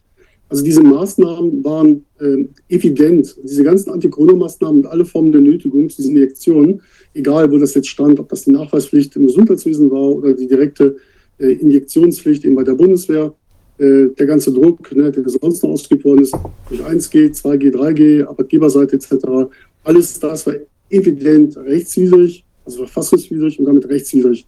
Das heißt, all die damit verbundenen Eingriffe in die Rechte der Menschen waren eben rechtswidrig. Ja? Das waren also gegenwärtige rechtswidrige Angriffe auf die Menschen. Ich habe dazu natürlich auch, ne, also ähm, ich könnte jetzt so viel dazu sagen, auch die Beispiele genannt. Äh, ich habe mitgemacht äh, oder das Buch eben auch erwähnt. Ich habe das auch dem Gericht übrigens vorgelegt, äh, auch zur Akte gereicht, sogar dann am Ende. Ähm, ähm, äh, möge die ganze Republik mit dem Finger auf sie zeigen, ähm, also wie massiv hier auch gerade über Medien äh, Druck ausgeübt worden ist, äh, gehetzt worden ist gegen Ungeimpfte. Also all diese Angriffe waren rechtswidrig. Und, äh, und dann ist es ja nur ein kleiner Schritt eigentlich, um dann auch sagen zu können, äh, dass man gegen diese rechtswidrigen Eingriffe, ne, darf man sich ja wehren. Das ist ja der Grundsatz des Notwehrrechts, dafür haben wir das Notwehrrecht. Man muss sich rechtswidrige Angriffe nicht gefallen lassen. Man kann eben selbst Not verüben oder wenn ein Dritter eben hilft, dann ist das Nothilfe, äh, wie hier. Und äh, das ist die Kernfrage. Ja? Also ist hier Nothilfe möglich bei rechtswidrigen Eingriffen? In der Theorie ist das eigentlich sehr einfach. Also juristisch ist das eigentlich sehr einfach zu beantworten. Äh, aber genau da eben ähm, äh, ist man hochgehemmt. Ja? Jetzt eben mit, mit äh, beispielsweise mit einem freisprechenden Urteil äh, hier die Schleusen zu öffnen. Und das ist auch das Kernproblem, was ich sehe. Ähm, also muss mal schauen, wie ich das vielleicht ein bisschen diplomatischer formulieren kann. Aber Fakt ist, ne, was den, äh, den Richtern also wirklich fehlt, ist aus meiner Sicht der Mut. Ja, der Mut, ähm, äh, Recht zu sprechen und auch das Recht zu verteidigen, egal was die Konsequenzen sind. Ja, auch wenn dann äh, Vorgesetzte vielleicht einen nicht mehr lieb haben ne? oder äh, sich vielleicht dann der Landkriegspräsident eben an den Nachbartisch sitzt in der Kantine und nicht mehr mit einem sprechen will ja, also der brutale Nachteile sollte man in Kauf nehmen. Und äh, das Recht steht höher. Ja, das Recht steht höher als alles andere. Äh, ein guter Freund hat mir mal gesagt vor vielen Jahren, das Recht steht sogar höher als die Liebe. Also wenn man sehen würde, dass der geliebte Mensch also offenkundiges Unrecht begehen würde, äh, müsste man aber auch dem geliebten Menschen widersprechen und sagen, das darfst du nicht tun, das ist Unrecht. Und, äh, und hier in der Justiz ist es wirklich notwendig, dass Richter endlich mal ihren Job machen äh, und mutig äh, auch ihren Job versehen und sich nicht einfach feige und opportunistisch eben einer Agenda unterwerfen. Weil sie versagen jetzt, gerade jetzt, wo sie am dringendsten gebraucht werden. Also man muss sich bewähren, ja, als Regenschirm, äh, wenn es regnet und nicht dann, wenn die Sonne scheint. Und die Situation haben wir ja jetzt. Und äh, also ich kann mich noch daran erinnern, das war ja nicht immer so. In den 80er Jahren gab es ja diese Anti-Mafia-Ermittler in Italien, ähm, ähm, die dann auch umgebracht worden sind, auf recht spektakuläre Art und Weise, die auch wussten, sie stehen auf einer schwarzen Liste, aber die gesagt haben, ja, wir wissen ne, von diesen Listen und wir wissen auch, wir sind in Gefahr. Es dürfte auch nur eine Frage der Zeit sein, bis man uns erwischt. Aber äh, das ist unser Job. Wir leben mit dem Risiko und dazu stehen wir. Und die haben einfach weitergemacht. Aber hier sehe ich halt, ne, dass die Juristen, die wir haben, äh, in Deutschland anno 23, äh, sich regelmäßig dem politischen Druck beugen. Ne? Und die Justiz hat also damit offensichtlich vergessen, wie mächtig sie eigentlich ist. Ja, also äh, Staatsanwälte könnten sofort ne, gegen Kanzler ermitteln oder Minister äh, oder auch gegen Staatssekretäre. Äh, da könnten Richter eben auch ne, Haftbefehle ausstellen, äh, immer Ermittlungsverfahren. Und also wenn die Justiz sich drehen würde und würde sich gegen die Politik wenden, äh, dann könnte das auch ganz schnell in eine andere Richtung laufen. Aber genau das tut sie nicht. Die, die Politik ordnet sich ja wirklich aus meiner Sicht, in meiner Erfahrung in den letzten Jahren, äh, der Politik unter und verweigert den Menschen den Zugang zum Recht. Und das führt eben dazu, dass Ärzte wie Heinrich Habich, äh, obwohl sie keinen geschädigt, äh, keinen äh, geschadet haben und es auch keine Opfer gibt, äh, mit existenzvernichtenden Strafen versehen werden. Das habe ich auch im Plädoyer übrigens gesagt. Also wenn er jetzt ähm, ein Kind vergewaltigt hätte, am besten noch eine Gruppe, oder jemand niedergestochen hätte, hätte er sehr viel bessere Aussichten gehabt, mit einer Bewährungsstrafe davon zu kommen. Ich habe auch entsprechende Urteile genannt, ja, also die, äh, wo die Täter, die Angeklagten mit also äh, äußerster Milde behandelt wurden. Und es gibt da richtig krasse Fälle und jeder kennt die auch. Also wir haben alle schon äh, von solchen Urteilen gehört, äh, wo die Menschen einfach nur fassungslos zurückbleiben und nicht mehr verstehen können, äh, was dann dieses Urteil und das Strafmaß äh, überhaupt noch mit der Tat zu tun hat. Ja, und also äußerste Milde. Ja, und hier eben, sag ich mal, äh, äußerste Härte bei dem Arzt. Ne? Und äh, dann merkt doch jeder, auch jeder juristische Laie, dass ja grundsätzlich etwas nicht mehr stimmt in diesem Land. Da ist etwas komplett aus dem Ruder gelaufen. Ist das wirklich Justiz, die wir mit unseren Steuergeldern bezahlen wollen? Ja, also ich, ich, äh, ich sehe das nicht mehr so. Und das ist ja eigentlich auch so. Also was haben die Richter jetzt zu befürchten? Also wenn man es jetzt mal bei Licht betrachtet, ist ja nicht so, dass wir ein System hätten, wo jetzt Richter äh, abgeführt würden, wenn sie jetzt eben entsprechend Recht anwenden. Sie werden halt also in Anführungszeichen sozial möglicherweise geschlachtet, geächtet und sie haben äh, eben berufliche Nachteile zu befürchten, ja, dass sie jetzt eben nicht mehr versetzt werden oder was weiß ich. Aber ich denke, man könnte ja wahrscheinlich noch nicht mal einen, einen Richter wegen so einem Urteil, ist jetzt anders als die Konstellation bei Stefan Kohn beispielsweise, wo dann plötzlich eine disziplinarrechtliche ähm, äh, äh, Aktivität sich da entfaltet, wo ihm dann äh, eben die entsprechend die, die Be der Beamtenstatus aberkannt werden soll und die Bezüge und auch die, die, die äh, Versorgungsansprüche sollen da gestrichen werden oder sind ja jetzt, es gab ja ein Urteil da in der äh, Berufungsurteil. Ähm, aber ähm, äh, wo ja jetzt auch nochmal die nächste Instanz beschritten worden ist da. Aber jedenfalls, ähm, das ist ja okay, das ist das Schlimmste, was man jetzt zu befürchten hat. Ich will auch das nicht kleinreden. Das ist natürlich extrem äh, unangenehm und natürlich auch hat Pläne jetzt äh, oder schneidet vielleicht in Pläne, in berufliche Pläne ein. Aber wie gesagt, ich denke, so ein bei einem solchen Urteil wäre das ja noch nicht mal zu erwarten. Das heißt, die haben einfach nur in Anführungszeichen äh, Einschnitte bei der Karriereentwicklung äh, zu befürchten äh, und eben, wie du sagst, vielleicht setzt sich der Gerichtspräsident eben dann an den Nachbartisch und guckt den nicht mehr an äh, oder was auch immer. Vielleicht ist es auch überhaupt gar nicht so. Und es ist ja schon erstaunlich, also ja. dass man eben vor so einer, also bei so einer Angelegenheit doch das, wofür man eigentlich auch angetreten ist, möchte ich jedenfalls mal hoffen, wenn man diesen Beruf gewählt hat, dass man eben gesagt hat, hier, man schwört ja auch äh, eben aufs Grundgesetz und äh, also da hat man sich ja doch mal für, für, für Recht und Gerechtigkeit verbürgt, ja.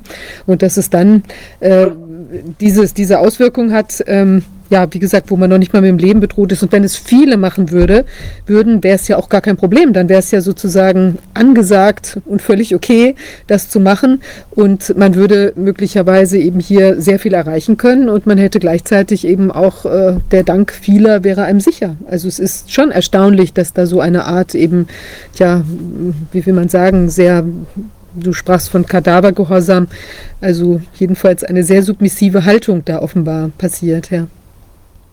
Ja, weil ich meine, man weiß das doch, wenn man sich dazu entscheidet, Richter zu werden, oder man sollte es wissen, äh, dass das Leben als Richter, das ist also kein Leben auf dem Ponyhof. Äh, man übernimmt sehr viel Verantwortung, man hat ein, also eine, ähm, ein sicheres Einkommen, auch einen hohen äh, gesellschaftlichen Status, aber man trägt auch sehr viel Verantwortung, man, man übt sehr viel Macht aus also Richtersprüche können eben Schicksale verändern, Existenzen zerstören, aber auch eben Unrecht abwenden. Und äh, also man greift so oder so äh, tief in das äh, quasi in das, das, Leben der Menschen ein. Und äh, mit dieser Verantwortung ist natürlich eben auch, muss die Bereitschaft verbunden sein, äh, eben auch dann die Nachteile in Kauf zu nehmen, die sich aus dem Amt ergeben können.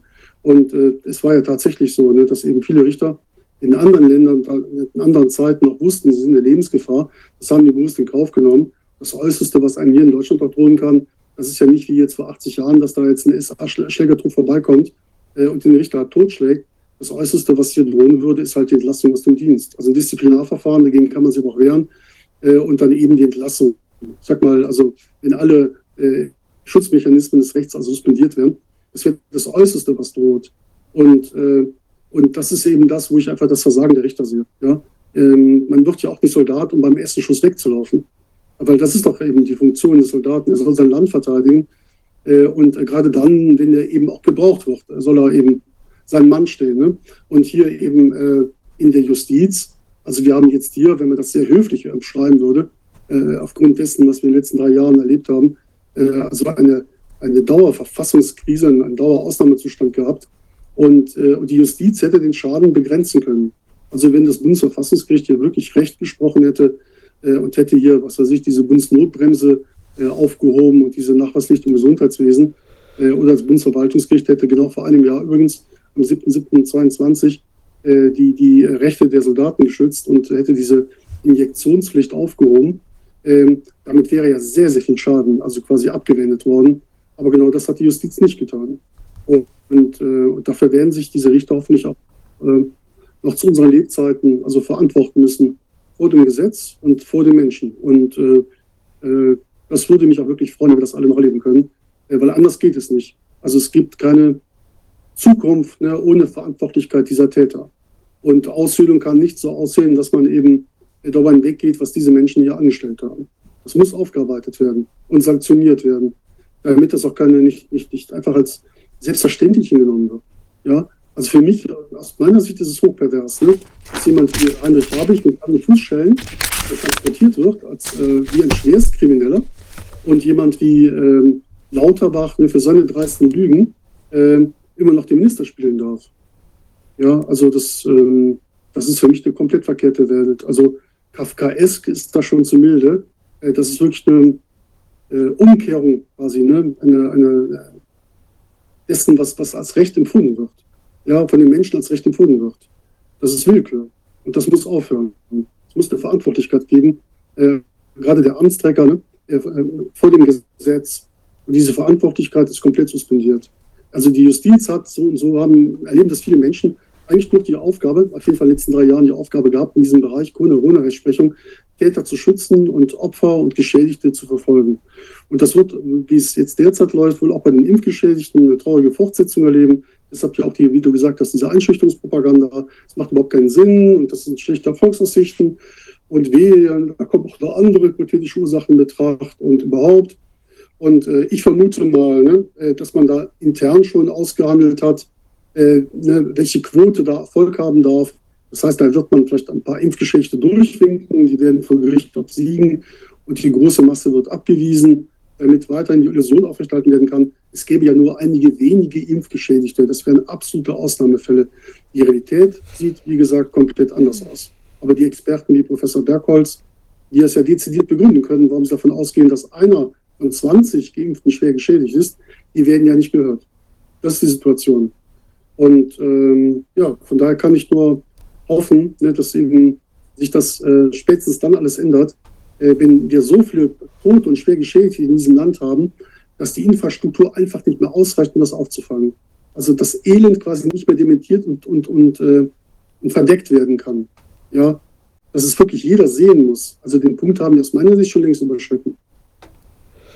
Also wir müssen auf jeden Fall weiter dranbleiben, äh, genau beobachten, was da sich tut und darauf hinweisen, äh, dass eben die Lage sich möglicherweise verschlechtert oder auch nicht, wer weiß, aber wir werden es auf jeden Fall ganz genau beobachten und ich möchte gerne auch an deinem Fall, an dem Fall von Heinrich Habich, äh, dranbleiben. Ähm, ich denke, du wirst uns da wieder ein Update geben zu gegebener Zeit. Also es ist wichtig, dass das sich wirklich sehr viele Menschen anschauen. Ich glaube auch, es ist auch ein Vorgang, der auch im Ausland noch stärker wahrgenommen werden sollte, weil äh, das eben doch eine Angelegenheit ist, die ja doch fundamentale Bedeutung hat. Ja, also es ist wirklich ein, ein Präzedenzfall, ja, nicht nur für, den, für die andere Seite, sondern eben auch für uns, je nachdem, wie sich das entwickelt. Ja, ja klar, der Fall ist auch für äh, jeden anderen Menschen der Welt interessant, also gerade in der westlichen Welt. Ne? Und äh, dafür sollten sich auch die Menschen in Australien, Neuseeland, England, äh, USA interessieren. Und ähm, deshalb hoffe ich, ne, dass eben die Aufmerksamkeit ähm, nicht verloren geht, dass die Menschen weiter in diesem Fall kritisch verfolgen. Und deshalb habe ich das ja auch gemacht. Also als ich als vollkommen klar war, dass man also äh, bei dieser Kammer äh, gegen Beton anspricht, war das Einzige, was ich noch tun konnte, die Öffentlichkeit suchen. Ja, also man ist jetzt nicht mal bemüht, irgendwie den Ball flach zu halten, auszuloten, ob man sich da nicht vernünftig auseinandersetzen kann und zu einer tragbaren Lösung kommen kann, also für den Angeklagten tragbare Lösung kommen kann. Aber wenn man merkt, ne, äh, es geht hier nur darum, den Arzt fertig zu machen, dann hat man gar keine andere Wahl mehr, als die, die größte, größtmögliche Öffentlichkeit herzustellen, damit der Druck von außen zunimmt. Das ist das Einzige, was dem Arzt helfen kann. Aber der Erfolg gibt äh, mir ja recht. Und das ist eben das, was die Menschen sich nicht nehmen lassen sollten, eben die Menschen, die Verantwortlichen, die Amtsträger zu konfrontieren mit dem, was sie machen, was sie tun. Und was ich sehe, ist halt bei denen, die nicht rein gewissen sind, die scheuen es nicht der Öffentlichkeit. Ja, so wie diese Staatsanwältin, die sich auf keinen Fall filmen lassen wollte, damit die Menschen in Bochum, Recklinghausen äh, eben nicht sehen können, wie die Staatsanwältin aussieht, äh, die für alles das verantwortlich ist, was sie erlebt haben, jetzt, also äh, seit Beginn der Ermittlungen, äh, Anfang 2022 oder eben Politiker, die davon springen, äh, wenn sie mit dem konfrontiert worden äh, werden, was sie in den letzten Jahren so alles gesagt haben. Aber das ist der Punkt. Ja, man muss solche Leute wie auch dieser Hirschhausen, ja, also auch äh, unsäglicher Propagandist, ne, die muss man damit konfrontieren. Und man muss dafür sorgen, dass sie sich nicht in ihrer Blase da zurückziehen können. Ähm, und und, äh, äh und das, das, äh, ne, das, die können quasi nur so lange weitermachen, solange sie sich einbilden können, äh, dass, dass sie überhaupt nicht auch erreicht werden können äh, von Menschen, ne, äh, denen sie Schaden zugefügt haben. Die Menschen müssen denen zeigen, doch, ihr seid für uns erreichbar, wir wissen, wo ihr arbeitet, wir suchen euch auf und, und wir konfrontieren euch mit dem, was ihr gemacht habt. Das ist der, das ist der Ansatz. Ja. Ja, Wilfried, her herzlichen Dank, dass du uns das berichtet ja. hast. Ja, ich wollte nur sagen, das gilt auch für die Mächtigsten. Also ich habe ein tolles Video gesehen, vor Jahren schon Endgames. Das war also aus dem Bilderberger Treffen. Und dann standen da Protestler, also vor dem Luxushotel, und haben da mit äh, Megafon die Teilnehmer angesprochen. Ja, und das waren ja wirklich alles sehr mächtige Persönlichkeiten. Und die sind teilweise davongerannt. Ja, und äh, so mächtig ist die Wahrheit. Ja, und ich kann nur versichern, also es war wirklich so, dass die Staatsanwältin offensichtlich kein so reines Gewissen hatte. Also sie hat äh, äh, die größte Zeit ihres Plädoyers über hat die gezittert.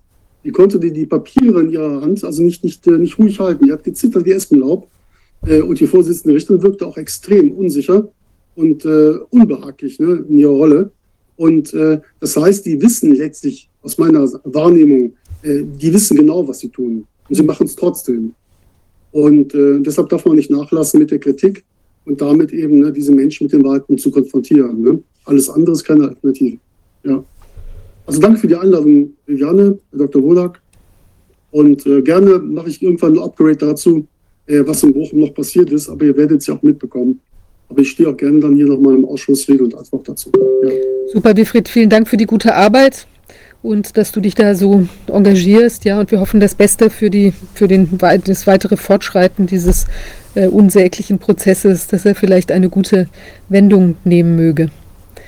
Danke dir, ja. dass du da warst. Alles Gute euch. Ne? Tschüss. Bis ja, dahin. Bis dahin. Ciao. Ja, wir haben äh, unser, wir bleiben juristisch. Wir haben unseren nächsten Gast da. Ich weiß nicht, ob äh, Gordon Pankalla, Rechtsanwalt, ob er uns schon sehen, hören kann. Ja, ich höre euch. Perfekt, hallo Gordon. Hallo. Ähm, ja, du willst, du gibst uns ja heute auch ein Update, äh, beziehungsweise hast auch juristische Fälle mitgebracht, drei an der Zahl. Ähm, ich würde dir einfach mal direkt das Wort übergeben. Einer ist aussichts- oder ist erfolgreich gewesen und bei zweien schleppt sich's, meine ich, äh, äh, von dir vernommen zu haben. Ja, also, wir sind gespannt. Ja, das Besondere daran ist ja, dass wir jetzt mittlerweile im, im ähm, Verfahrensstatus bei den Berufungsverfahren sind. Also sechs Augen sehen mehr als zwei. Vor den Amtsgerichten ist es ja meistens nicht so rühmlich ausgegangen.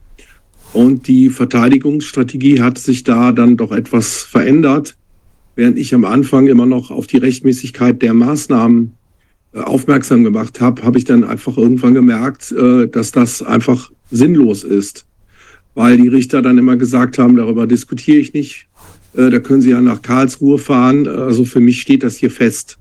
Und dann daran festzuhalten und äh, darauf hinzuweisen, dass diese Maßnahmen hier vielleicht auch rechtlich ähm, ohne, äh, ja, ohne Fuß sind, ähm, macht dann einfach keinen Sinn. Das heißt, die Idee war dann, ähm, gewisse ähm, Zweifel zu streuen, ob denn äh, die Maßnahmen tatsächlich ähm, eingehalten worden sind oder eben, äh, eben nicht. Äh, da habe ich beispielsweise jetzt hier mal einen, einen Kostenfestsetzungsbeschluss aus äh, Bergheim, äh, der mir hier nach sich was über sechs Monaten wird das dann vergütet, äh, wenn man äh, mal gewinnt. Aber meistens war es ja so, und das ist auch ein großes Problem, dass meistens die Verfahren eingestellt worden sind und auch die Kosten den Menschen natürlich nicht erstattet worden sind.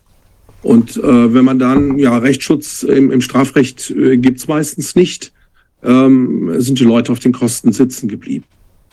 Und jetzt sind wir halt in diesem Berufungsverfahren. Und ähm, ja, was mir eben auch aufgefallen ist, dass in den Verfahren am Amtsgericht, wie der Wilfried Schmitz das hier schon zutreffend alles jetzt erklärt hat, ähm, da zum Beispiel höchstrichterliche Rechtsprechung oder Verfahrensrechte äh, die, die erforderlich sind, ein, eingehalten zu werden, einfach missachtet worden sind oder eben äh, Entscheidungen von, von hohen Gerichten dann einfach ignoriert worden sind. Und da habe ich heute mal einiges zusammengestellt, ähm, das die Leute interessieren dürfte. Das ist äh, einmal das Thema Krieg, einmal das Thema LGBTQ und dann haben wir auch Corona. Äh, da habe ich dann auch noch eine Frage an den Dr. Wodak. Das würde mich sehr interessieren, wie er das ein, einschätzt äh, von seiner Seite. Und ich denke, das interessiert die Leute mehr. Es gibt ja mittlerweile so Sender, die berichten dann über Indianer und UFOs oder so. Aus Mexiko habe ich gehört. Aber naja, das nur mal so nebenbei. Äh, ich fange mal mit dem LGBTQ-Fall an. Da ging es um den Matteo-Aktivistmann. Und äh, da sehen wir auch, dass Leute, die sich äußern, wie eben Aktivistmann, man kann ihn mögen oder nicht mögen, noch regelrecht, äh, ich würde schon sagen, von Seiten des Staates verfolgt werden. Äh, bedeutet, ähm, dass äh, die geringsten Mist, den sie machen, sofort vor Gericht landet. Äh, man, unterlä also man unter, unter, unterlässt es halt nicht, äh, wirklich alles vor Gericht zu ziehen. Und da die Staatsanwaltschaft ja angeblich auch eine objektive Behörde ist, die in alle Seiten, in alle Richtungen ermitteln muss, hätten sich einige Vorwürfe äh, also gar nicht vor Gericht wiederfinden dürfen, meiner Ansicht nach wie beispielsweise falscher Presseausweis. Dann hatten wir den Sturm auf den Reichstag haben wir gehabt, äh, der ja keiner war. Das wird dann alles sang- und klanglos eingestellt oder äh, wie gesagt dann vor Gericht, ohne dass die Anwaltskosten ähm, dann erstattet werden. Und in dem Fall ging es halt um ein Video, wo er vor dem Reichstag Tessa, äh, Markus Tessa Ganserer, also es ist jetzt, das Wording ist ein bisschen schwierig, wir kennen die Dame oder den Herren, je nachdem, wie die Leute das hier ansehen wollen. Nach dem Gesetz ist es jedenfalls äh, biologisch ein Mann. Wenn jemand äh, Tessa aber als Frau sehen will, habe ich damit selber keine Probleme. Aber es gibt halt Leute, die haben Probleme und da kam es zu einer Konfrontation. Und äh, in dem Video wurde gesagt, äh, Mann ist Mann und Frau ist Frau. Und dann kam zum Schluss noch so ein, ein scherzhafte Bemerkung von einem anderen, der in dem Video mit drin war und äh, Matteo Westphal wiederholte dies und sagte dann, es fühlt sich als Frau. So, und äh, hier hat das Amtsgericht in Berlin dann äh, den Herrn Westphal verurteilt äh, wegen Beleidigung, weil es in der Bezeichnung des S, es fühlt sich als Frau, eine Beleidigung sah. Eine Beleidigung ist ja eine Herabsetzung in der persönlichen Ehre. Und äh, ich hatte damals vor dem Amtsgericht schon so argumentiert, ähm, dass es unklar ist, weil Ganserer zwischen den Geschlechtern ja auch öfter wechselt. Ja, also man weiß ja gar nicht, kann ich ihn als äh, eher als sie bezeichnen. Und äh, von daher ist es für mich schon fraglich, ob jemand in seiner Ehre da so gekränkt ist, wie hier äh, halt vorgegeben worden ist. Äh, zum Zweiten gibt's halt einige ähm, ja, Sachen, die dazu beachten sind in der Bewertung einer ähm, Beleidigung. Nämlich zum Ersten, ob es eine Spontanäußerung ist, und das war es ja hier. Es ist ja aus einer Laune heraus passiert.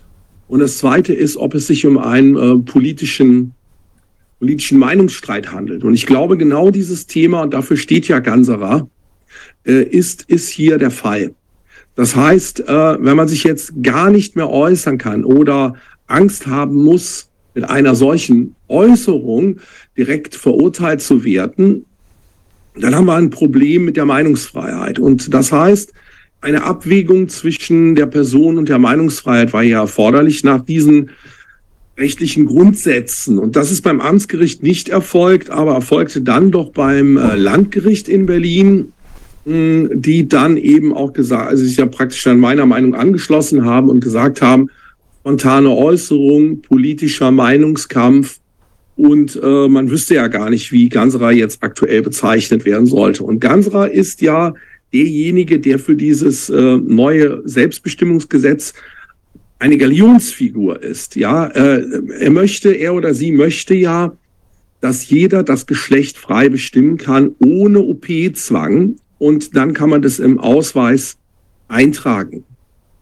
So, die Problematik besteht für mich jetzt nur darin, äh, dass man ja alle möglichen Gesetze machen kann, aber wenn das gesellschaftlich äh, hier nicht auf, wie soll ich sagen, also Zuspruch findet, dann ist, sind Gesetze immer meiner Ansicht nach äh, problematisch. Und deswegen ist hier natürlich ein großer Diskussionsbedarf in, in dieser Frage, dieses grüne Projekt, was hier geplant wird, dass jeder einfach äh, im Ausweis hingehen kann und sagen kann, ich bin jetzt Gordina Pankalla beispielsweise oder in Ihrem Fall, Frau Fischer, äh, Viktor Fischer. Ja, also ähm, stößt es dann wirklich, also akzeptieren es dann die Leute nur, weil es im Ausweis steht. Also ich sag mal, spätestens in der Umkleidekabine äh, hört dann, glaube ich, die Akzeptanz auf dafür, was in einem Ausweis steht. Das ist meine Meinung. Auf jeden Fall muss über das Thema diskutiert werden. Und die Staatsanwältin meinte dann noch, das hätte man ja in ruhiger Runde machen können. Ja, selbstverständlich. Ähm, nur steht uns ja diese ruhige Runde nicht zur Verfügung, weil wir in diese ruhige Runden nie eingeladen werden. Und daher war das Video schon provokant. Aber äh, in der zweiten Instanz haben wir das dann gewonnen im Sinne der Meinungsfreiheit. Da habe ich mich natürlich wirklich sehr drüber gefreut. Also das war hier der erste Fall in der Prüfung in Berlin gewonnen. Also nicht so, ähm, dass man vor Gericht nicht mal auch gewinnen kann, wie man sieht. Allerdings ist es relativ selten, wenn es genau um diese Themen geht, die ich jetzt angesprochen habe.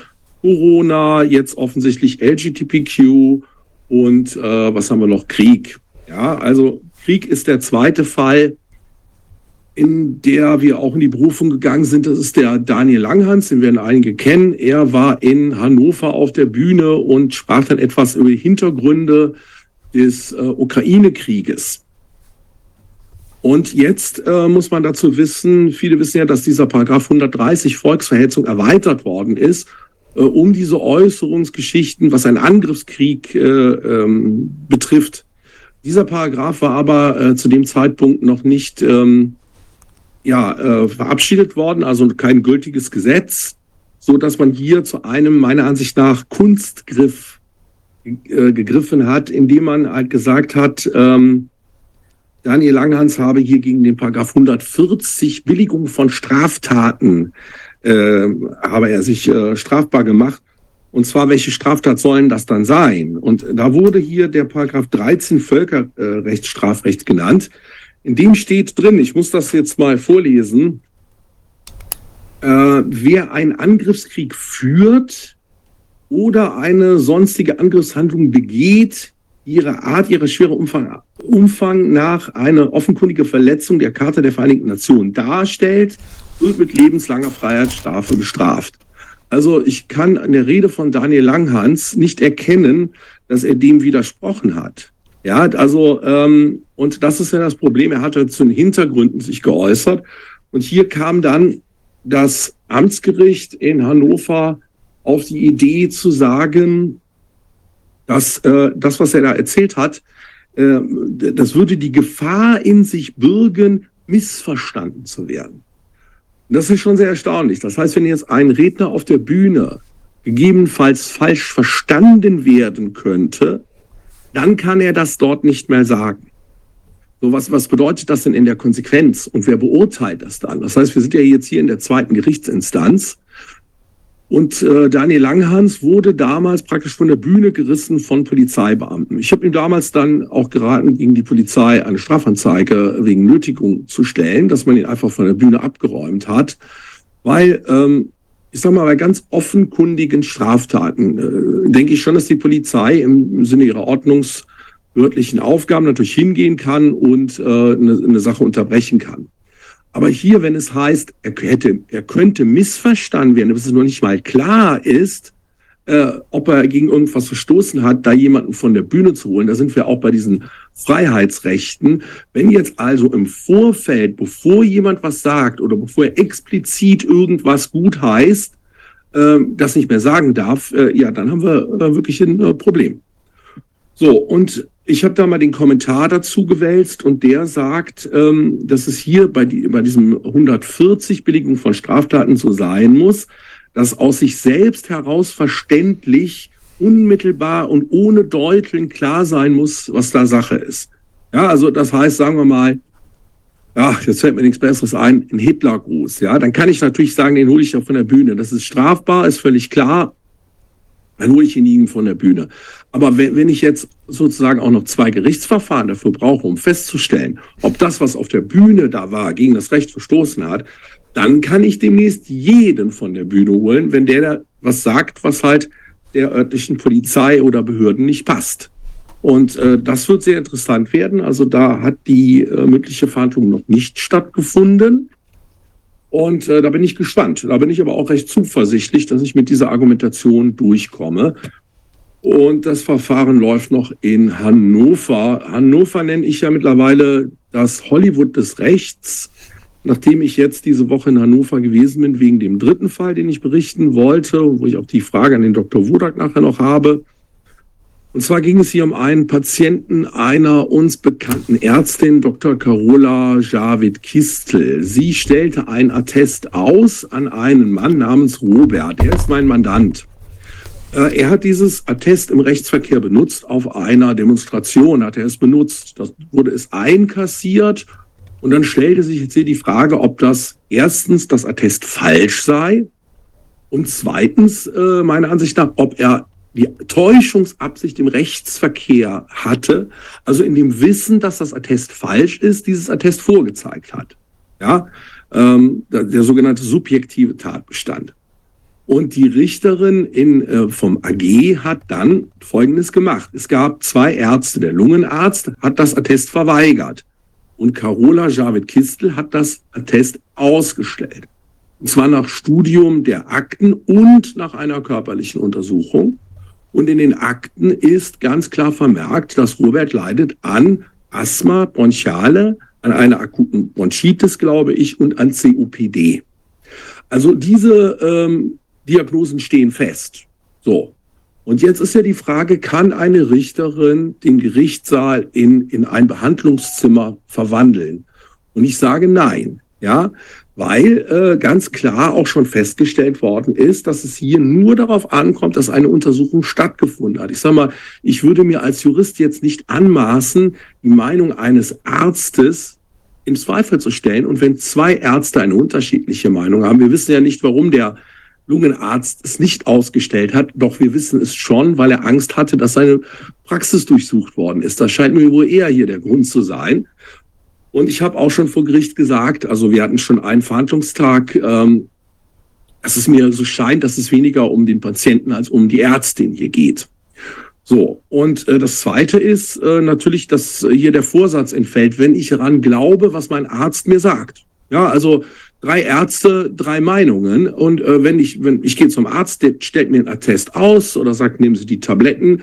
Ich glaube an meinen Arzt und dann kann, kann man ja nicht davon reden, dass er den Vorsatz hat, etwas Falsches zu benutzen. Allein deswegen hätte man das ganze Ding jetzt am ersten Verhandlungstag eigentlich schon schon abbrechen können. Es wurde aber eine Art Showprozess draus gemacht. Es wurden dann Polizisten eingeladen. Ich meine, wir haben ja längst zugestanden, dass er das Attest benutzt hat. Also wozu wurde das überhaupt gemacht?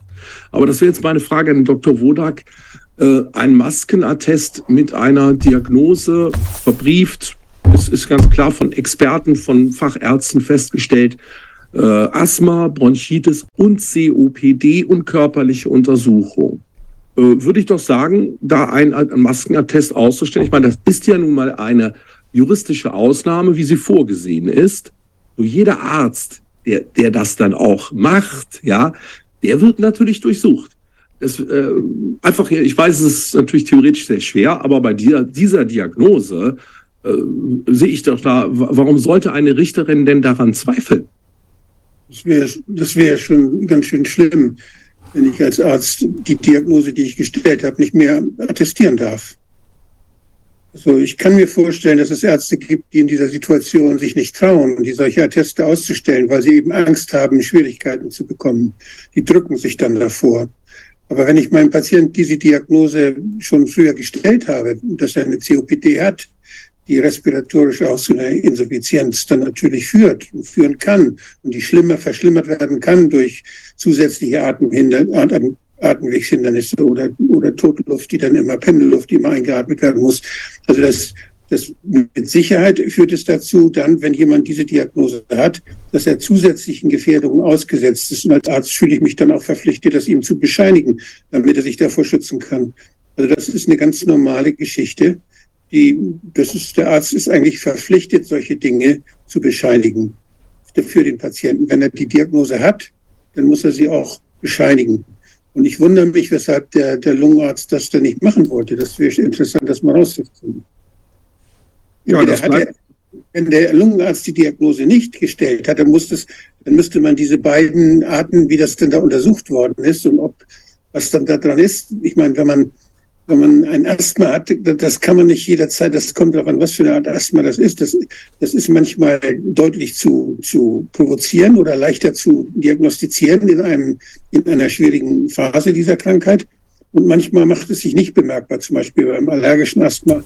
Und äh, bei einer COPD, da kommen ja häufig dann noch entzündliche Sachen dazu. Das heißt, es verläuft manchmal auch so, dass die Leute dann ähm, ja, dass es denen, wenn sie gleichzeitig irgendwie eine Erkältung haben oder irgendwelche Atemwegsbehinderungen haben, dass es, dass das denn schlimmer wird, dass sie dann falsch atmen auch und durch das falsche Atmen wird wieder die, die Luftnot größer. Wenn ich eine Maske auf, drauf habe, kann ich gar nicht richtig atmen. Das macht mir auch, macht mir auch psychisch macht es, dass ich anders atme.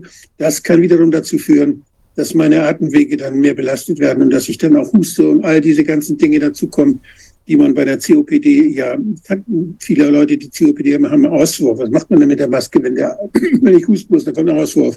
Ich rotze doch nicht in die Maske. Also ich muss, das ist, das Ganze ist fürchterlich. Und wenn die Maske von innen verkeimt ist, wird das noch schlimmer. Also das, also ich kann das, das, dieses Attest als Arzt auszustellen. Ich finde, da wäre ich als Arzt verpflichtet, wenn ich die Diagnose hätte. So sehe ich das. Also mir kann ich dazu nicht sagen. Ich weiß nicht, was die Ärzte für Befunde hatten. Ich weiß nicht, ja, weshalb einer das nicht gemacht hat, kann ich mir nicht, ja, weiß ich nicht. Ja, ich weiß, dass es immer schwierig ist. Äh, Ferndiagnose beim Arzt macht keiner gern. Aber das ist festgestellt und rein juristisch ist es ja so zu sehen. Äh, das ist feststehend und ein Arzt hat das nach seinem besten Wissen und Gewissen ausgestellt. Warum der andere es nicht getan hat, hätte man ja auch sagen können, unterlassene Hilfeleistung, wissen wir nicht. Jedenfalls kann doch eine Richterin nicht zwischen zwei ärztlichen Meinungen dann sich die Meinung raussuchen, die ihr sozusagen besser gefällt. da wäre sie eigentlich verpflichtet gewesen, sagen wir mal, ein Gutachten einzuholen, ob man bei dieser Diagnose, das äh, ne, also als, als Jurist muss ich dann ja einen Arzt befragen. Ich habe ja medizinisch keine Ahnung, aber genau das hat sie ja nicht getan. Und äh, das Zweite ist, äh, dass hier jedenfalls meinem Mandanten kein Vorsatz zu unterstellen ist, weil wenn meine Ärztin mir sagt, bei, bei dem, was du da hast, kriegst du von mir einen Attest, äh, dann glaube ich natürlich an die Richtigkeit. Und wenn, wenn ich dann auf der Demo das vorzeige, dann, dann habe ich ja keinen Vorsatz, jemanden zu täuschen. Ich glaube ja an die Echtheit. Und das wurde hier auch schon entschieden vom Amtsgericht in München habe ich auch vorgetragen. Und ich habe jetzt gehört, dass der Dirk Sattelmeier ebenfalls in ähnlichen Fall eine ähm, Revision geführt hat in Koblenz. Da bin ich noch dabei, das Aktenzeichen rauszufinden, was dasselbe bestätigt. Das heißt, wir hätten das Ganze ja schon äh, mangels Vorsatz jedenfalls hier einstellen können. Aber in Hannover, dem Hollywood des Rechts, hat man dann nochmal die Polizisten geladen. Das sind solche Shows, die da gemacht werden, ist mir auch schon öfter vorgekommen, äh, praktisch zu Fragen, die überhaupt nicht beweiserheblich sind. Und mir kam das so vor, als wollte man mit diesem Spektakel dort äh, lediglich die Schöffenrichter äh, beeindrucken. Wir wissen ja, dass wir im Berufungsverfahren haben wir ja drei Richter, einen äh, hauptberuflichen und zwei ehrenamtliche. Und was da oft gemacht wird, ist, äh, dass man so ein Spektakel, also über Sachen praktisch redet, die rechtlich überhaupt nicht mehr relevant sind, äh, die völlig klar sind. Und äh, die Schöffenrichter versucht äh, mit, mit diesem Spektakel äh, zu beeinflussen. Auch die äh, Gericht, also die Führung der Verhandlungen ähm, fand ich sehr unangemessen, weil die Staatsanwältin, die in Hannover offensichtlich da schon bekannt ist, mir laufend reinredete, also in ungehöriger Art und Weise, also so wie, wie beim Stammtisch, ja. Also, und da hat dann die Richterin, müsste sie eigentlich eingreifen als Vorsitzende und sagen, so geht's nicht. Aber genau das äh, hat sie ja nicht getan. Und äh, das, aber einer der, der Schöffen, da äh, sah ich auch schon, dass er auch etwas komisch guckte, weil es wurden dann medizinische Gutachten aus der Vergangenheit, aus dem Jahr 2009 oder 19 oder nee, 17 war es, vorgelesen wo es dann um die Füße meines Mandanten ging. Ja, also man hätte an der Stelle natürlich beantragen können, die Öffentlichkeit auszuschließen. Ich weiß aber nicht, was es soll, minutenlang äh, Gutachten zu den Füßen von Robert vorzulesen. Also das war, ähm, um sozusagen lächerlich. Und was hier versucht wird, ist halt ähm, eine Show zu machen. Und vor allen Dingen, äh, sie sagte dann schon, wir wollen noch ein oder zwei Termine machen, dass ich immer nach Hannover kommen muss und wollte jetzt dann die Richterin der ersten Instanz befragen. Und ich was soll das denn zu der Sache beitragen? Wir haben doch das Urteil von ihr. Wozu soll das gut sein? Und darauf hatte dann die Vorsitzende auch keinerlei Antwort. Also wir sehen, hier wird Spektakel gemacht, wie das der Wilfried eben auch schon äh, berichtet hat. Und doch recht einseitig, weil wir haben es ja mit einem Covid-Fall zu tun, ähm, agiert. Das ist äh, meine äh, nach wie vor Beobachtung bei all diesen äh, Prozessen. So, dann habe ich noch einen vierten Fall, der vielleicht von Interesse ist. Das ist zwar keine Berufung, aber eine Beschwerde.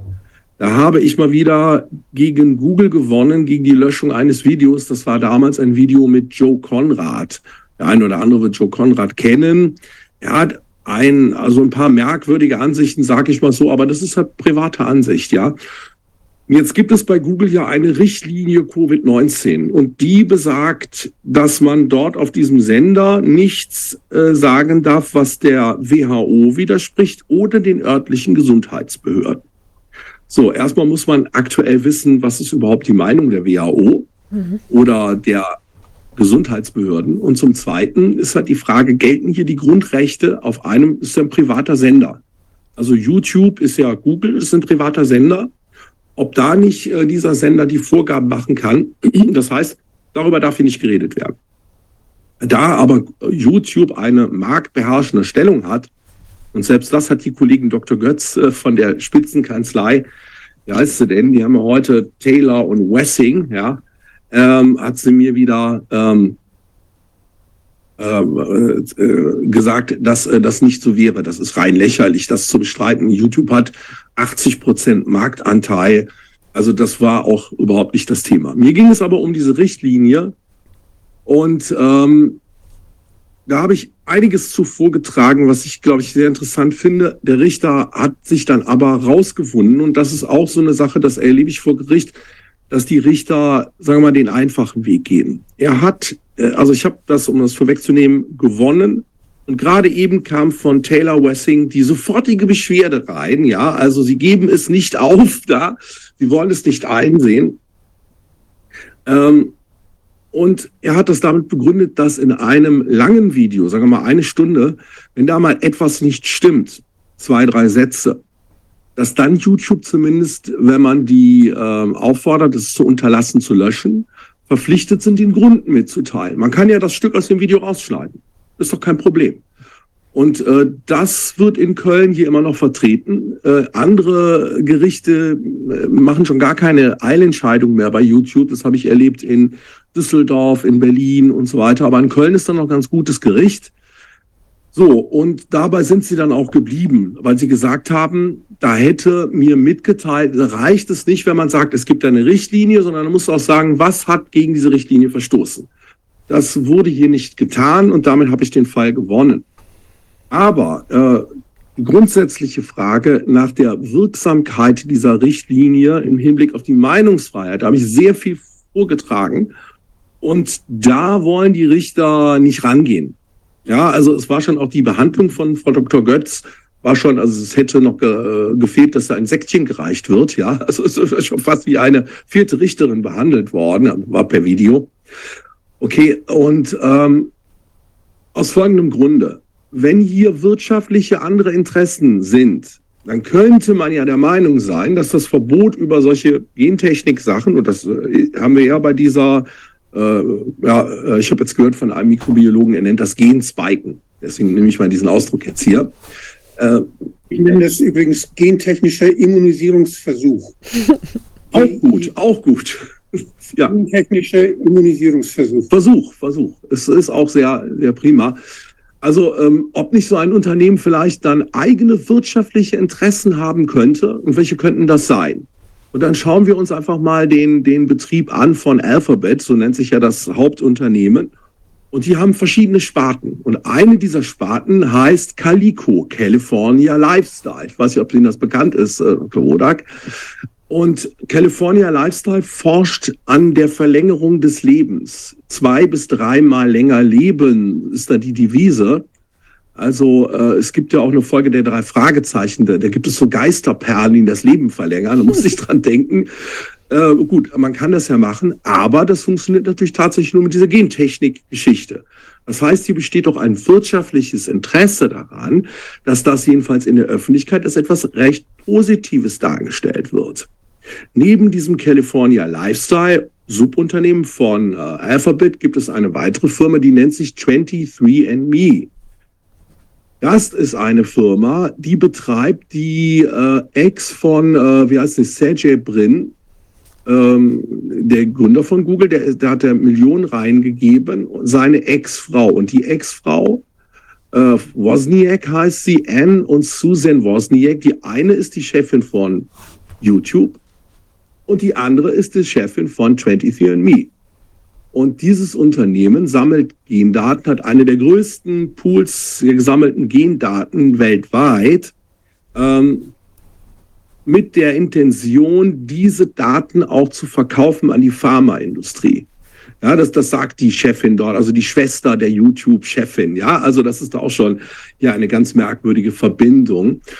Und da muss man sich mal überlegen, äh, da soll also Geschäft gemacht werden mit diesen Gendaten. Ja, ähm, gibt, gibt ja verschiedene äh, Ansatzpunkte mittlerweile. Also äh, kritisiert wurde hier auch, dass ähm, diese äh, unter dem Vorwand der Ahnenforschung ja diese Testkits ver, ver, verschickt werden, äh, damit man weiß, der Opa kommt aus, äh, weiß ich nicht, Ungarn oder sowas. Ja, in Wirklichkeit und 80 Prozent der Leute stimmen zu, verkaufen sie diese Gendaten an Pharmaindustrie. Und das sagen sie auch ganz offen, dass das Hauptteil des Geschäfts ist. So, das heißt, wir haben hier eine Firma mit Unter- und Subunternehmen, die daran interessiert ist, auch diese Gentechnik in einem positiven Licht erscheinen zu lassen. Und das müsste auch bei der Abwägung, äh, hinsichtlich der Meinungsfreiheit etwas auch Negatives über Genspiken oder äh, gentechnischer, wie, wie war das, Dr. Wodak? Ich konnte es mir jetzt nicht merken, das war zu kompliziert. Also jedenfalls, ja. genau, der Versuch. Ja, also auf jeden Fall soll es positiv dargestellt werden und jeder, der jetzt etwas Negatives sagt, der soll dann halt gelöscht werden. Und das würde ich sagen, widerspricht äh, also bei einer Abwägung dann auch der Meinungsfreiheit. Aber darauf sind wir in dem Prozess leider nicht zu sprechen gekommen. Allein dieses heiße Eisen hat sich auch der Kölner Richter leider nicht äh, rangetraut. Hat er sich nicht rangetraut und das mit diesem, ja, ja, dann müssen Sie das halt mitteilen. Immer für mich jetzt schön, dass ich das gewonnen habe. Wie gesagt, heute ist am letzten Tag dann die sofortige Beschwerde reingekommen. Also die gewinne ich auch noch. Und äh, naja, aber das, das mal dazu. Und äh, dann habe ich auch noch äh, weitere äh, Diskussionspunkte mit dem Dr. Wodak, äh, wo ich mal nachfragen wollte, äh, was ich jetzt im Radio gehört habe gestern. Gordon, darf ich ganz kurz eine Zwischenfrage nochmal stellen? Ja, sehr gerne. Und zwar, ich würde gern einmal noch mal ganz kurz, das ist, finde ich ja unglaublich spannend, was du da gerade da recherchiert hattest mit dieser, mir war die, die enge Verbindung mit diesen Schwestern da nicht bekannt, ja, ähm, dieses äh, 23 and Me. Ähm, äh, ähm, Wolfgang, sag mal, ist es denn so, wenn die jetzt die Daten von den Leuten verkaufen an Pharma, die jetzt nicht mit medizinischen Informationen verbunden sind, ich vermute, dass man bei dem 23andMe jetzt nicht sagt, äh, okay, mein Großvater ist dann auch an Krebs verstorben in Ungarn oder was auch immer, ähm, oder vor 100 Jahren war das und das. Was kann man denn mit diesen quasi äh, mit diesen Daten überhaupt anfangen? Also man bekommt ja irgendeine Art Weltkarte sozusagen, wenn jetzt die Leute da bei 23andMe, äh, sagen wir mal, die haben jetzt fünf Millionen Einsendungen äh, aus der ganzen Welt, dann kann ich ja vielleicht erkennen, wo ist die und die und die Genkombination weiter verbreitet. Was könnte ich denn sonst noch daraus ersehen? Auf alle Fälle sind ja die, diese gentechnischen Daten sind verbunden mit dem Namen, mit der Identität. Das stimmt, das heißt, ja. In dem Fall. Eine, wir, haben hier, hier, wir haben hier biologische Identitätserkennung, die möglich wird. Wer, die, wer diese gen, genetischen Informationen hat, der kann möglicherweise jeden identifizieren, von dem er auch gentechnische, also genetische Daten hat. Und äh, das ist eine Möglichkeit, also dass man, dass man einfach Menschen erkennen kann. Mhm. Wie heißt es noch, diese Fingerabdrucksachen und was es da alles gibt, diese ganzen biologischen äh, Identitäts, äh, ja, Technologien. Biometrische das, das, dann. Mhm. Das, das, ja, das wäre eine, die natürlich sehr, sehr weitgehend ist. Und dann kann man natürlich auch statistische Zusammenhänge vielleicht finden, dass man dass man sieht, äh, man weiß ja, was es, man weiß doch meistens, was es für Menschen sind, wo man das, wo man das gemacht hat. Und ähm, meistens werden da auch noch Fragebogen, kommen da Fragebogen dazu oder kommen da weitere Angaben dazu, die man korrelieren kann. Also das sind, und wenn es dann jetzt noch, äh, es soll ja die elektronische Patientenakte geben, auch in Deutschland, die ist ja in Vorbereitung und wird ja ausprobiert. Und da ist schon ein Fach für, für genetische Daten diese, diese Gesundheitsdaten, was jemand mit sich machen lässt, welche Diagnosen er hat und was bei ihm gemacht wird, das wird auf der Datenautobahn wird das gesammelt und Avato hat das alles schön, von Bertelsmann hat das alles schön hier in Deutschland im Griff, die, diese Daten. Die sind natürlich dann Gold wert, weil man was über die Risiken der Menschen, über die Krankheiten und über ihre Ängste, weshalb sie zum Arzt gegangen sind und so weiter, kann man, das kann man ja alles verbinden dann. Und wenn jetzt jemand weiß, wer das, wenn jetzt jemand genetische Daten hat und, und das identifizieren kann, dann weiß er genau, wie man was verkaufen kann und wie man Angst machen kann. Also es ist eine große, das ist mit, der, mit einer Automatis Automatisierung und einer intelligenten großen Rechnern ist das sehr schnell möglich. Also das sind, das sind so Strukturen, dass man versuchen kann, Menschen zu identifizieren. Wir, lassen, wir hinterlassen überall Spuren, genetische Spuren und äh, dass man Menschen identifizieren kann und genau weiß, welche Schwächen sie haben und dass man diese Schwächen dann geschäftlich ausnutzen kann. Das macht auch den Wert solcher Daten aus. Dass sie für Forschungszwecke verwendet werden sollen, wie es immer so heißt, halte ich für, für Quatsch, weil wenn dann für Marktforschung vielleicht. Aber, Aber nicht für medizinische ja, Forschung. Könnte ja vielleicht auch gerade. Entschuldigung. Ja. Ja, der Punkt ist sehr, sehr spannend. Also die, die ähm, ja, Möglichkeiten, damit Geld zu verdienen, sind riesig groß. Äh, der Trend, sagen die, geht ja weg von der Individualmedizin hin zur Massenmedizin.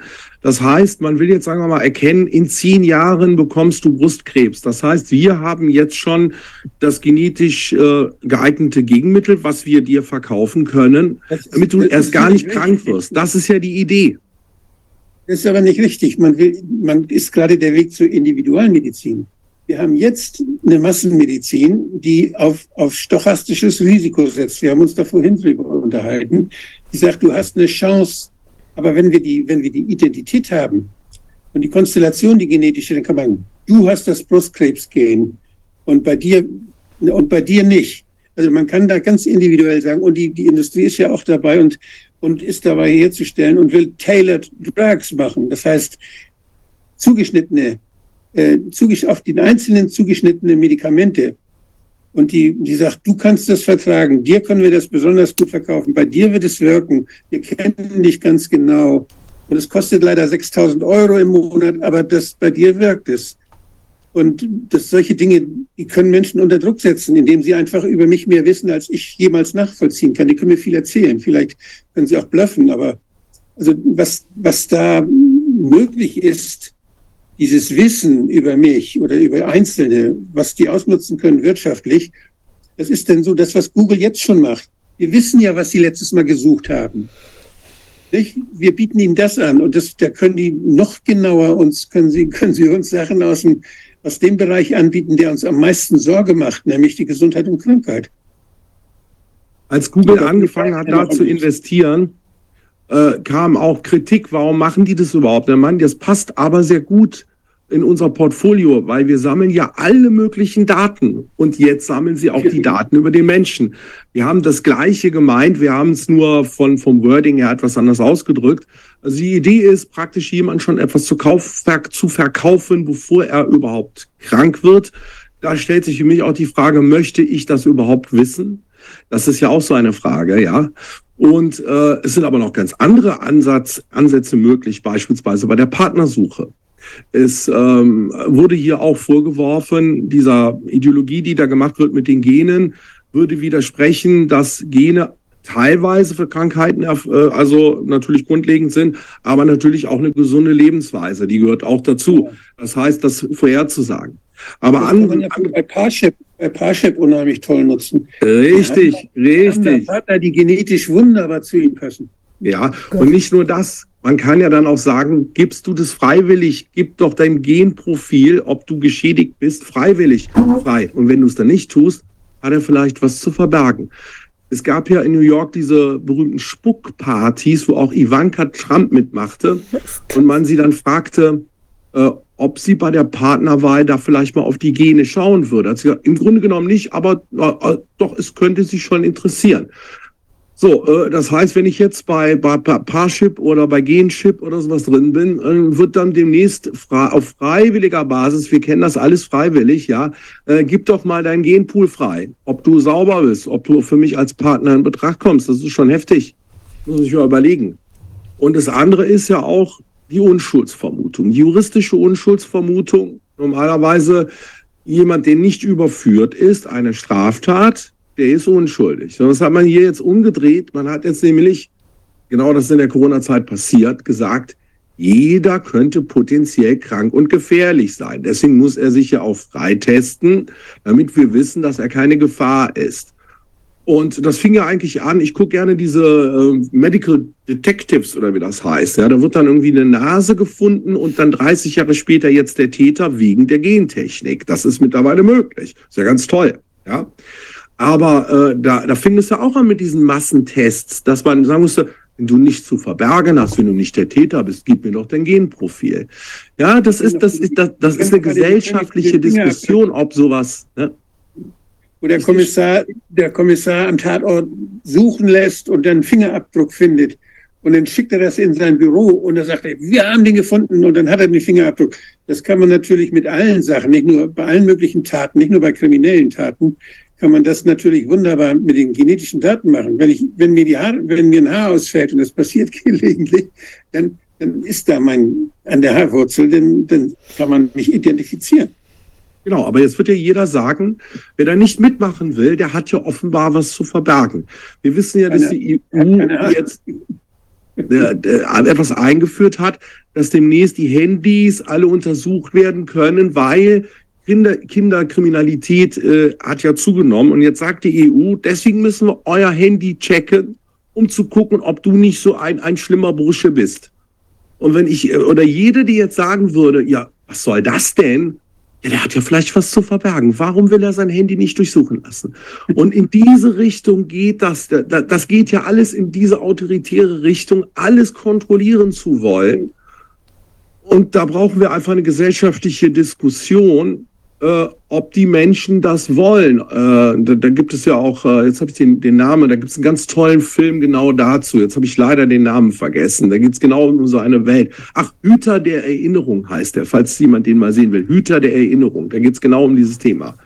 Ja, also eine ganz cleane, saubere Welt, wo alle super sind und sonst was äh, und so wollen wir das. Und diese gesellschaftliche Diskussion, der ganze Hintergrund zu unseren Sachen oder auch was Wilfried eben erzählt hat, Ethik, ja, diesen Ethikrat, den wir hatten, den kann man ja vergessen. Aber es sind natürlich ethische Fragen, nämlich eine Gesellschafts-, also eine Gemeinschaftsethik, ja. Der gesunde Volkskörper, bin ich verpflichtet, meinen Körper im Sinne äh, einer Herdenimmunität jetzt ebenfalls zu, zur Verfügung zu stehen? Steht das darüber? Oder eben der einzelne Mensch, gilt der einzelne Mensch. Und nach dem, was wir erlebt haben, ich mache hier keine Vergleiche, dann kriegt man immer Strafanzeigen, ihr wisst, was ich meine. Äh, das ist doch auch eine Lehre, die wir gezogen haben, dass der einzelne Mensch bei der Medizin im Vordergrund stehen muss und nicht die Herde. Wir sind keine, äh, wir sind keine Herde, wo, wo jeder, ne, also im Sinne der Herde handeln muss. Ich sage mal jetzt bei ganz schlimmen Infektionen ist das vielleicht natürlich wirklich etwas anderes, ja. Aber, und jetzt kommt. Wann war denn da die letzte? Das weiß ich gar nicht. Ich habe sowas. Wann war die letzte Pandemie? Die nennen immer nur, die nennen immer nur die, die letzte von letztem Jahr, dass die ja jedes Jahr wieder kommt. Die ist ja pandemisch, ne? Die geht ja um den Globus. Wir husten alle im Winter. Also das ist jedes Jahr. Das ist eine Pandemie. Aber was gibt's denn sonst noch so, was um den Globus geht? Ja, wir hatten noch die Affenpocken, das ist, glaube ich, auch, aber das kann man ja nicht so ernst nehmen. Ähm, was die, die Pest gab's mal. Also ich, ich bin ja kein Mediziner. Also ich glaube, die Pest war gefährlich, könnte ich mir vorstellen. Ja, ja, aber die ist, die ist auch nur so, da, damals flog man ja noch nicht jeden Tag. Heute sind es 10 Millionen Menschen, die jeden Tag um den Globus fliegen. Ja. 10 Millionen mit all ihren Viren und Bakterien und auf dem Flughafen drängeln sie sich 10 Millionen jeden Tag. Dafür passiert doch meiner Ansicht nach relativ äh, wenig. Aber ich wollte. Und keine, und keine Pocken und, und, und, und keine Pest. Ja. Komisch. Genau. Im Gesetz stand ja die erforderlichen Maßnahmen. 28 die erforderlichen Maßnahmen. Welche Maßnahmen sind erforderlich? Und da sind wir wieder bei einer Bewertung. Was ist erforderlich? Und da muss man erstmal feststellen, wie gefährlich ist was. Ja, das war vielleicht am Anfang unklar möchte ich den Leuten noch zugestehen. Aber nachher war es doch relativ klar, dass es nicht so gefährlich gewesen ist, wie man hier behauptet hat. Ja, aber da bringt man ja nicht mit durch. Auf jeden Fall sollen diese Gensachen jetzt doch in ein positives Licht erscheinen und deswegen sollen wir auf Google darüber auch nicht reden. Und was mir jetzt aufgefallen ist, wollte ich nochmal ansprechen, äh, dass jetzt diese Gengeschichten jetzt nicht, jetzt hat man es ja bei Menschen gemacht, ne, als, als Massenexperiment, hat ja äh, unser Kanzler so gesagt, wir haben ein Versuchskaninchen und jetzt fängt man an wieder bei den Pflanzenarten. Und da wurde jetzt gesagt, äh, das soll demnächst auch in Europa zulässig sein. Und zwar äh, sollten diese ganzen äh, Voraussetzungen, die da normalerweise bestehen, ähm, zurückgefahren werden oder abgeschafft werden, wenn es so wäre, dass durch, durch Kreuzung oder ich weiß nicht, wie, also ich bin ja kein Mediziner, wie, wie nennt man das, Auslese oder so, ja, also sozusagen auf natürlichem Wege theoretisch möglich wäre, dann könnte man's, dürfte man es jetzt auch gentechnisch so machen. Und äh, das ist natürlich sehr, sehr bedenklich. Also man denkt da an so ähm, Arten, die dann irgendwie ähm, Hitze vertragen oder so etwas, ja. Ähm, aber das sind auch die Auswirkungen in der Gesamtumwelt noch völlig unklar. Ja, aber das. Der Größenwahnsinn, der Größenwahnsinn, dass Techniker, also diese Fachidioten, die sich um die Moleküle kümmern, dass die den lieben Gott, dass sie es besser können oder genauso gut können wie der liebe Gott. Genau, und da sagen die jetzt, wenn es durch Kreuzung geht, dann können wir es doch jetzt auch mit der Genschere, mit der CRISPR-Schere, können wir es doch jetzt auch so machen. Und das, das wird jetzt propagiert. Wir sind ja selber dabei und haben gemerkt, dass das großen Ärger gibt mit der Genschere, dass das nicht klappt, das, was sie wollen. Dass es immer wieder die Natur anders macht und dass da immer wieder was dazwischen kommt, das sie gar nicht gesehen haben und woran sie nicht denken konnten. Weil in der Natur ist es alles ein bisschen komplizierter als in den Laboren. Ja, natürlich. Also in der Natur hat es ja nochmal ganz andere Auswirkungen, beziehungsweise Auswirkungen, äh, von denen man noch gar nicht weiß, wie, wie sich es dann letzten Endes auswirkt.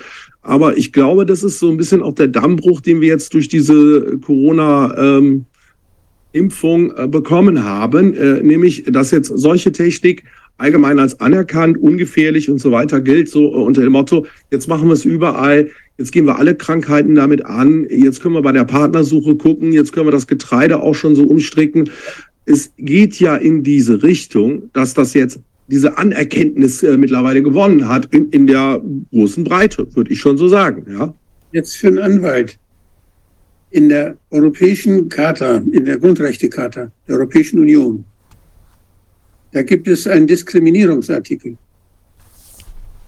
Dieser Diskriminierungsartikel hat als erster und einziger weltweit den, das Diskriminierungshindernis genetische Ausstattung. Niemand darf wegen seiner genetischen Ausstattung diskriminiert werden. Nur da steht es drin. Also da wäre der Europäische Gerichtshof dann der Richtige, wenn da jemand, weil er genetisch so ist und nicht anders, dass er da irgendwelche Nachteile dann bekommt. Ganz wichtig zu wissen. Das hat die Enquetekommission des Deutschen Bundestages der ich die Ehre hatte anzugehören, den, den Mitgliedern des, des Rates, der damals diese Charta entworfen hat, mitgegeben und die haben das tatsächlich eingebaut. Das ist, äh, das war der, der spätere Wirtschaftsminister war der eine von beiden und der Meier, der Rechtsanwalt Meier, der bei der SPD war der andere. Die beiden haben das mitgenommen in den Charta-Prozess und das ist drin. Man darf wegen seiner genetischen Ausstattung in Europa, in der Europäischen Union nicht diskriminiert werden. Ich habe das gelesen und zwar zu dem Punkt, wo man äh, unterscheiden wollte zwischen geimpft und ungeimpft, gen behandelt oder nicht. Und das haben wir versucht einzubringen, aber naja, es äh, wird halt einfach nicht wahrgenommen. Aber ich habe das gelesen, dass das da drin steht. Äh, es ja, ist sehr interessant, auch was die Zukunft noch bringt. Äh, wenn, wenn man vielleicht in 200 Jahren, wenn das hier so weitergeht, ich mal jetzt einmal so ein Bild, dass wir dann tatsächlich unterschiedliche genetische Menschen auf unterschiedlichen genetischen Behandlungen haben. Vielleicht dann den, den Landmenschen, ja, der da das Korn einsammelt und den Computermenschen, aber weiß es ja nicht, ja. Äh, dass man dann, also wir kennen das ja aus Filmen wie, wie, wie äh, Star Wars oder so, die da, ne? Also vielleicht ist das, aber dann werden wir nicht mehr da sein in 200 Jahren. Aber ja, klar, sicher, das muss man eigentlich beachten, ne? dass äh, demnächst könnte ist könnt, könnte das als Unterscheidungsmerkmal dann auf einmal äh, interessant werden, ja, auch rechtlich. Wer weiß, vielleicht sind wir ja in 200 Jahren auch noch da, Gordon. Der, je nachdem, wie sich unsere Lebensbedingungen verändern, wenn wir vielleicht auch an ganz andere, ich weiß nicht, gesündere Lebensmittel rankommen und man sich von bestimmten Behandlungen fernhält, äh, kann ja sein, dass da noch ungeahnte genetische Optionen bei uns schlummern, wenn wir sozusagen in unseren Naturzustand Oder du kaufst das, das ewige Leben bei Calico, California Lifestyle. Die haben ja gesagt, äh, zwei bis dreifach wollen sie jetzt schon schaffen zu verlängern. Sag mal, diese Milliardäre, Sergey Brin, ja, äh, so, die haben ja alles. Das sind natürlich so Vorstellungen, die die haben, ja, wie damals bei den drei Fragezeichen, bei den Geisterperlen, dass sie 300 Jahre alt werden. Das sind ja die einzigen Wünsche, die diese Leute wahrscheinlich noch haben. Ja, also da forschen sie ja dran. Äh, da kannst du auch auf Google und Calico setzen und äh, vielleicht kriegen sie das ja hin. Äh, weiß ich auch nicht, ob man dann wie ein Mutant aussieht, aber sagt auch egal. Also es, äh, ne, also der Körper wird hier getuned. Zurückkommen zurückkommen zu dem, was heute ist. Heute wird man, wenn man diskriminiert wegen des Geschlechtes, hast du vorhin gerade von gesprochen. Ja. Oder wenn man diskriminiert wegen der Hautfarbe. Das sind genetisch, genetische Merkmale, kann man auch an den Genen ablesen. Da wird man bestraft. Aber in unseren Gesetzen steht, das viel allgemeiner, wenn man wegen seiner genetischen Ausstattung diskriminiert wird. Das kann man nicht immer an der Haut sehen. Das kann man aber an den Gentests sehen. Und wenn das benutzt wird, um Menschen zu diskriminieren, dann ist das genauso, als wenn man sie wegen der Hautfarbe, wegen der Religion, wegen der Herkunft, wegen des Geschlechtes diskriminiert. Das steht nebeneinander. Das sind alles Gründe, weshalb man Menschen nicht diskriminieren kann. Genetische Informationen dürfen nicht benutzt werden, um Menschen zu diskriminieren. Europäische Aber es läuft ja dann wieder auf dieser Freiwilligkeitsschiene, wie wir jetzt eben gesagt haben. Partnersuche, da ist jetzt der neue Reiter, Gencheck. Ja, und dann, dann ist es wieder dieses so, das hat er ja freiwillig gemacht. Er hat es ja selber freigegeben. Es diskriminiert dann nicht automatisch die Frauen, das ist klar. Ja, es ist gut, dass es im Gesetz steht, aber wir haben es ja gelernt, äh, Papier ist geduldig und äh, dann vor Gericht sieht es oft anders aus mit der Wertung von solchen Sachen. Aber das sind natürlich ernste äh, Themen, die auf uns in der Zukunft äh, zukommen werden. Das sehe ich schon so. Und ich sehe, dass das, was jetzt hier passiert ist, jetzt so im Rückblick schon als wirklich ein Dammbruch ähm, in der Medizin, aber auch im Rechtswesen. Weil im Rechtswesen hat die Ideologie im Gerichtssaal Einzug gehalten, würde ich das so mal bezeichnen. Äh, dass halt aufgrund eigener Angst oder welchen Gründen auch immer oder weil man nicht widersprechen wollte oder weil man Angst vom Dienst her hatte, was Wilfried eben gesagt hat, ja, äh, dass da dann nicht mehr so dran gedacht worden ist, vielleicht die Gesetze mal einzuhalten, auch von der Richterbank oder von den Staatsanwälten. Ähm, und sie fühlten sich dann bemüßigt. Und ich glaube, wir kamen dann zu einem Punkt, wo man sich dann einfach das nicht mehr traute, wenn man eben auch, was Wilfried eben auch gesagt hat, äh, gesehen hat, der Richterkollege wurde ja durchsucht, weil er was Falsches entschieden hat. Und äh, da ähm, möchte ich nicht landen. Das heißt, äh, viele Richter versuchen hier diesen einfachen Weg über Einstellungen, über ja, Konstruktionen, dass sie den einfachsten Weg gehen, äh, was ich jetzt von Google erzählt habe, dass sie aber nicht wirklich rangehen an, an, an die streitigen, wichtigen Punkte. Die wollen sie nicht entscheiden. Das ist ihnen zu heiß, darüber zu reden. Und deswegen lassen sie es sein oder stellen ein, um sich dann im Spiegel noch anschauen zu können, zu sagen, naja, ich habe ihn nicht verurteilt, so, er zahlt halt ein bisschen was, aber das ist für mich dann okay. Äh, das ist dann so die, die Lösung für den, für den Richter, um aus der Bredouille rauszukommen. Ja, äh, das würde ich ja so als rechtlich jetzt mal so einschätzen, was ich hier so erlebt habe. Und naja, es ist schon mehr als traurig, äh, was, was man erlebt hat in diesem Rechtssystem. Verdirbt einen tatsächlich auch ein bisschen die Freude an Jura, weil man macht es ja auch um Fälle zu gewinnen. Und äh, das frustriert natürlich. Ja, das, sagen wir mal ganz ehrlich, das frustriert. Es ist frustrierend. Ne? So. Aber es gibt ja eben auch Sachen, die, die gewinnt man. Ich hätte auch noch hier Unterlassungssachen, Bezeichnungen von Menschen, wo man Leute auch absichtlich in Zeitungen, äh, sagen wir mal, äh, mit, mit, Titeln versieht, in Anführungszeichen, äh, die einfach gelogen sind, ja. Äh, und die Leute damit dann eben auch äh, in der Öffentlichkeit versucht fertig zu machen. Da hatte ich jetzt auch den Arthur Helius, der als äh, Volksverhetzer da bezeichnet ist, ist überhaupt nicht verurteilt. Deswegen, ja, gar nicht. Da haben wir, das haben wir auch gewonnen gegen die Stadt Dortmund. Äh, also da gibt's schon so Sachen. Und ich hatte jetzt auch geklagt gegen einen ähm, alten Bekannten, sagen wir mal, äh, die Zeitung Volksverhetzer oder wie heißt denn die Verpetzer, Entschuldigung, vertue ich mich immer, weil die mich als Querdenker bezeichnet hat. Ja, sowas gibt es ja, ja. Ja. Und äh, kennt der Wolfgang die Zeitung, glaube ich, auch sehr gut äh, schon. Ähm, auf jeden Fall ist ja immer die Frage der Meinungsfreiheit. Was ist Meinungsfreiheit und was ist keine Meinungsfreiheit? Ne? Und ich wollte eben nicht als Querdenker bezeichnet werden. Und äh, für mich ist Querdenken mehr eine Organisation von Herrn Ballweg, wo ich immer gesagt habe, da bin ich mit viel nicht einverstanden und habe das auch deutlich gemacht. Ich finde es eine Sauerei, dass der Begriff so benutzt wird. Ich weiß in Management-Training früher, ja. ja, so vor zehn Jahren, 20 Jahren und so, da suchte man Querdenker. Man muss querdenken, damit man auf neue Ideen kommt. Man kann nicht in dem Rahmen denken, der schon da ist. Wenn man auf neue Innovationen kommen will, muss man querdenken. Das war etwas Positives. Das war etwas, was man gefordert hat von Fortschreitenden, von guten Managern, von Menschen, die innovationsfreundlich sind, die anders denken, als man, in den, die nicht in den alten Wiegen denken. Das ist etwas, was immer positiv war. Das haben die einfach jetzt benutzt und haben das negativ gemacht, damit man auf ihren Schienen läuft, damit man das mitmacht, was diese Vordenker da, angeblichen Vordenker uns weiß machen wollen. Das ist der Grund. Wir haben das einfach mies machen lassen, diesen Begriff, nachdem der vorher positiv war. Genau das ist der springende Punkt. Ob wir, ob wir jetzt äh, wirklich Beiweg und seine Demofront sehen oder eben allgemein sagen, wenn jemand Querdenker sagt, ist es in der Öffentlichkeit rein mittlerweile als negativ aufzufassen. Und die Frage ist ja auch, wie ein Begriff gemeint ist. Ja, also ich mache mal ein ganz dummes Beispiel.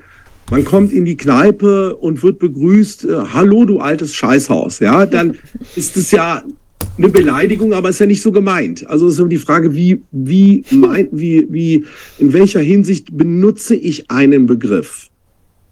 Ja, Wolfgang lacht, aber ist ja so, ja.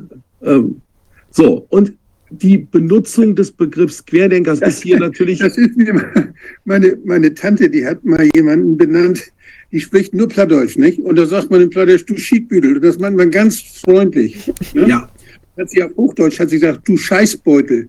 Und das war fürchterlich.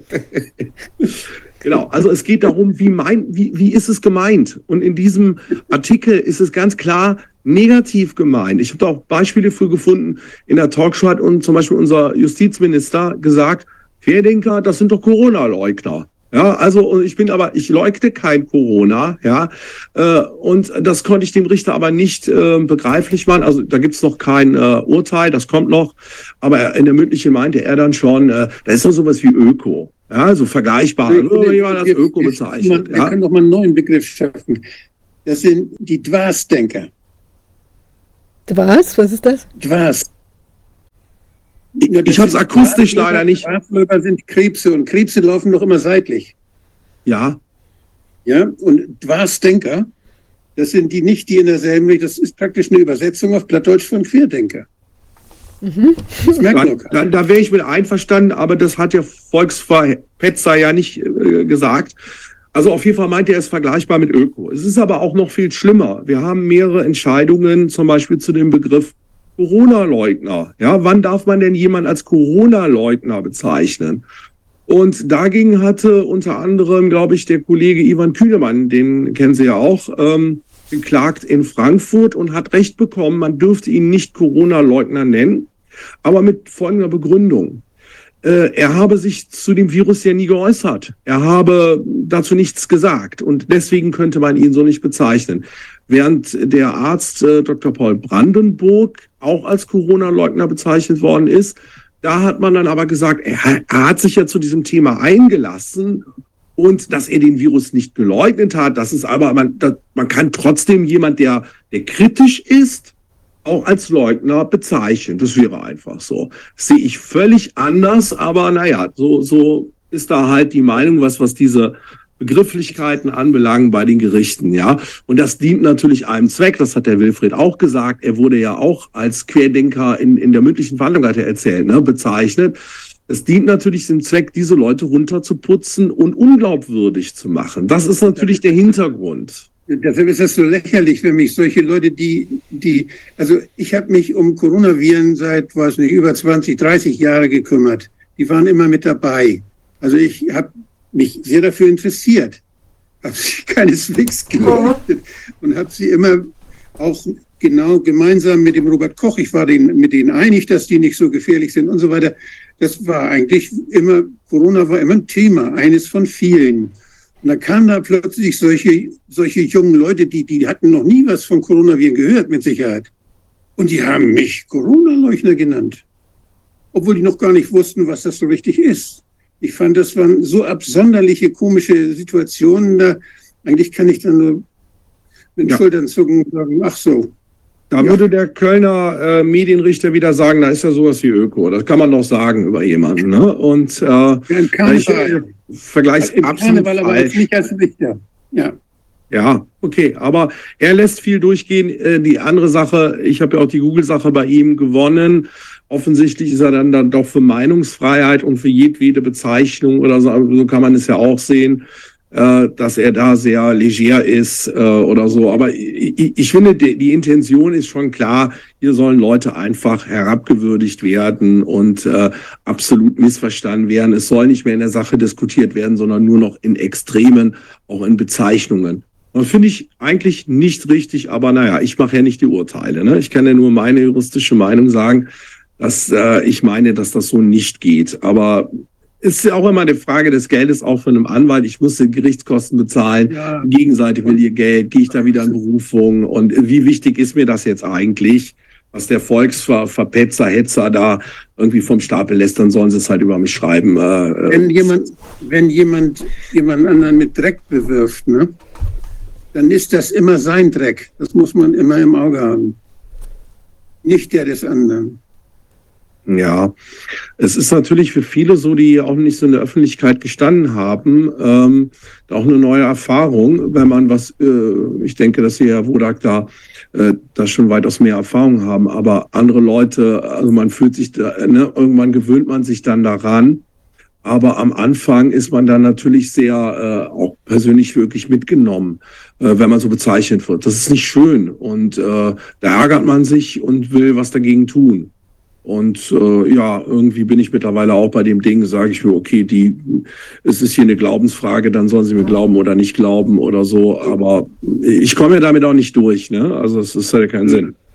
Der, der Ausschuss hatte ja damals nur gesagt, dass man diese Leute, die da so beleidigen, dass man dann das, das durch eine Klage eventuell erreichen könnte, dass man eine Beweisaufnahme in der Sache kriegt.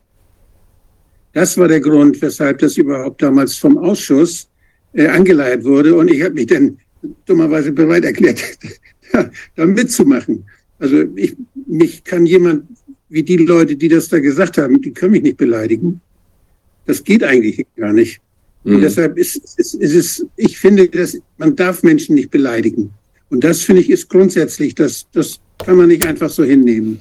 Aber subjektiv so, dass man jetzt, dass ich das wichtig finde, was die Leute sagen über mich, äh, das kann ich nicht sehen. Man, man darf keine Leute beleidigen, aber ich kann nicht finden, dass das wichtig ist, was die Leute sagen. Und aber damals war das eben so, dass man eine, ja, man wollte die Gelegenheit nutzen, diese, diese Verge dieses Vergehen dieser Menschen, die da Beleidigungen ausgesprochen haben, wollte man nutzen, um eine Beweisaufnahme bei Gericht zu erreichen. Inzwischen ist die Beweislage aber so deutlich und so klar, dass das, äh, ja, das wäre der falsche Anlass dieses Thema nochmal zu bearbeiten. Ja, in jedem Fall. Ja, also die Leute sollen noch, äh, sagen wir mal, ihre Argumente austauschen und so, dabei aber auch so vernünftig bleiben, andere nicht äh, zu beleidigen von der Wortwahl her. Wir hatten dieses, es fühlt sich als Frau, das ist irgendwie die Grenze. Einige würden das als beleidigend auffassen, andere nicht. Ich hätte mal eine Umfrage gemacht, da waren es über 80 Prozent, die sagten, das sei noch nicht beleidigend andere Kraftausdrücke ist natürlich klar. Und dann ist natürlich die Frage, wie will man bezeichnet werden und wie ist es gemeint? Ne? Wir hatten ja das Beispiel Schiedbüttel oder so, ja. Äh, es kann nett gemeint sein, es kann aber auch äh, so gemeint sein, dass man da jemanden herabwürdigen möchte. Das habe ich in dem Artikel so gesehen. Der Richter hat es bisher, glaube ich, nicht so gesehen. Ich bin gespannt. Äh, kann ich ja nochmal mitteilen, kurzes Update machen, was draus geworden ist. Momentan gehe ich davon aus, dass er das auf der Ebene des Ökos äh, bringen wird und sagen wir so, äh, das ist keine Beleidigung. Ja, aber in dem Kontext, äh, was da auch drin stand, auch mit der Kontaktschuld, die da wieder gemacht worden ist, wo der Pankalla überall mitgemacht hat, wo andere was gesagt haben, wo er die ja auch kennt. So, also das finde ich doch schon sehr erstaunlich, so ein, eine solche Logik. Der kennt jemand, der kennt jemand, der hat mal was gesagt, also und der kennt ihn ja, dann ist er befreundet, dann ist er auch so. Ja, äh, es soll halt vermieden werden, dass Menschen miteinander reden und ich rede auch gerne mit Leuten, die andere Meinung haben als ich. Ja, äh, das wäre ja noch schöner, wenn man nicht mehr miteinander diskutieren könnte. Und genau darum geht es ja hier auch bei dieser Google-Richtlinie. Man soll nicht mehr diskutieren und man soll nicht mehr ins Gespräch kommen. Und genauso entwickelt sich eine Gesellschaft und auch Wissenschaft entwickelt sich durch die Diskussion.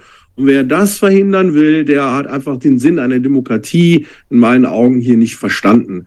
Nämlich genau das ist die Demokratie, dass Leute freiere Meinung sagen, ohne beleidigend zu werden und dann miteinander ins Gespräch kommen. Aber manchen geht es nur um die Stigmatisierung, ja, und äh, da soll dann kein Gespräch mehr stattfinden.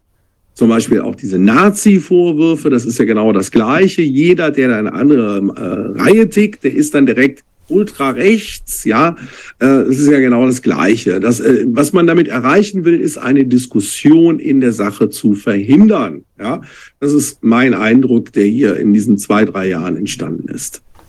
Also, weißt du, Gordon, ich möchte an der Stelle, oder Wolfgang und Gordon, möchte an der Stelle auch nochmal sagen, du, diesen Punkt, den du gerade gemacht hast, dass ja viele von uns auch überhaupt jetzt ganz neu in diese Öffentlichkeit oder jedenfalls in diese politische Öffentlichkeit geraten sind, ja, der ist ja tatsächlich ähm, eigentlich bemerkenswert, weil wir sind ja nicht, also Wolfgang ist ein alter Hase, hat natürlich schon allerlei da erlebt, aber für mich war, war beispielsweise die Presse eigentlich immer was ganz Erfreuliches. Also ich hatte jetzt auch mit, meinen, mit meinem Modelabel, mit den Hüten, ich hatte immer ganz tolle Presse. Die Veröffentlichungen waren in allen möglichen Vogues und ich wurde da, äh, ich habe dann auch tatsächlich mich gar nicht so in den Vordergrund gestellt, nur dann, als es um die Schafe ging, auch mal ein paar Interviews gegeben, auch mit der FAZ und so weiter.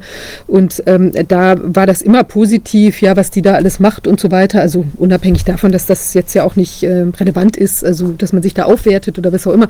Aber ich fand, das war, jedenfalls waren das erfreuliche Begegnungen. Man hatte tolle Fotos mit den, mit den Hüten in tollen Stylings und so weiter. Und plötzlich ähm, ist man mit einer ganz anderen Berichterstattung konfrontiert. Ich hatte ja auch den Vorgang da mit dem Sascha Lennertz, ein alter Kumpel von mir, ja, den ich schon seit, ich weiß nicht, damals 23 Jahre kannte, äh, der dann in der Welt dieses äh, unsägliche Interview da veröffentlicht hat, wo er dann ja auch so Kontaktschuld zu suggerieren versuchte, dass ich irgendwie mal irgendwo neben, neben Ken, KenFM oder der bei uns war, irgendwie gesessen habe. Und äh, wenn man den googeln würde, dann würde man ja bei zwei Klicks dann bei der flachen Erde landen. Also wenn ich irgendwie jemanden google, dann bin ich äh, bei, in drei Klicks bei der flachen Erde oder bei Erdbeereis. Was soll das bedeuten? Ja, also ist doch völliger Unsinn. Ich habe auch nie gehört, dass Ken sich zur flachen Erde geäußert hätte und ähm, ich habe mich dazu auch nicht geäußert und habe da auch gar keine, gar kein Interesse an dem Thema. Aber ich finde, dass das ist schon interessant, dass das eben doch auch für den ersten Moment war es tatsächlich auch ein bisschen schockartig, ja. Aber dann versteht man eben auch, dass diese Menschen, die dann sowas machen, ja in irgendeiner Form entweder bezahlt sind oder getrieben sind oder irgendwie obsessiv sich da festgebissen haben an Themen. Und dann fällt es auch leichter, da irgendwie loszulassen. Ja, es ist auf jeden Fall gut, sich da emotional auch nicht so reinziehen zu lassen, weil letztlich sind das ja auch arme Würstchen, möchte ich an der Stelle mal sagen, die das dann irgendwo, die so auf andere losgehen müssen, weil sonst kann man ja einfach sachlich bleiben und sich bei ähm, und sich einfach an den, an den Sachargumenten austauschen oder man kann auch kritische Fragen stellen, ja, aber ich finde eben, wenn es so in diese persönliche Schiene geht, auch noch unter die Gürtellinie, also ja, also ich finde jetzt nicht, dass das im Innersten einen aufwühlt, aber es ist einfach nicht die feine englische Art und ich finde, da könnten sich auch die, die ähm, sich da jetzt so dick tun, könnten sich einfach auch ein Stück weit zusammenreißen und das einfach mal sein lassen. Das wäre auf jeden Fall für alle fruchtbarer. Ja, es sind aber nicht nur arme Würstchen, es sind auch wirklich Leute, die sind bösartig, zum Beispiel über den Arthur äh, hier zu berichten, er sei Holocaust-Leugner, was, äh, was einfach gelogen ist, ja, wenn man sowas über sich in der Zeitung liest äh, und das auch dann eben nicht gewöhnt ist, was wir eben gesagt haben, äh, oder ich habe auch schon von anderen Polizisten Anfragen bekommen, die, guck mal, das steht im, ich wohne im kleinen Dorf, da steht was über mich, alle Leute sehen das jetzt über mich, ähm, das bringt auch Leute dazu zu sagen, ich mache jetzt Schluss, ich kann das nicht mehr ertragen, was Stimmt. da über mich erzählt wird. Das ist ganz fies, was mit den äh, Leuten hier gemacht wird. Ja, es ist diese Presseschiene. Äh, ich meine, ich habe allein drei Anwaltskammerverfahren gehabt, die allesamt eingestellt worden sind. War überhaupt nichts dran, gar nichts. Ja, aber natürlich verursacht das Stress bei den Menschen. Ne? Ich habe auch richtig zugenommen während der Corona-Krise, ja, Cortisol-Ausschluss oder was weiß ich was, ja. Also ähm, die Leute, das ist, das ist ja so, ja. Also viele Leute sind nervlich, körperlich äh, geschädigt, auch durch diesen Widerstandskampf. Das muss man eigentlich auch mal dazu sagen. Äh, das ist tatsächlich so. Ja. Das ist nicht spurlos an den Menschen äh, vorbeigegangen. Die, die, geben ja viel Geld aus dafür, für solche Leute, die einen denn bei Twitter und so immer so, so unter der Gürtellinie dann anschießen dieser alte Knacker, dass der in seinem, mit seinem Hirnabbau überhaupt noch was sagt und also richtig so in dem Stil. Und so kommt das denn, wenn man, besonders wenn man was macht, was besonders äh, was getroffen hat, ja, so, man, dann kommen dann erstmal sind die noch nicht da, aber dann werden die Alarme, dann kommen ganz viele hintereinander. Und ich habe den Eindruck, als wenn das die, manchmal dieselben sind, die unter verschiedenen Namen dann für Geld dann da solche, solche Sachen abschießen und ablassen. Einmal zu Anfang, als es um den, um den PCR-Test ging, und wo ich denn von Anfang an ja sehr kritisch war, da hat das jemand, äh, da hat auch jemand so sich, oder hat sich in, auf den sozialen Medien jemand gerühmt, dass er mir so eine reingewürcht hat. Und dann gegoogelt, das war jemand, der, der für Roche arbeitete. Also das fand ich schon ganz spannend, der so als, Freibe als Freiberufler für die Firma Roche arbeitete. Das kann ich denn gut verstehen, dass die Firma Roche auch solche Leute belohnt. Das, die, die können sie gebrauchen. Also der hat sicherlich da Punkte gesammelt bei Roche dann. Ja. Ganz, ganz klar. Also ähm, Firmen, also ich kenne das, ich war auch äh, in dieser New Economy Szene tätig. Äh, es gibt da Firmen, die schreiben zum Beispiel positive Bewertungen für Produkte. Das gibt es schon seit Jahren, äh, dass da Influencer äh, sozusagen auch unter Fake-Profilen, das wird ja auch unserer Ecke vorgeworfen, das passiert überall. Und natürlich auch diese Beleidigung, die, gegen die man sich nicht wehren kann, weil man da nicht rankommt. Äh, ich, ne, also äh, da gibt's halt Kanäle, da ist unklar, wer steht dahinter. Es gibt gar kein Impressum. Als, als Jurist schwierig jetzt denjenigen zu finden. Da werden halt äh, Leute aus unserer Szene, auch hier in Köln, aber auch anderswo, übelst beschimpft und beleidigt, ein Blödsinn erzählt. Ich versuche dagegen vorzugehen, sein Kampf gegen Windmühlen. Und ich muss ganz ehrlich sagen, dass die Polizei und Staatsanwaltschaft da hier überhaupt keine Hilfe dabei ist. Im Gegenteil, man hat wirklich den Eindruck, ähm, dass sie, dass ihnen es zumindest mal egal ist. Ja, aber wenn es in die andere Richtung geht, da sind sie dann immer sofort auf, auf dem Plan. Also wie gesagt, dieses eine Verfahren, was sie gegen mich da gemacht haben, ich habe ein Comic geteilt und drunter geschrieben, Fuck you Green Vaccine Nazis. Und da hat man versucht, mich äh, wegen 130 auf Gericht zu ziehen. Man hat es nicht geschafft. Die, äh, das Kölner Gericht hat ähm, es verhindert, dass da überhaupt Anklage erhoben wurde. Auch dagegen hat die Staatsanwaltschaft Beschwerde eingelegt. Auch das hat sie verloren. Äh, Begründung kann ich mal vorlesen. Wir hatten das neulich hier in der Sendung auch mit dem Tobias Geil, äh, der das selber erzählt hatte. Von einem, äh, den habe ich das auch nochmal geschickt, äh, wie die ähm, Einstellung erfolgt ist.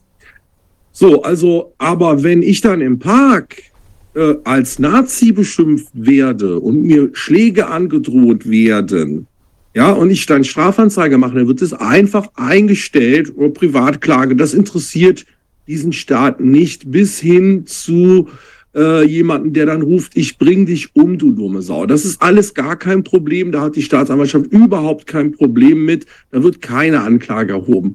Und das sind halt natürlich so Sachen, wo ich mir denke und auch viele andere mittlerweile denken, äh, dass in diesem Rechtssystem nicht objektiv gearbeitet wird. Ja, und ähm, dieser Eindruck ist für eine Demokratie auch ebenfalls sehr fatal, äh, wenn man ja auch das Gefühl hat, man wird nicht mehr geschützt. Nicht zuletzt gibt es ja einige Aktivisten, die dieses Land mittlerweile auch deswegen und auch wegen persönlichen Bedrohungen verlassen haben. Ja, also äh, die sind ja gar nicht mehr da, weil äh, die waren halt so in der Öffentlichkeit äh, da ist der Wagen kaputt gemacht worden, was weiß ich was. Ja, wir haben ja einen Aktivisten aus Köln, das ist einer aus der urlinken Szene, äh, dem wurde vor seinem Haus ein Grab ausgehoben, ohne Spaß. ja, so als Warnung. Ja, ähm, wo wird denn da ermittelt? Das ist doch unglaublich. Und ähm, ja, aber das sind die Zustände und ähm, ja, die anderen äh, sind ja mal maskiert, äh, haben irgendwelche äh, Fake-Namen und wenn man dann aber wirklich äh, dazu kommt, die Namen wirklich rauszufinden, auch dann wird da nichts äh, groß getan. Also das, das sind schon wirklich schlimme Zustände und äh, ja, ne? Kölner Staatsanwaltschaft, Gruß an die politische Abteilung hier von meiner Seite, aber ich glaube, woanders ist es auch nicht anders. Es ist nicht nur Köln, es ist überall so. Und Berlin ist, glaube ich, ein ganz schlimmes Pflaster. Es ist schon ein sehr gemischtes Bild, finde ich, auch ein bisschen irritierend eigentlich, was man in letzter Zeit so sieht. Also, dass es auf der einen Seite eben Dinge gibt, wo die, die der gesunde Menschenverstand bei Gericht noch irgendwie zu funktionieren scheint, auch was du jetzt da eingangs berichtet hast mit der Berufungsthematik da und also der Meinungsäußerung und dann aber eben Sachen wie halt der Fall von jetzt äh, Heinrich Habich und andere Fälle, wo man sich eben wirklich an den Kopf fasst, ja, was da los ist und da auch die Detmar-Angelegenheit, ja, die ja auch immer noch am Wabern ist, ist ja interessant, dass da auch ständig die Termine verschoben werden. Also vielleicht hat man da auch irgendwie Ängste, sich der Geschichte dann letztendlich doch anzunehmen. Aber ähm, das ist auf jeden Fall so ein, ja, ich weiß auch nicht, ein bisschen brüchiges Bild. Auf der anderen Seite, vielleicht ist es ja doch auch ein gewisses äh, aufweichen, was an bestimmten Stellen jetzt passiert, also in Bezug auf die, die, ähm, äh, ja, also die, die gröbsten Auswüchse. Das wird man jetzt einfach weiter beobachten müssen, aber in manchen äh, Bereichen scheint es ja doch noch irgendwie zu funktionieren. Ja? Also es ist ambivalent. Ich ja, finde das irgendwie so ein bisschen sehr gemischt im Moment. Die Verschiebung ist auch ein probates Mittel. Ich klage ja seit 21 gegen die Ausgangssperre in Köln. Bis heute gibt es kein Urteil. Es gab zwar eine Eilentscheidung, da hat der Richter gesagt, das wäre das letzte Mittel, um, um jetzt das Gesundheitssystem, die Kölner Uniklinik vom Zusammenbruch zu retten, wenn die Leute, die ja tagsüber zur Arbeit gegangen sind, aber abends jedenfalls zu Hause bleiben. Das war das Ultima Ratio. Ja, das müsste jetzt gemacht werden. Wir sprechen zu dem Zeitpunkt damals von einer Inzidenz von 100. Nur mal so rückblickend. Ja? Wir hatten dann irgendwann 1000 oder so, ja. Und in zwei Jahren hat er es jetzt nicht geschafft, darüber endlich mal eine Entscheidung zu treffen. Er hat mir aber immerhin mitgeteilt, dass er es mittlerweile nicht mehr als die letzte äh, Chance angesehen hat, um äh, ganz Köln zu retten. Aber er macht kein Urteil. Macht kein Urteil. Das ist auch diese Verschleppung von solchen Verfahren. Irgendwann interessiert es auch keinen mehr. Und da ist wieder Zusammenspiel mit der Presse. Er hat nämlich ein Urteil gemacht in einem anderen Fall, äh, wahrscheinlich eine relativ schlechte Klage, die er abgewiesen hat. Und dann lief hier im WDR-Radio, im WDR 2, das Kölner Verwaltungsgericht habe entschieden, dass die Ausgangssperre in Köln rechtmäßig gewesen sei. Nein, das hat es nicht. Es hat ein Verfahren entschieden, was abgewiesen worden ist. Meins läuft ja noch. Aber wenn es dann 25 irgendwann entschieden wird, wird der Kölner Express äh, der Kölner Stadtanzeiger, die Rundschau und so weiter auch darüber natürlich mal wieder nicht berichten, damit es gar nicht bei den ja, Leuten ankommt. Ist ja nicht mehr relevant. Dann ist es nicht mehr relevant, genau. Und äh, das macht man ja äh, auch, auch von Seiten der Presse, auch zum Beispiel, dass dem Matteo hier ja diese Beleidigung vorgeworfen worden ist. Es stand in jeder Zeitung, aber über die Berufungsverhandlung und dass es einen Freispruch gab, hat keiner mehr berichtet. Ja, also die Arbeit ist getan, die Propaganda wurde gesetzt und nachher interessiert es nicht mehr. Das ist auch ein, ein Mittel, mit dem man hier arbeitet, ja. Will ich auch so sehen. So, jetzt habe ich hier ein Technikproblem offensichtlich. Muss mal hier gucken. So. Ja, Gordon, es ist ja faszinierend. Also gut, dass du uns da bei den verschiedenen Fällen auf den neuesten Stand gebracht hast. Ähm, ich glaube, also wir können viel davon lernen. Mal gucken, was sich so weiter tut in nächster Zeit. Ähm, ja, es ist viel Bewegung drin. Und ich hoffe ja, dass das auch sich weiter fortsetzen wird und dass vielleicht auch durch äh, auch ähm, tja, Präsentation der Fälle in der Öffentlichkeit eben auch ein gewisses Umdenken einkehren kann, zusätzlich bei den Gerichten. Und mal schauen. Also es bleibt auf jeden Fall spannend. Man, Deswegen ist die Berichterstattung über die Prozesse ja auch so wichtig, dass man sagt, den habe ich gewonnen oder das wird ja vorgeworfen, weil ähm, wenn, wenn wir Urteile haben, auch positive, äh, und keiner berichtet darüber, Ne? Also das ist extrem wichtig, dass auch über die Sachen berichtet wird. Äh, das ist mir immer wichtig, dass man über die äh, Prozesse auch berichtet, damit die Leute mitbekommen, was da vor sich geht. Ja, genau, das ist ja auch unser. We are substitute for media. Wir sind so ein Ersatz für Medien hier. Genau, und deswegen nochmal vielen Dank für eure Arbeit, dass, dass ihr da immer noch am Start seid. Und wie viele Sendungen haben wir heute? 163. Äh, der Wurm ist in der Dose oder wie, wie hieß es nochmal? Aber, die, ähm, die, Würmer sind aus, ja, der, aus der Dose. Das ist auch wichtig, ja. Es äh, ist wichtig für die Leute, äh, dass immer noch berichtet wird und die Hintergründe äh, beleuchtet werden. Ja, und äh, wir müssten das ja alles hier nicht tun. Wenn es im ZDF laufen würde, wenn es in der ARD laufen würde, würde es den Corona-Ausschuss ja gar nicht geben. Ja, weil das ist ja der, der Sinn eben eines Ausschusses, über Dinge zu berichten, über die sonst nicht berichtet wird. Ja, und äh, das ist ja der Hintergrund. Ja, wenn, wenn, das, äh, wenn die öffentlich-rechtlichen Medien ihre Arbeit machen würden, ihre Verpflichtungen nachkommen würden, das muss natürlich keine Bildzeitung machen. Das ist ein privater, privates Medienunternehmen. Aber im ZDF müsste es laufen. Kleinen, wenn der Ausschuss wenigstens einen kleinen Bruchteil der Mittel des ZDF für diese Arbeit abkriegen würde, wäre das ja doch ganz schön. Ja, aber das geht ja noch nicht.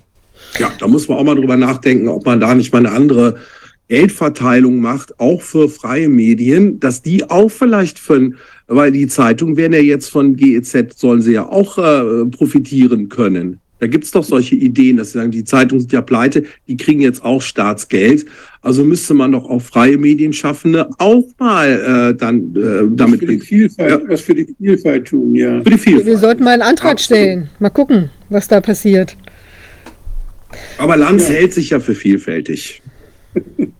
Aber ich würde auch nach den Erfahrungen jetzt, die wir die letzten drei Jahre gemacht haben, würde ich sagen, selbst wenn jetzt zum Beispiel ZDF und ARD und sonstige Medien anderweitig berichten würden, würde ich immer sagen, es braucht trotzdem noch sowas wie den Ausschuss oder andere Medien, einfach als äh, äh, Vertrauen ist gut, aber Kontrolle ist besser. Und dass man eben einfach das immer kritisch begleitet, weil selbst wenn man auch jetzt irgendein, sagen wir mal, kritisches Medium hätte, hat, dann kann auch das plötzlich umkippen und es können irgendwelche pekuniären Interessen auftauchen oder sonst was, äh, wo dann eben plötzlich die, die, die, die, ja, objektive oder die, das Bemühen um objektive Betrachtung der Dinge äh, korrumpiert wird. Also ich glaube, man sollte immer, es muss immer noch weitere geben, die kritisch gucken. Schreiben, was sie wollen. Es gibt genug Gründe, weshalb man diesen Medien nicht mehr glauben kann egal was Sie jetzt schreiben, du, wir müssen nach unseren Erfahrungen die letzten drei Jahre, müssen wir misstrauisch bleiben und zwar lange Zeit misstrauisch bleiben. Wir müssen schon sehr, sehr viele Beweise haben, damit wir zu Recht diesen Medien wieder vertrauen können oder der Vielfalt oder der, der sauberen Arbeit von Journalisten wieder trauen können. Das haben die total zerstört. Total zerstört. Die haben ihre eigene Existenzgrundlage zerstört. Ja, ja aber die, die, es, es liegt ja in der Vielfalt, ne? Also die freie Meinung liegt ja in der Vielfalt. Wir hatten ja früher verschiedenste Sendungen, die in, in unterschiedliche Richtungen gegangen sind. Report aus München, da wusste man, die stehen wohl eher konservativer und dann gab es auch andere Sachen. Ne? So, jetzt geht es aber nur in diesem Einheitsbrei und äh, das ist das Problem. Also die kritischen Sendungen wurden einfach rausgenommen. Man muss auch sagen, dass die Qualität immer schlechter geworden ist. Ja, äh, wozu brauche ich ARD und ZDF, wenn die denselben Mist machen wie bei, bei RTL? Ja, sie haben das Niveau ja nach unten hin angepasst. Nicht nach oben, sondern nach unten haben sie es angepasst. Das ist natürlich der falsche Weg gewesen, aber wir sehen ja auch, die jungen Leute, die gucken das alle gar nicht. Ja, die jungen Leute, ich habe mit meinem Neffen jetzt Kontakt, der ist äh, 17, den interessiert das. Der hat ganz andere Leute, der guckt da irgendwelche Rapper oder sowas, das kennen wir alles gar nicht und, und so. Das ist das, was den interessiert, was im Fernsehen läuft, das interessiert ihn überhaupt nicht. Er sagt mir aber auch, äh, in, in seiner Klasse ist es so, mittlerweile auch so, so äh, um, Umweltalarm, Greta-Fraktion wäre 50 Prozent und 50 Prozent wären aber, wir halten das für Blödsinn. Äh, wie gesagt, er ist 17, der will aber ein Auto wahrscheinlich äh, nächstes Jahr. Er steht auf Verbrenner. Ja, also das ist, äh, die Medien machen uns ja auch weiß, die junge Generation, die, kleben sich jetzt alle auf die Straße, die denken alle so, also mein Neffe sagt, es ist 50-50. Ähm, das ist sein Eindruck und diese Leute gucken, also da, der Fernsehen hat die verloren. Die gucken auch kein RTL. RTL will ja auch verjüngen jetzt, ne? Also die, die, der typische RTL-Schauer, der bin ja eigentlich ich. Das kam damals mit der Zimmerantenne. Da, da ist man noch durch die Gegend gelaufen, um Tutti Frutti zu empfangen. Ja, das war ein Riesenskandal. Und äh, die Zuschauer sind gealtert, wie zum Beispiel Dieter Bohlen, der jetzt ja noch dabei ist und so weiter. Aber die jungen Zuschauer kamen nicht dazu. RTL hat ein Riesenproblem, weil dann kannst du keine Werbung verkaufen. Also das Fernsehen ist äh, eigentlich was für alte Leute. Das interessiert auch schon äh, gar nicht mehr so wirklich. Ne? Twitch ist sehr in bei den Kids. Ne? Die gucken auch kein YouTube, die sind bei Twitch. Mhm. Na gut, Sind wir auch bei Twitch hier unterwegs? Nee, ich glaube im Moment nicht, aber könnten wir uns mal, äh, könnten wir mal angucken, ob wir da ja, auch hingehen. Gucken wir uns mal an. Also da wurde mir gesagt, die jungen Leute sind alle, die gucken alle bei Twitch. Hm, Vielleicht verirrt sich der eine oder andere ja mal. Wäre ja auch schön. Ne?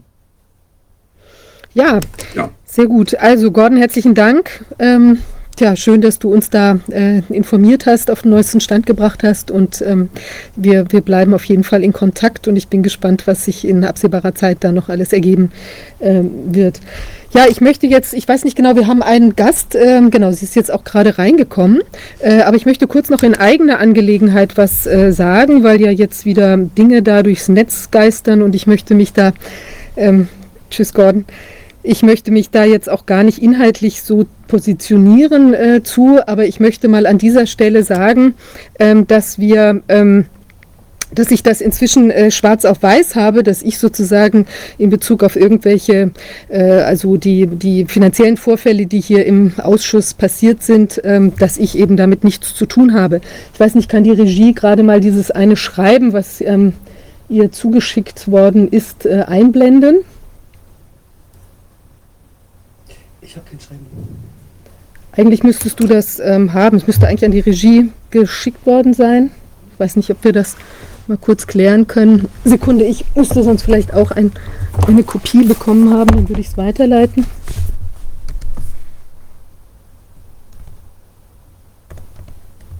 Einen Moment.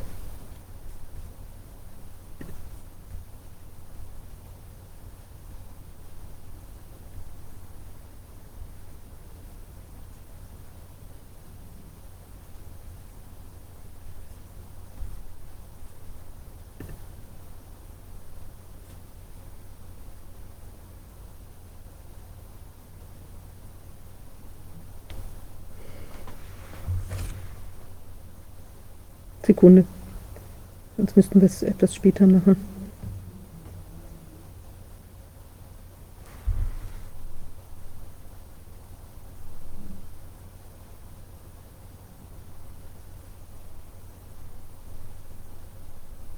Und stell es, stell es einfach ins Netz, stell es einfach. Gut, ich weiß jetzt auch nicht genau. Ähm,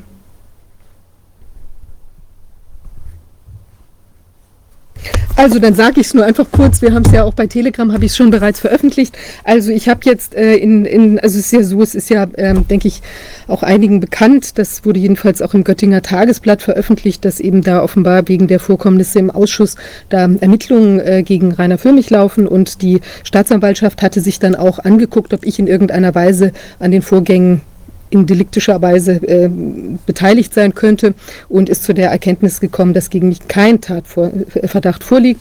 Das Verfahren, also das Ermittlungsverfahren ist eingestellt worden nach 170 Absatz 2 StPO. Also sprich, man konnte keinen Tatverdacht entwickeln, dass ich hier irgendwelche Gelder unterschlagen hätte oder irgendwelche untreue Delikte begangen hätte. Und ich möchte an der Stelle auch nochmal äh, klarstellen, also ich hatte, es gab ja die Liquiditätsreserve der 100.000 Euro, die ich gehalten habe, ist zurückgeführt worden und die ganze Zeit war auch Liquidität entsprechend vorhanden. Und ich habe auch vom Ausschuss kein anderes Geld bekommen als eben die Miete äh, die eben von der alten Ausschussräumlichkeit, was ursprünglich meine Kanzleiräumlichkeiten waren und eben durch die Nutzung als Ausschussräumlichkeit konnte das als Kanzlei nicht weiter benutzt werden, weil man in einer Kanzlei eben nur Geheimnisträger äh, den Zugang äh, gewähren darf. Also es wären dann zum Beispiel auch Steuerberater, man kann eben da auch in, äh, oder ein Wirtschaftsprüfer, aber man kann eben nicht sagen, da geht jetzt immer ein Filmteam ein und aus und deshalb ist es, äh, und gleichzeitig hat man da vertrauliche Mandantenakten. Also sprich, das geht nicht. Deshalb hatte ich ja damals dann die Kanzlei auch im gleichen Haus in eine andere Räumlichkeit verlegt und eben dann dem Ausschuss die äh, Räumlichkeit eben weiter vermietet zu der sehr günstigen Miete, äh, muss man wirklich sagen. Äh, von eben pauschal waren es 800 Euro im Monat, 664 oder sowas Miete, plus dann ein, eine Pauschale für äh, eben die äh, Strom, Stromkosten und Heizungskosten und so weiter. Also ich habe dann selbst sogar noch draufgezahlt bei den Heizungskosten, aber äh, das habe ich auch gern gemacht. Nur, also das ist eben eine Summe von 800 Euro zusätzlich, also zuzüglich Mehrwertsteuer hatte ich eben in Rechnung gestellt waren, die Kanzleiräumlichkeiten. Wollte ich an der Stelle nur mal klarstellen. Und ähm, ja, also insofern, äh, und ich hatte auch keinerlei Kenntnis von den Geschehnissen, den Abverfügungen dort. Also auch da hat die Staatsanwaltschaft, also die, den monatlichen ähm, Beträgen für die angebliche oder tatsächliche Bearbeitung von E-Mails im Postfach von Rainer Füllmich. Also ich wollte das an dieser Stelle nur noch mal klarstellen. Und es ist eben, wie gesagt, schwarz auf weiß jetzt von der Staatsanwaltschaft Göttingen gekommen, dass ich ähm, äh, eben keine, kein dass kein Tatverdacht gegen mich besteht. Wenn, das, wenn wir das Schreiben nachher noch bekommen, würde ich es nochmal einblenden. Ja, also das ist insofern äh, so, wie ich es auch immer gesagt habe und ähm, jetzt nur nochmal extern bestätigt. So, jetzt ähm, haben wir unseren nächsten Gast. Ich freue mich sehr. Ähm, wir sprechen jetzt auf Englisch weiter. Also wir werden da eine Übersetzung auch noch nachliefern. Wir haben im Moment ein bisschen äh, Schwierigkeiten sozusagen an der, an der Übersetzerfront äh, und äh, kümmern uns darum. Aber es gab jetzt in letzter Zeit auch unglaublich viele andere Dinge, äh, die eben Kraft gebunden haben. Und insofern, also da bitte ich äh, um Verständnis, das kommt hinterher. Wir haben es jetzt, führen wir das Gespräch auf rein Englisch und werden dann eben nochmal eine äh, Nachbearbeitung liefern. Da kam auch der Input, dass es eben manche auch ähm, natürlich, ähm, also bei dem, bei einmal simultan äh, Dol Dolmetscherleistung ist natürlich auch klar, die äh, können nicht immer jeden Begriff ganz hundertprozentig kennen. Manche haben auch gesagt, sie hätten lieber irgendeine andere Form von äh, Übersetzung, eben eine, vielleicht eine richtige Übersetzung, die dann eingesprochen wird im Nachhinein. Also da sind wir auch noch im Moment ein bisschen am Eruieren, was da am geschicktesten ist, aber das wird auf jeden Fall auch wieder als Service ähm, quasi angeboten, äh, weil das ist uns natürlich auch eigentlich sehr wichtig, dass das eben auch auf ähm, in, in, also direkt übersetzt werden kann. Da aber auch der kleine Hinweis, wir sind natürlich für äh, Dinge, die ähm, Geld kosten, weil das kriegt man eben normalerweise nicht kostenlos, äh, natürlich auch ähm, insbesondere auf, auf Ihre Unterstützung angewiesen und würden uns eben freuen, wenn Sie uns auch da unter die Arme greifen können, sodass wir auch diese ähm, Dinge auch leisten können und auch sicherstellen auf Dauer.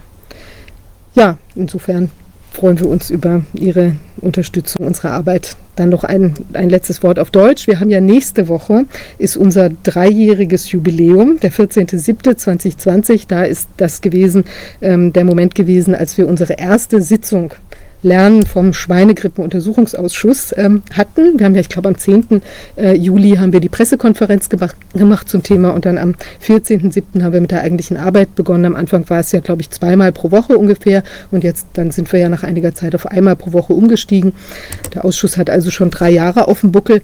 Ich hatte ja schon mal darum gebeten, uns Erfahrungen ähm, zu schicken, die man im Ausschuss gemacht hat, was man gut findet oder was einen auch vielleicht vorangebracht hat. Natürlich ist auch Kritik willkommen, aber da kamen wirklich bewegende Zuschriften, ähm, dass wir eben doch anscheinend einige Leute wirklich stark zum Nachdenken gebracht haben und dass auch einige sich, auch nachdem sie bei uns äh, die Sachen gesehen haben, auch wirklich gegen die Spritze oder gegen das Mitlaufen in der einen oder anderen Richtung entschieden haben. Also das hat uns natürlich sehr gefreut. Ja. Wir haben auch tolle, ähm, äh, ein tolles Lied zugeschickt bekommen. Ich glaube, Wolfgang, du hast es auch schon veröffentlicht, ähm, wo eben auch Leute im Prinzip auch gesagt haben, sie sind auch, auch irgendwie auch durch unsere Aktivität auch mit motiviert gewesen.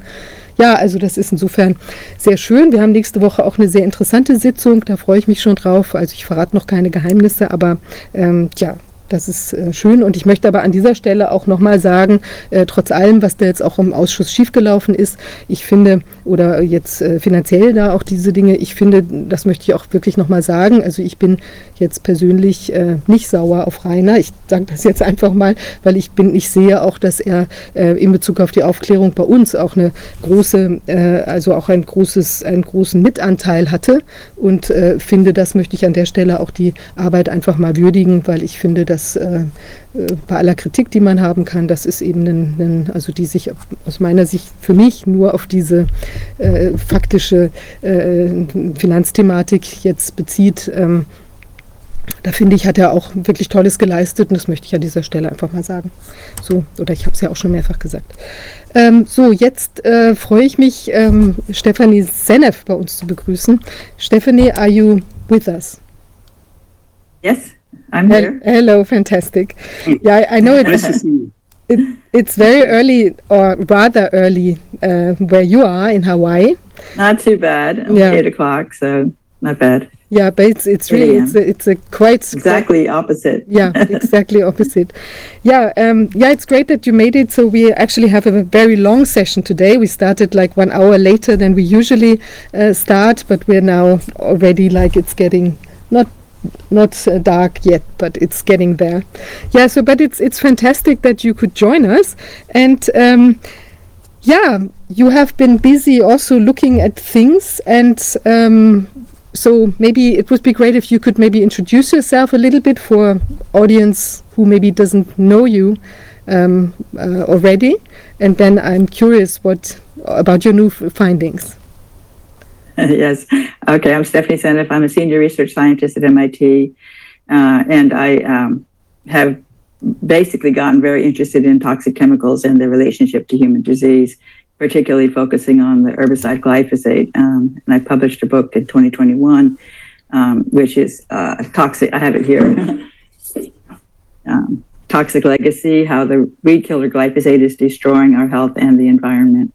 And so I've so I've been very focused on autism in particular, and um, trying, and I believe that in fact glyphosate is a major player in the autism epidemic in the United States, and not just autism, but then um, all kinds of other diseases that are going up dramatically in our country, exactly in step with the dramatic rise in the glyphosate usage on core crops.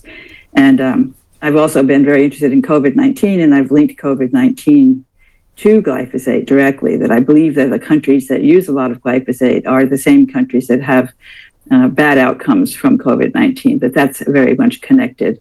And the diseases that are comorbidities for bad outcomes are all diseases that are affected by glyphosate. And so um, I believe that glyphosate, um, it, you can see that the countries in Africa, for example, where they use a lot less glyphosate and they have a lot less problems with uh, severe disease from COVID 19. So um, I've gotten very interested also in the mRNA vaccines and I've written extensively about them. I think they're um, very toxic and, and, many people are dying as a consequence of the vaccine. And so that's an, another topic that I've been really obsessed with over the ever since the vaccines were first entertained as an idea that could uh, solve the COVID problem.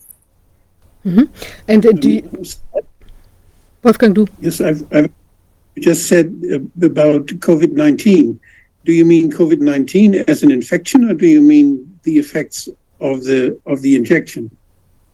Well, it's kind of hard to say, right? Because when you have severe disease, I think it's often because your immune system has gone into overdrive with too much inflammatory response, uh, which injures the tissues. And so it's really a consequence of an overreaction to COVID 19.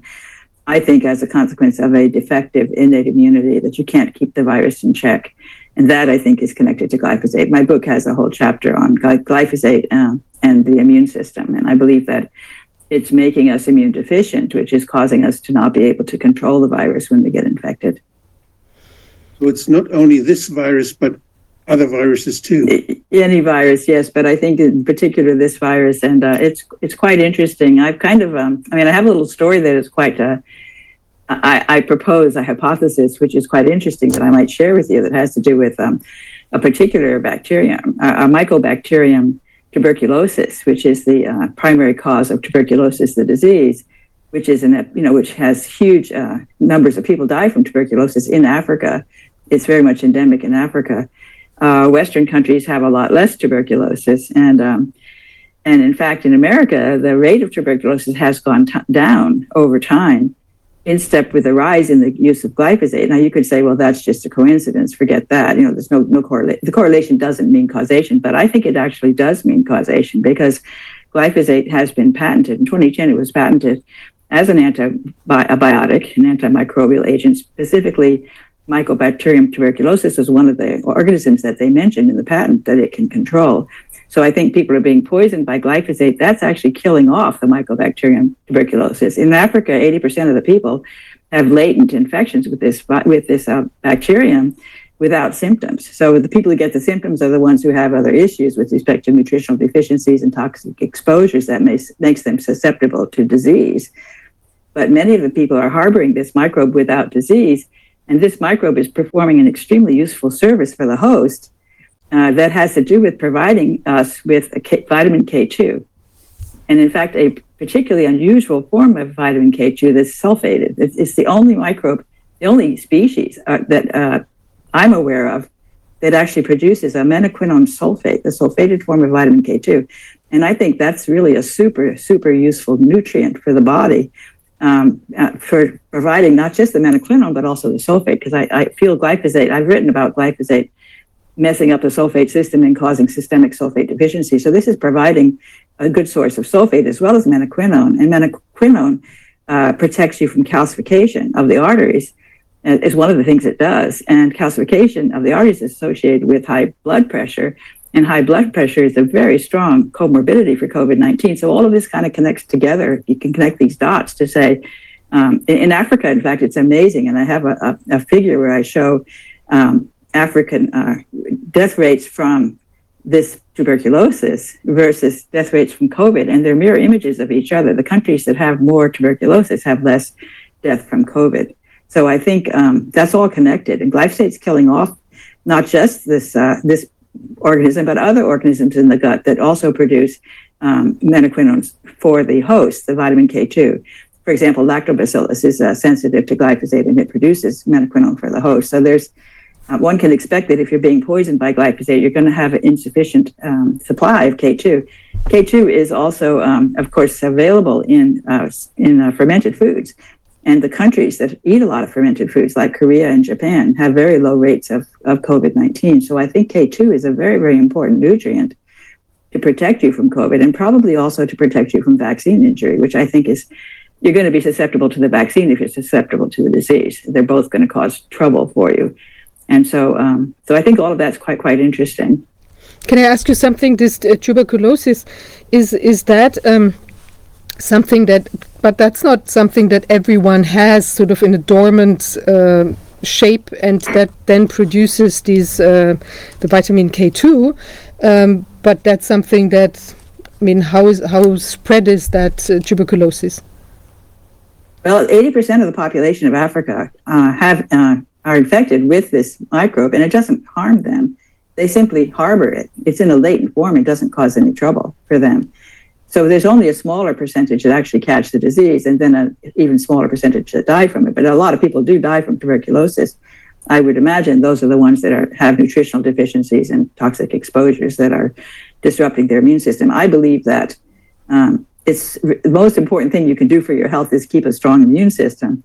And glyphosate uh, disrupts the immune system, not just because it disrupts the gut microbes, um, but I write in my book. I mean, I have a theory that glyphosate of glyphosate's mechanism of toxicity that I write about in my book, which is that it substitutes for the amino acid glycine by mistake during protein synthesis, and uh, and then that can account for a great number of diseases that it, it can cause. And one of the things that's interesting, when I look at collagen, collagen is a the most common protein in the body. There's like 30% of our proteins are collagen molecules. That's the glue that holds us together. Collagen has a long, long sequence of GXY, GXY, GXY, where every third amino acid is a glycine. And so glyphosate has a great opportunity to substitute for those glycines. And when it does so, it messes up the collagen crystal structure, the triple helix. And so the collagen doesn't work properly. It has collagen has very special properties that depend upon that crystalline structure.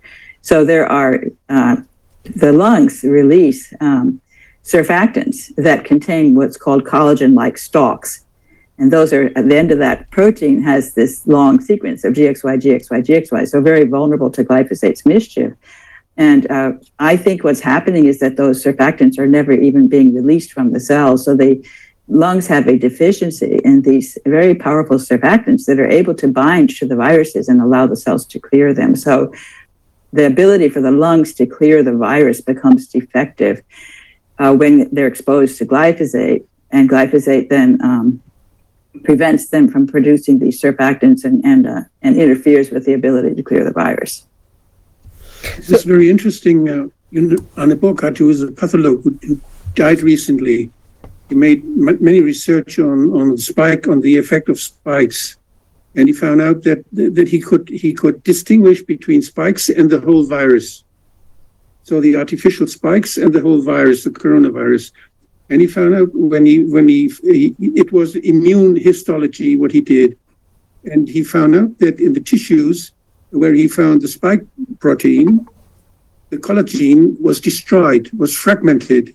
Mm. It was it was in the arteria and it was in the skin, which is very interesting in, in the skin you have this making the skin very very strong and, and young when you when you have this when you have the spikes there this, the collagen uh, was fragmented and the skin becomes older. That's very he, interesting he had, he had histologic findings about that. I found it very interesting too. And this is the reason he, he explained it also with because we had many cases where where the where you have an uh, uh, aneurysma from the aorta, where the yes, collagen is yes. Also, and it was also there where the location of the spike protein was the strongest. Yes, interesting. Yes, it's so it's messing up the collagen point. and causing the aorta to um, break, the role basically. Of, the role of glyphosate, we did not discuss this enough yet. And yes. I'm very, we should translate your book in German somehow. I know. I would love it if someone would do that. That would be fantastic. It would be great. Can Perhaps I? We find some possible. Yeah, I, that's that's a good idea. Um, I was wondering, um, maybe could you give us a little bit more of an overview of like um, of glyphosate, what it does, what are like common problems that because maybe not everyone is aware of this. And also, I'm really interested uh, to he- to learn more about this like patent thing. I never heard of that. That's really amazing that they say, wow, it kills off um, tuberculosis. I mean, what else it, is it supposed to kill off? Uh, Like So yes, I think they're hoping, they're proposing, and I was shocked to see this, that, in that, with that patent, they're proposing that people could take glyphosate as an antibiotic, which would be Glyphos- amazing, I mean, because it's so toxic. It would be a foolish thing to do, for sure. That's crazy. Yeah. So Mm-hmm. what does it what does it do? What are common issues, the medical issues that Let me people tell you what it is, first of all, Yeah. because some people, a lot of people probably don't know the word glyphosate. Um, it's the active ingredient in the herbicide Roundup. Mhm. And a lot of people know the word Roundup. Certainly in America, almost everybody knows about Roundup. And it's, it's commonly used to kill the dandelions in your yard, but it's also very pervasive in the food supply. In the- around the late 1990s, uh, it's been around since 1974. That was, was when it was first introduced in the United States uh, on the market, 1974. But its usage really didn't wasn't much until they introduced these GMO Roundup Ready crops. So it's through genetic engineering um, that they were able to um, put in a microbial gene into the into the crop genome to protect it from glyphosate. It's a substitute for a gene that's very vulnerable to glyphosate. And that's also interesting with respect to this idea of substituting for glycine because the protein that it disrupts in the plants that kills all plants essentially, except for those that have this microbial gene, it's, it's called EPSP synthase and it's a protein, a major enzyme in the shikimate pathway, which is a biological pathway that's very important for plants and also very important for most microbes. But the human cells don't have the pathway at all. They don't have the pathway, they don't have the enzyme. And that's why, one of the reasons why Monsanto argues that it's very safe for us because our cells are not affected with, with respect to this particular enzyme. But a problem is that our gut microbes are affected by it. And in fact, our beneficial microbes are especially sensitive to glyphosate. And so the bifidobacteria and the lactobacillus get killed off in the gut. And the, uh, this allows pathogens to overgrow, like Clostridia. And Clostridia overgrowth in the gut is linked to autism. The Clostridia producing toxic metabolites that are phenolic, toxic phenolic compounds like precresol. And those toxic metabolites depend upon sulfation to be cleared by the liver. And glyphosate disrupts the sulfation pathway. So that makes those metabolites even more toxic. They get into the brain and they cause disruption there. So, uh, so the gut microbes get disturbed, and a lot of people, there's inflammatory bowel disease is a condition that has been going up exactly in step over time with the rise in glyphosate usage on core crops, which makes sense because that's the gut reacting to these uh, pathogens, the gut uh, immune system reacting to the pathogens. If you, if you have this weakness of your, of the guts, of the bacteria in the guts, are there other symptoms where you can recognize that you have it? Many, many symptoms. And one of the issues is uh, lactobacillus. Lactobacillus is very sensitive to glyphosate. And it's very important in the early life. And that when the baby's born, it depends upon lactobacillus to help it to digest the milk. And in particular, casein is a milk protein that many people have sensitivity to. Many people in America can't eat dairy because of a sensitivity to casein. Casein and also gluten, which is in wheat, those two uh, proteins have lots and lots of proline they're, they're very heavily populated with proline. Proline is an amino acid. It's an unusual one that requires special enzymes to break it apart from the other amino acids. And those special enzymes are provided by the lactobacillus. And the lactobacillus are very sensitive to, to glyphosate. So they get killed off. And then casein becomes problematic, and the child develops uh, immunity, you know, sensitivity to uh, dairy and and uh, gluten, wheat, and so many many autistic kids have these problems, and they're put on a a diet that's no dairy, no wheat, you know, very restricted diet, which does help them with their autistic symptoms because it's um, these peptides. What happens is you have these peptides that don't get digested. And when you have a sequence of amino acids that's not a human protein, the immune system gets upset and it reacts to it. And then it develops antibodies to those peptides. And of course, glyphosate also causes a leaky gut. So the peptides get out in, into the circulation and the immune cells um, provide the produce the antibodies that then can attack your own proteins through a process called molecular mimicry because you have a protein that has a sequence that's similar to but not exactly the same as the one that it has uh, figure it has maps to. It's trained to recognize. And so it has, uh, you might say, nearsightedness. It can't quite see that it's got the wrong protein. It goes ahead and binds to the human protein, and then it causes disease. Autoimmune diseases, you know, many different autoimmune diseases are going up dramatically in our uh, in the United States, and I think that's linked to glyphosate's disruption of the lactobacillus, who are going to assist the human in dig- digesting the proteins that contain uh, heavily contain proline. We are, we are dependent on those bacteria in our guts. They provide, Very much so. they provide us with all the proteins we need. They help us to digest, to get the stuff we need to grow and to have a healthy immune system. And if you kill them, if you damage those lactobacteria, you get ill. All those functions don't work anymore, and glyphosate kills them or damages. That's right. That's right. Bifidobacteria and lactobacillus. And bifidobacteria is another one that's extremely interesting. Uh, in fact, uh, Sabine Hazan, I don't know if you've talked to Sabine Hazan or you know who she is. Uh, she's been involved with the vaccine and the, and COVID, and she's linked it to gut dysbiosis. And she's particularly found experimentally that um, the spike protein and the and the uh, virus um, su- suppress uh, bifidobacteria. The bifidobacteria become uh, reduced in quantity upon exposure to either the vaccine or the disease. And, um, and I suspect having already reduced bifidobacteria because of the um, glyphosate is going to make you more susceptible to a, you know, toxic reaction to the vaccine or to uh, severe disease when you catch COVID. Um, the bifid- bifidobacteria, we take them therapeutically. People people eat, uh, drink such stuff, and, and they they try to to um to uh, so subsidize it. Yeah. Yes, but of course, it's hard for them to get through the stomach without being killed, the acid of the stomach.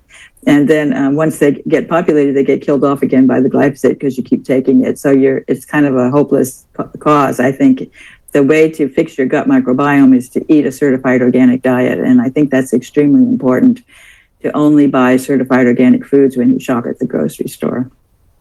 That'll help you to reduce, but not eliminate your glyphosate because even the certified organics in the United States are coming up positive in some cases with glyphosate contamination, not because they used it. I mean, unless they cheated, but but it's because it's all over the place in the United States. It's in the air, it's in the water. Uh, you can't avoid it. What do you uh, recommend when people try to to get their nutrition without glyphosate? When they, this is one thing that they can try to find some organic or biologically grown stuff and and buy and buy this and eat this. This is one thing, but when they are intoxicated already for many years with glyphosate food, can you get rid of, of the effects of it? Is it Yeah. possible to Good question, and I don't know the answer, but I do know there are some people that are friends of mine who are um, natural naturopaths who have some ideas about how you might help to remove it uh, from the gut. And one thing that's popular is fulvic acid and humic acid, which are these complex organic matter from the soil. And uh, these these complex molecules actually uh, trap a lot of things, and one of the things they're hoping it could trap is glyphosate, and then have it remove it through your species. But that wouldn't break it down although it's possible, and I wrote in my book about this because I did find an article that talked about those uh, humic acids actually trap enzymes that are produced by the microbes in the soil. And those enzymes they can be very diverse in their ability, ability to break down lots of toxic chemicals. They're very talented enzymes that are produced by the microbes in the soil. So you could be taking those enzymes when you take the fulvic a- acid. This has not been proven, it's just theoretical. And those enzymes could be breaking down the glyphosate. Glyphosate is very difficult to break down, and most uh, species don't know what to do with it. And it it has this uh, CP bond, carbon phosphorus bond, that's quite unusual. And so it stumps most of the microbes. They don't know what to do with it and it sticks around. So it really is very difficult to get rid of the glyphosate, to actually metabolize it. But there are some species that can, and those species are quite interesting. Uh, I found there were some, some species of Acetobacter can break it down. And so I'm hoping that if you take probiotics, you could be uh, taking some of these Acetobacter species that could break down the glyphosate in the food, which would be awesome. Um, Pseudomonas aeruginosa is another one that can break down glyphosate, and that's become a big problem in the hospitals in America. I think it's become a problem because it can break down glyphosate, that it's actually performing a service for the host by removing the glyphosate, but at the same time, it's causing symptoms. And um, So, and then also the, uh, let's see, what are they called? I forgot. Cyanobacteria, the blue green algae. I mean, they're called blue green, they're actually bacteria, cyanobacteria. Uh, those are causing a lot of trouble in the waterways in America, in Florida, and in the Great Lakes. Um, they overproduction of cyanobacteria uh, make uh, causes a lot of issues with respect to both toxic metabolites and also blocking the sun and causing a, a dead zone. Um, all kinds of, and also, of course, the red tide comes out of the cyanobacteria because they provide Is- nutrients to the. Is this the toxic where sometimes the cattle who drink this water, they get very ill and die? Is it this? That's right. That's right. That's the cyanobacteria. And um, Yeah. so there's a lot of problems in Florida with overgrowth of cyanobacteria, and that's even causing the manatees to die. I mean, it's really quite a mess. Um, but the cyanobacteria can metabolize glyphosate. So again, these species that are able to metabolize glyphosate get a uh, get an edge over the other species because they can clear it and they perform a service for the community by clearing the glyphosate. But then they cause other problems. So that's kind of a uh, a very bad situation. And Florida uses lots of glyphosate, both in the waterways and, of course, on the sugarcane crops that are going uh, around the waterways and um, and um, the, the houses, the homes. They're using a lot of glyphosate to make their yards look beautiful. So there's a lot of problems with glyphosate in Florida that I think is causing the manatees to be very, very sick, among other things. And is See this farmers here in the Mediterranean who who use glyphosate to, between the wine wine uh, the grapes when they. It's horrible. It's, it is. In fact, uh, a friend of mine, Zen Honeycutt, who's the founder of Moms Across America, is an advocacy group in America against glyphosate. And she's done a lot of studies and she, she she's got a lot of samples of California wines and, and had them tested for glyphosate. And all of them came out positive, even the bioorganic ones, which she, she was surprised. They had much less, but they still had it. You know, and that's because in California, it's in the air, it's in the water, the rain, it's in the rain. You know, you just can't avoid it. You, when you is go to this the supermarket and buy some, you find you find this cheap wine from from uh, South Africa. You find cheap wine from California, and you find cheap wine from Australia. Yes. And I think it's- it's because of that it's so cheap. I don't know. I, I It's all I, probably using glyphosate.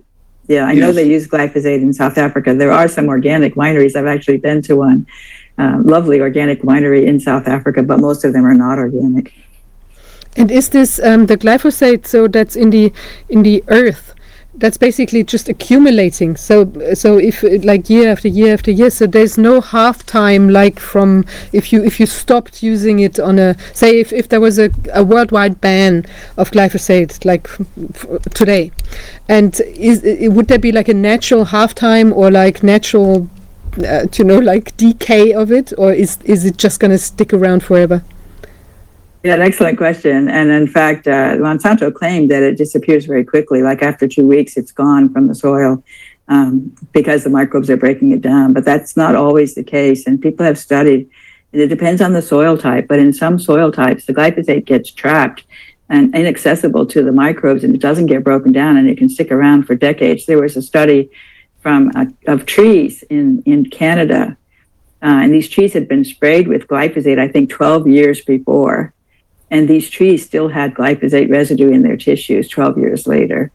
And in Brazil, there was a study where they looked at uh, fields where they were using glyphosate every year um, for the crops, and they measured the glyphosate levels year by year, and they found that every year there was more. So it was not being removed at, after a year; it was accumulating in the soil.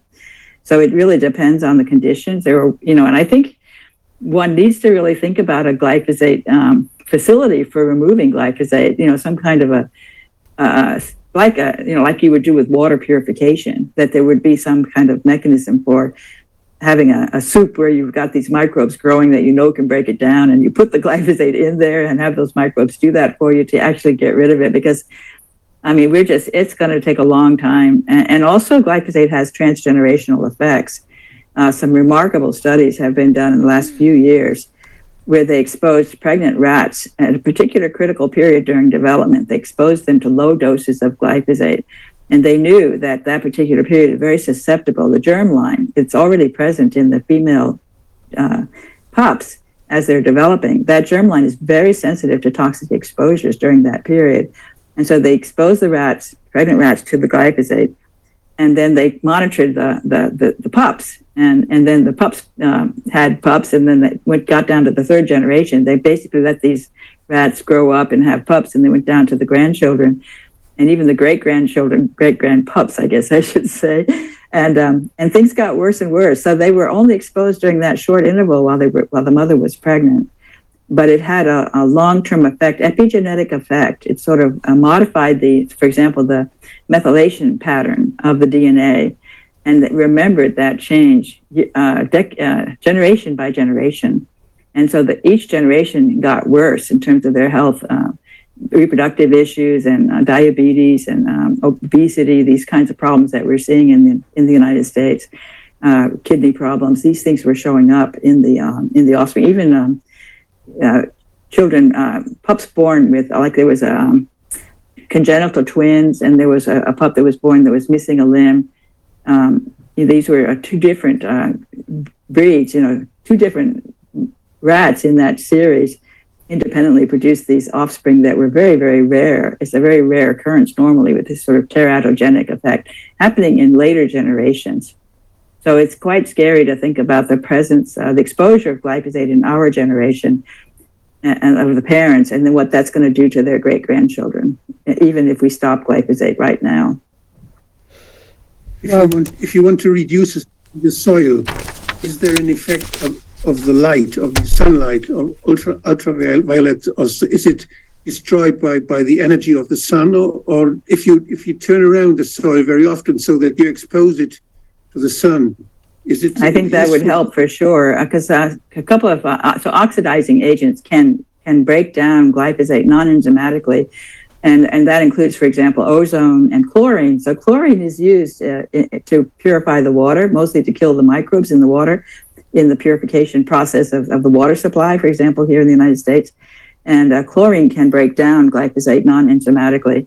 But of course, chlorine is very toxic. Uh, there's also chlorine dioxide, and I understand that the Europeans use chlorine dioxide more often than the chlorine that, that we're using, which is much more toxic but more effective as far as killing is concerned. But the chlorine dioxide can also remove the glyphosate, but it's much safer. So I think it, it's good to use chlorine dioxide to purify the water. And then by accident, you're also clearing the glyphosate. And I suspect that's been a tremendous boon because I think if we didn't have that chlorination process, our uh, we would be much sicker in this country today because I think we're getting rid of most of the glyphosate through the water purification uh, process. It's a matter of dose of dosing, I think. Uh, yes, yes, right. It's difficult, you know. You have to to, to well understand the, the pipes and the water pipes and the, all those those processes where it stays.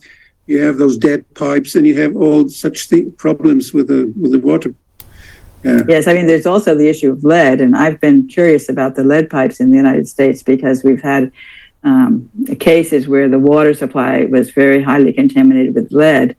Um, and it, there was a, I guess it was in, I forget, it was in Illinois. There was one of the mid- Midwestern states where they had an issue in a particular town where they had a tremendous problem with lead toxicity in the water supply. And I've suspected that glyphosate is playing a role in that because glyphosate was first patented as a um, as a product that could clear could clean pipes. It could strip the metals off of the pipes. And so it probably is removing the lead.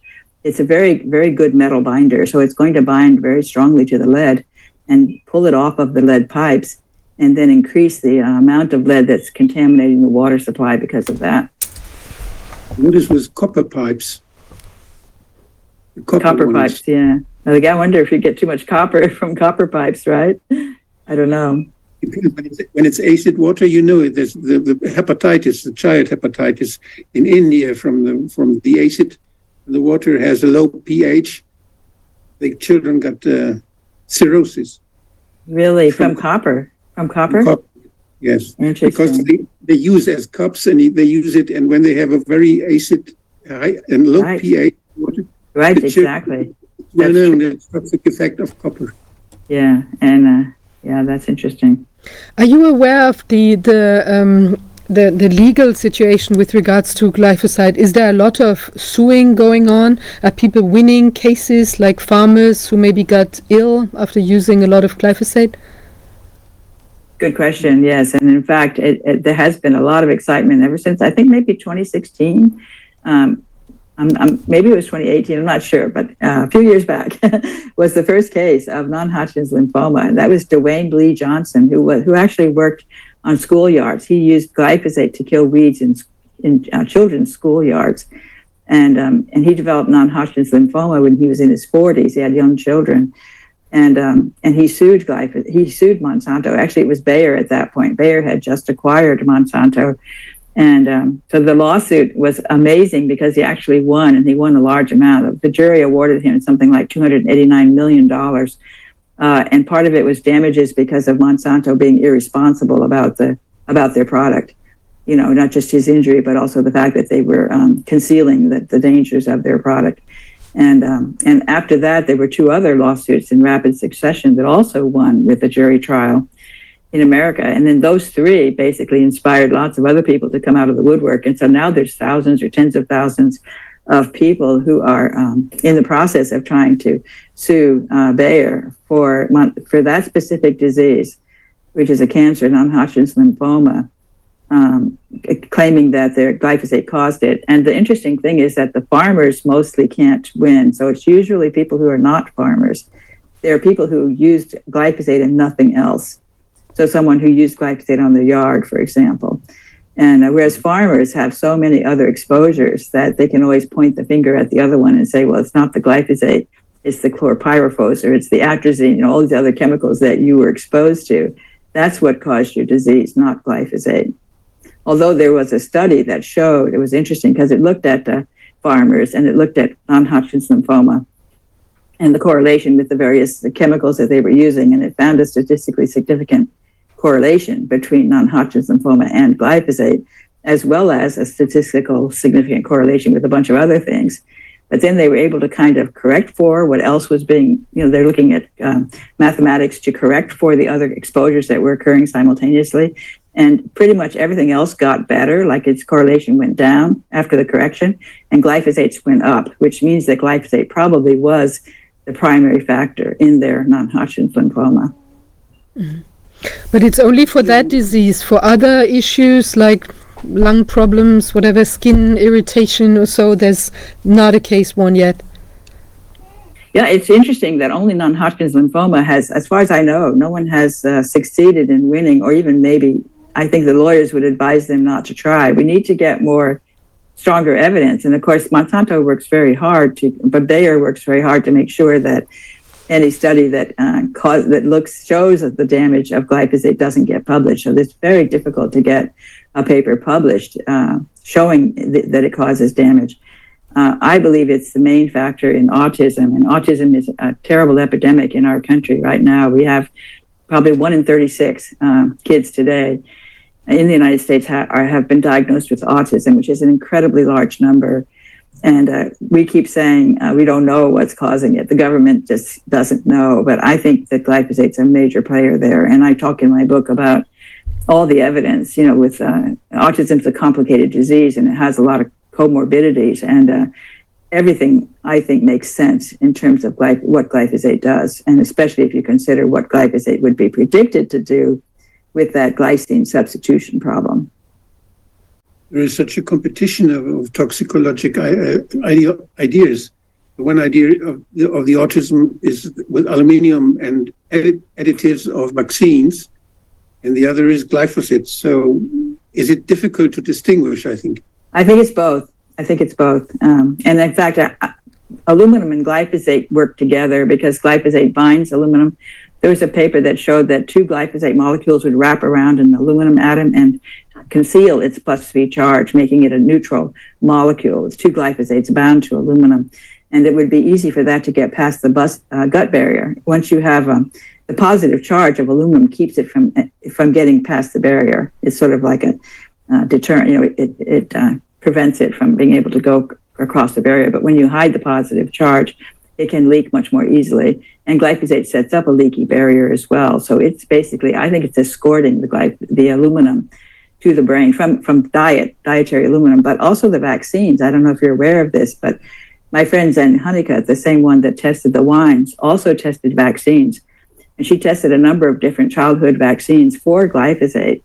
And she found there was glyphosate in pretty much all of the live virus vaccines, the vaccines where they require growing the virus in a culture in order to make the vaccine. And when they grow that culture, they supply it with nutrients that are almost certain to be contaminated with glyphosate if they're not choosing organic, which they probably weren't.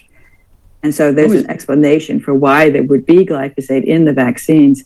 And of course, that's disastrous to, t- to inject glyphosate past all the barriers, along with whatever else is in the vaccine.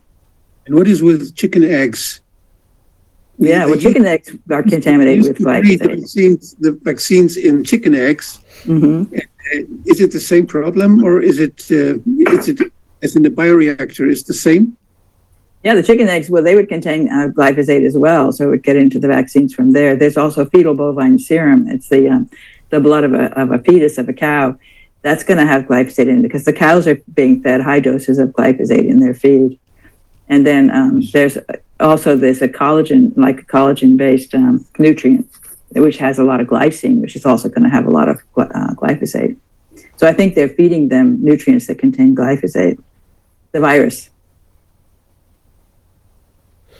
And the uh, the interaction between the the vaccine spike and the glyphosate, um, like I mean, you said like COVID nineteen, but like, is it would it be the exactly the same interaction, or like Yeah, I don't know about um, interaction between the two. Both molecules are extremely toxic, and they're to- they can cause similar problems. So they can be synergistically toxic because they're both, for example, both messing up the bifidobacteria, which is going to mm-hmm. cause an even greater reduction because of the vaccine. Yeah, they both damage the immune system. Right, exactly. Mm-hmm. Yeah, it's horrible. Hard to get rid of it. I know it is. and and and the um, did you did you talk about the patents, uh, like what what they claim that it can do, like as a as a cure or whatever, which the the Yeah, it's had three three different kinds of patents on glyphosate. One is originally the metal uh, chelator, it could, could, uh, clear clean pipes. It was originally patented to clean pipes, and then they discovered that it kills plants, so they patented it as a weed killer. And then in 2010, they patented it as an antimicrobial agent because they discovered that it could kill microbes. So those are the three patents. Mhm. Was it used as a pharmaceutical product against tuberculosis? I don't think so. I don't think so. I imagine that most doctors thought, I don't think I want to feed my patients glyphosate, but I think the industry was hoping it might have that application. It's funny. We have we have the problem when we when we have cases of tuberculosis. It's mostly the resistance problem that that uh, there is a resistance against um, therapy. It's difficult to have therapy. there. Mm. Antibiotics don't treat it, right? I mean, that's another place where glyphosate is playing a role, I think. And there have been some studies that have shown that uh, chronic exposure, well, so basically, chronic exposure to a low dose of one antibiotic can train uh, the bugs to have a generic solution to all antibiotics or to many other products. And so, uh, a low dose of glyphosate, uh, because you're eating it in your food, can cause the microbes to develop a sophisticated mechanism to, to, um, to push out the antibiotics that they're exposed to. So you, they can become resistant to other antibiotics as a consequence of their con- uh, chronic exposure to glyphosate. That was shown in a study.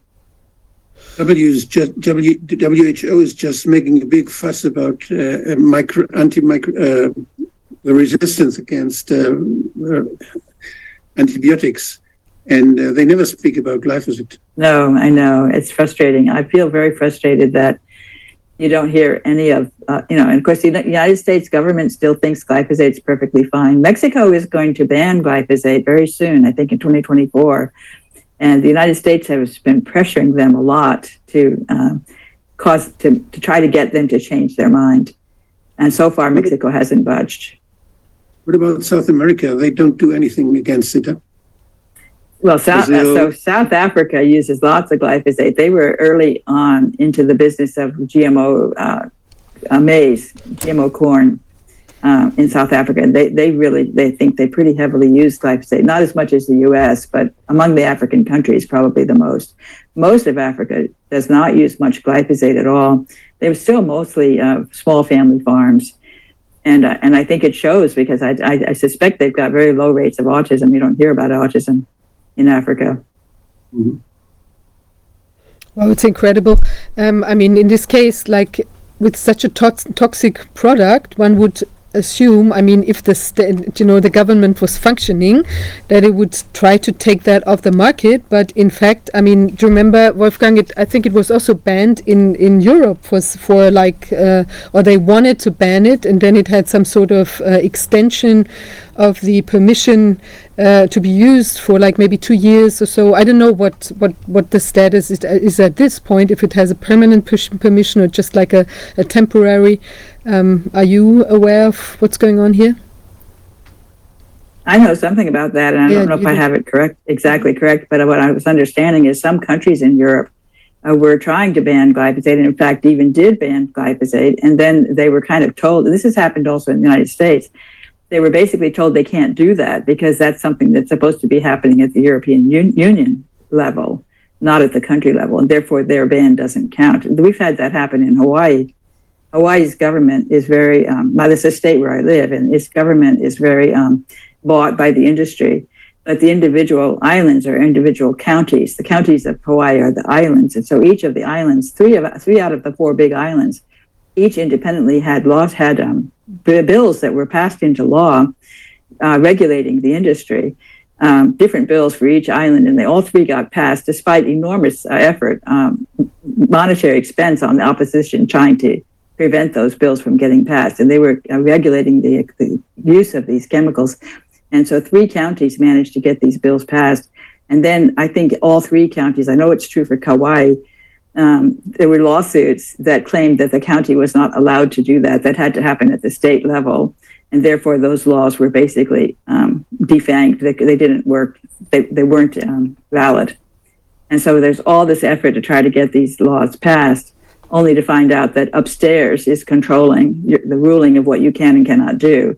And the county is not allowed to protect its population from poisons. It has to happen at the state level.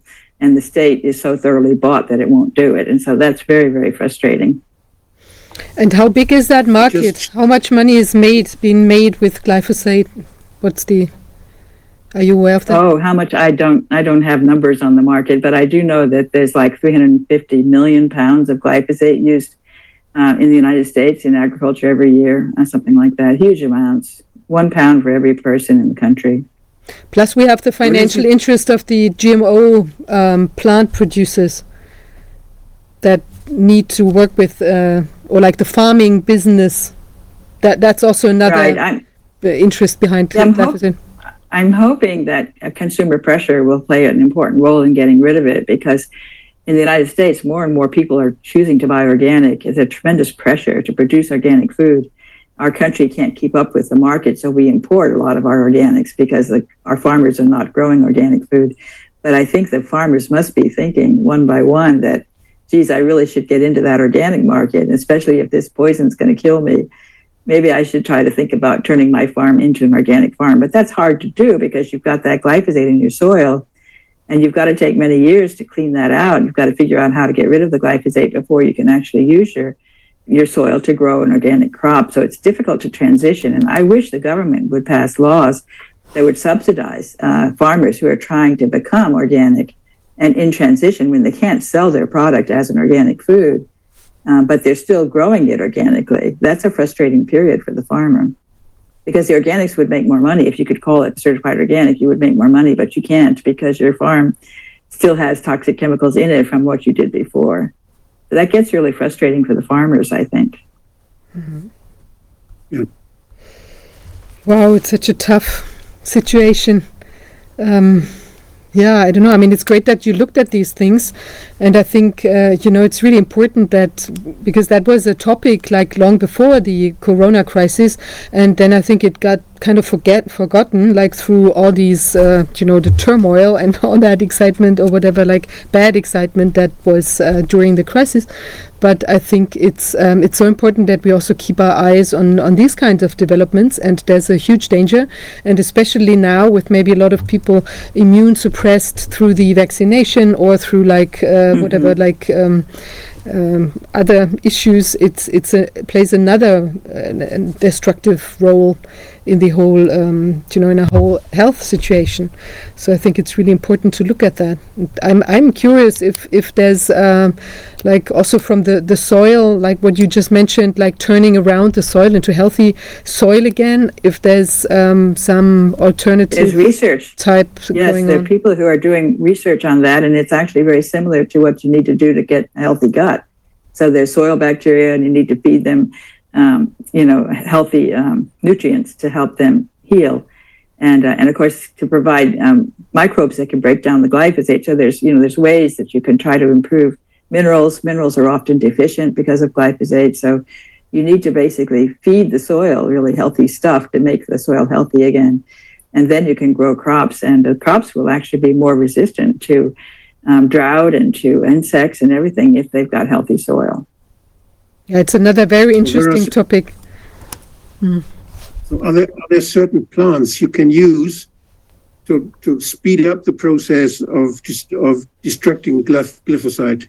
i suspect so and one that i've heard about is hemp actually is, or marijuana you know it's sort of the, um, is able to clean up um, glyphosate i've heard um, i'm not sure about that but that's something i've heard so it's interesting in fact the weeds i think in general are better at clearing uh, that's part of what they do i think is to clear out the toxic uh, chemicals in the uh, in the soil they can help to do that Do you know anything about aquatic aquatic systems and the role of glyphosate in aquatic systems? Well, I mentioned about Florida, and I think it's a mess there. In fact, you get these um, algae overgrowth, you get algae blooms uh, because of too much nutrients. And glyphosate is providing nitrogen and phosphorus because it has both a nitrogen atom and a phosphorus atom. So it's actually providing extra nutrients to the um, to the waterways, uh, which is causing the overgrowth of algae. And then the algae are actually so dense that they block the sunlight, and then you get a dead zone underneath them. So the water gets really messed up as far as uh, the animals can't live. Uh, the fish can't live in the dead zone because there's no oxygen. They consume all the oxygen, the algae at the top. And of course, you also get the toxic algae blooms that release toxic um, metabolites that can kill you. If the dog drinks the water, it can die. Um, so uh, glyphosate and nitrogen, you know, they, they use nitrogen fertilizers, um, uh, nitrogen and phosphorus, but nitrogen fertilizers on the crops, and the crops don't take up the nitrogen nearly as well because of the glyphosate, because it messes up the microbes. The nitrogen fixing microbes get messed up by the glyphosate. So the nitrogen isn't getting absorbed by the crops. And then when you have a, a rainstorm, it washes the nitrogen off into the waterways and the waterways have too much nitrogen in the water that then causes these algae overgrowth. So this it's really messing up the waterways. Wow, that's intense. And I mean, it's amazing that they, but there's no option to, like, if you own a lake or something, I mean, there must be private lakes and you have this kind of phenomenon and the, the fish die in your lake. I mean, couldn't you then Yeah. sue the government or the. Uh, well, I would think so. That's true. buyer? The other thing I wanted to say was really a fascinating article that I read about glyphosate. They did an experiment with uh, murky water where you have biomass in the water and you put glyphosate into the water and then you measure the glyphosate a, a little later and it's disappeared. The wa- glyphosate disappears from the water really quickly. And so where has it gone? And it turns out that it goes into the biomass. So the glyphosate actually gets trapped in the biomass, which you might imagine because it gets tra- trapped in fulvic acid and it gets concentrated in the biomass. And then when the, for example, the manatees eat the biomass, they get eat a huge amount of glyphosate and they get sick. And so uh, that's another problem is that you think it's gone from the water, but it isn't really gone. It's hiding in the biomass. And that's what the animals in the water eat, the fish. You know, everything that's eating the biomass is getting hi- high exposure to glyphosate. So it's in the fish too. Right. The whole nutrition chain is contaminated afterwards. Yes, I think it's pretty hopeless to um, avoid glyphosate these days. Um, you have to move to a different planet. so,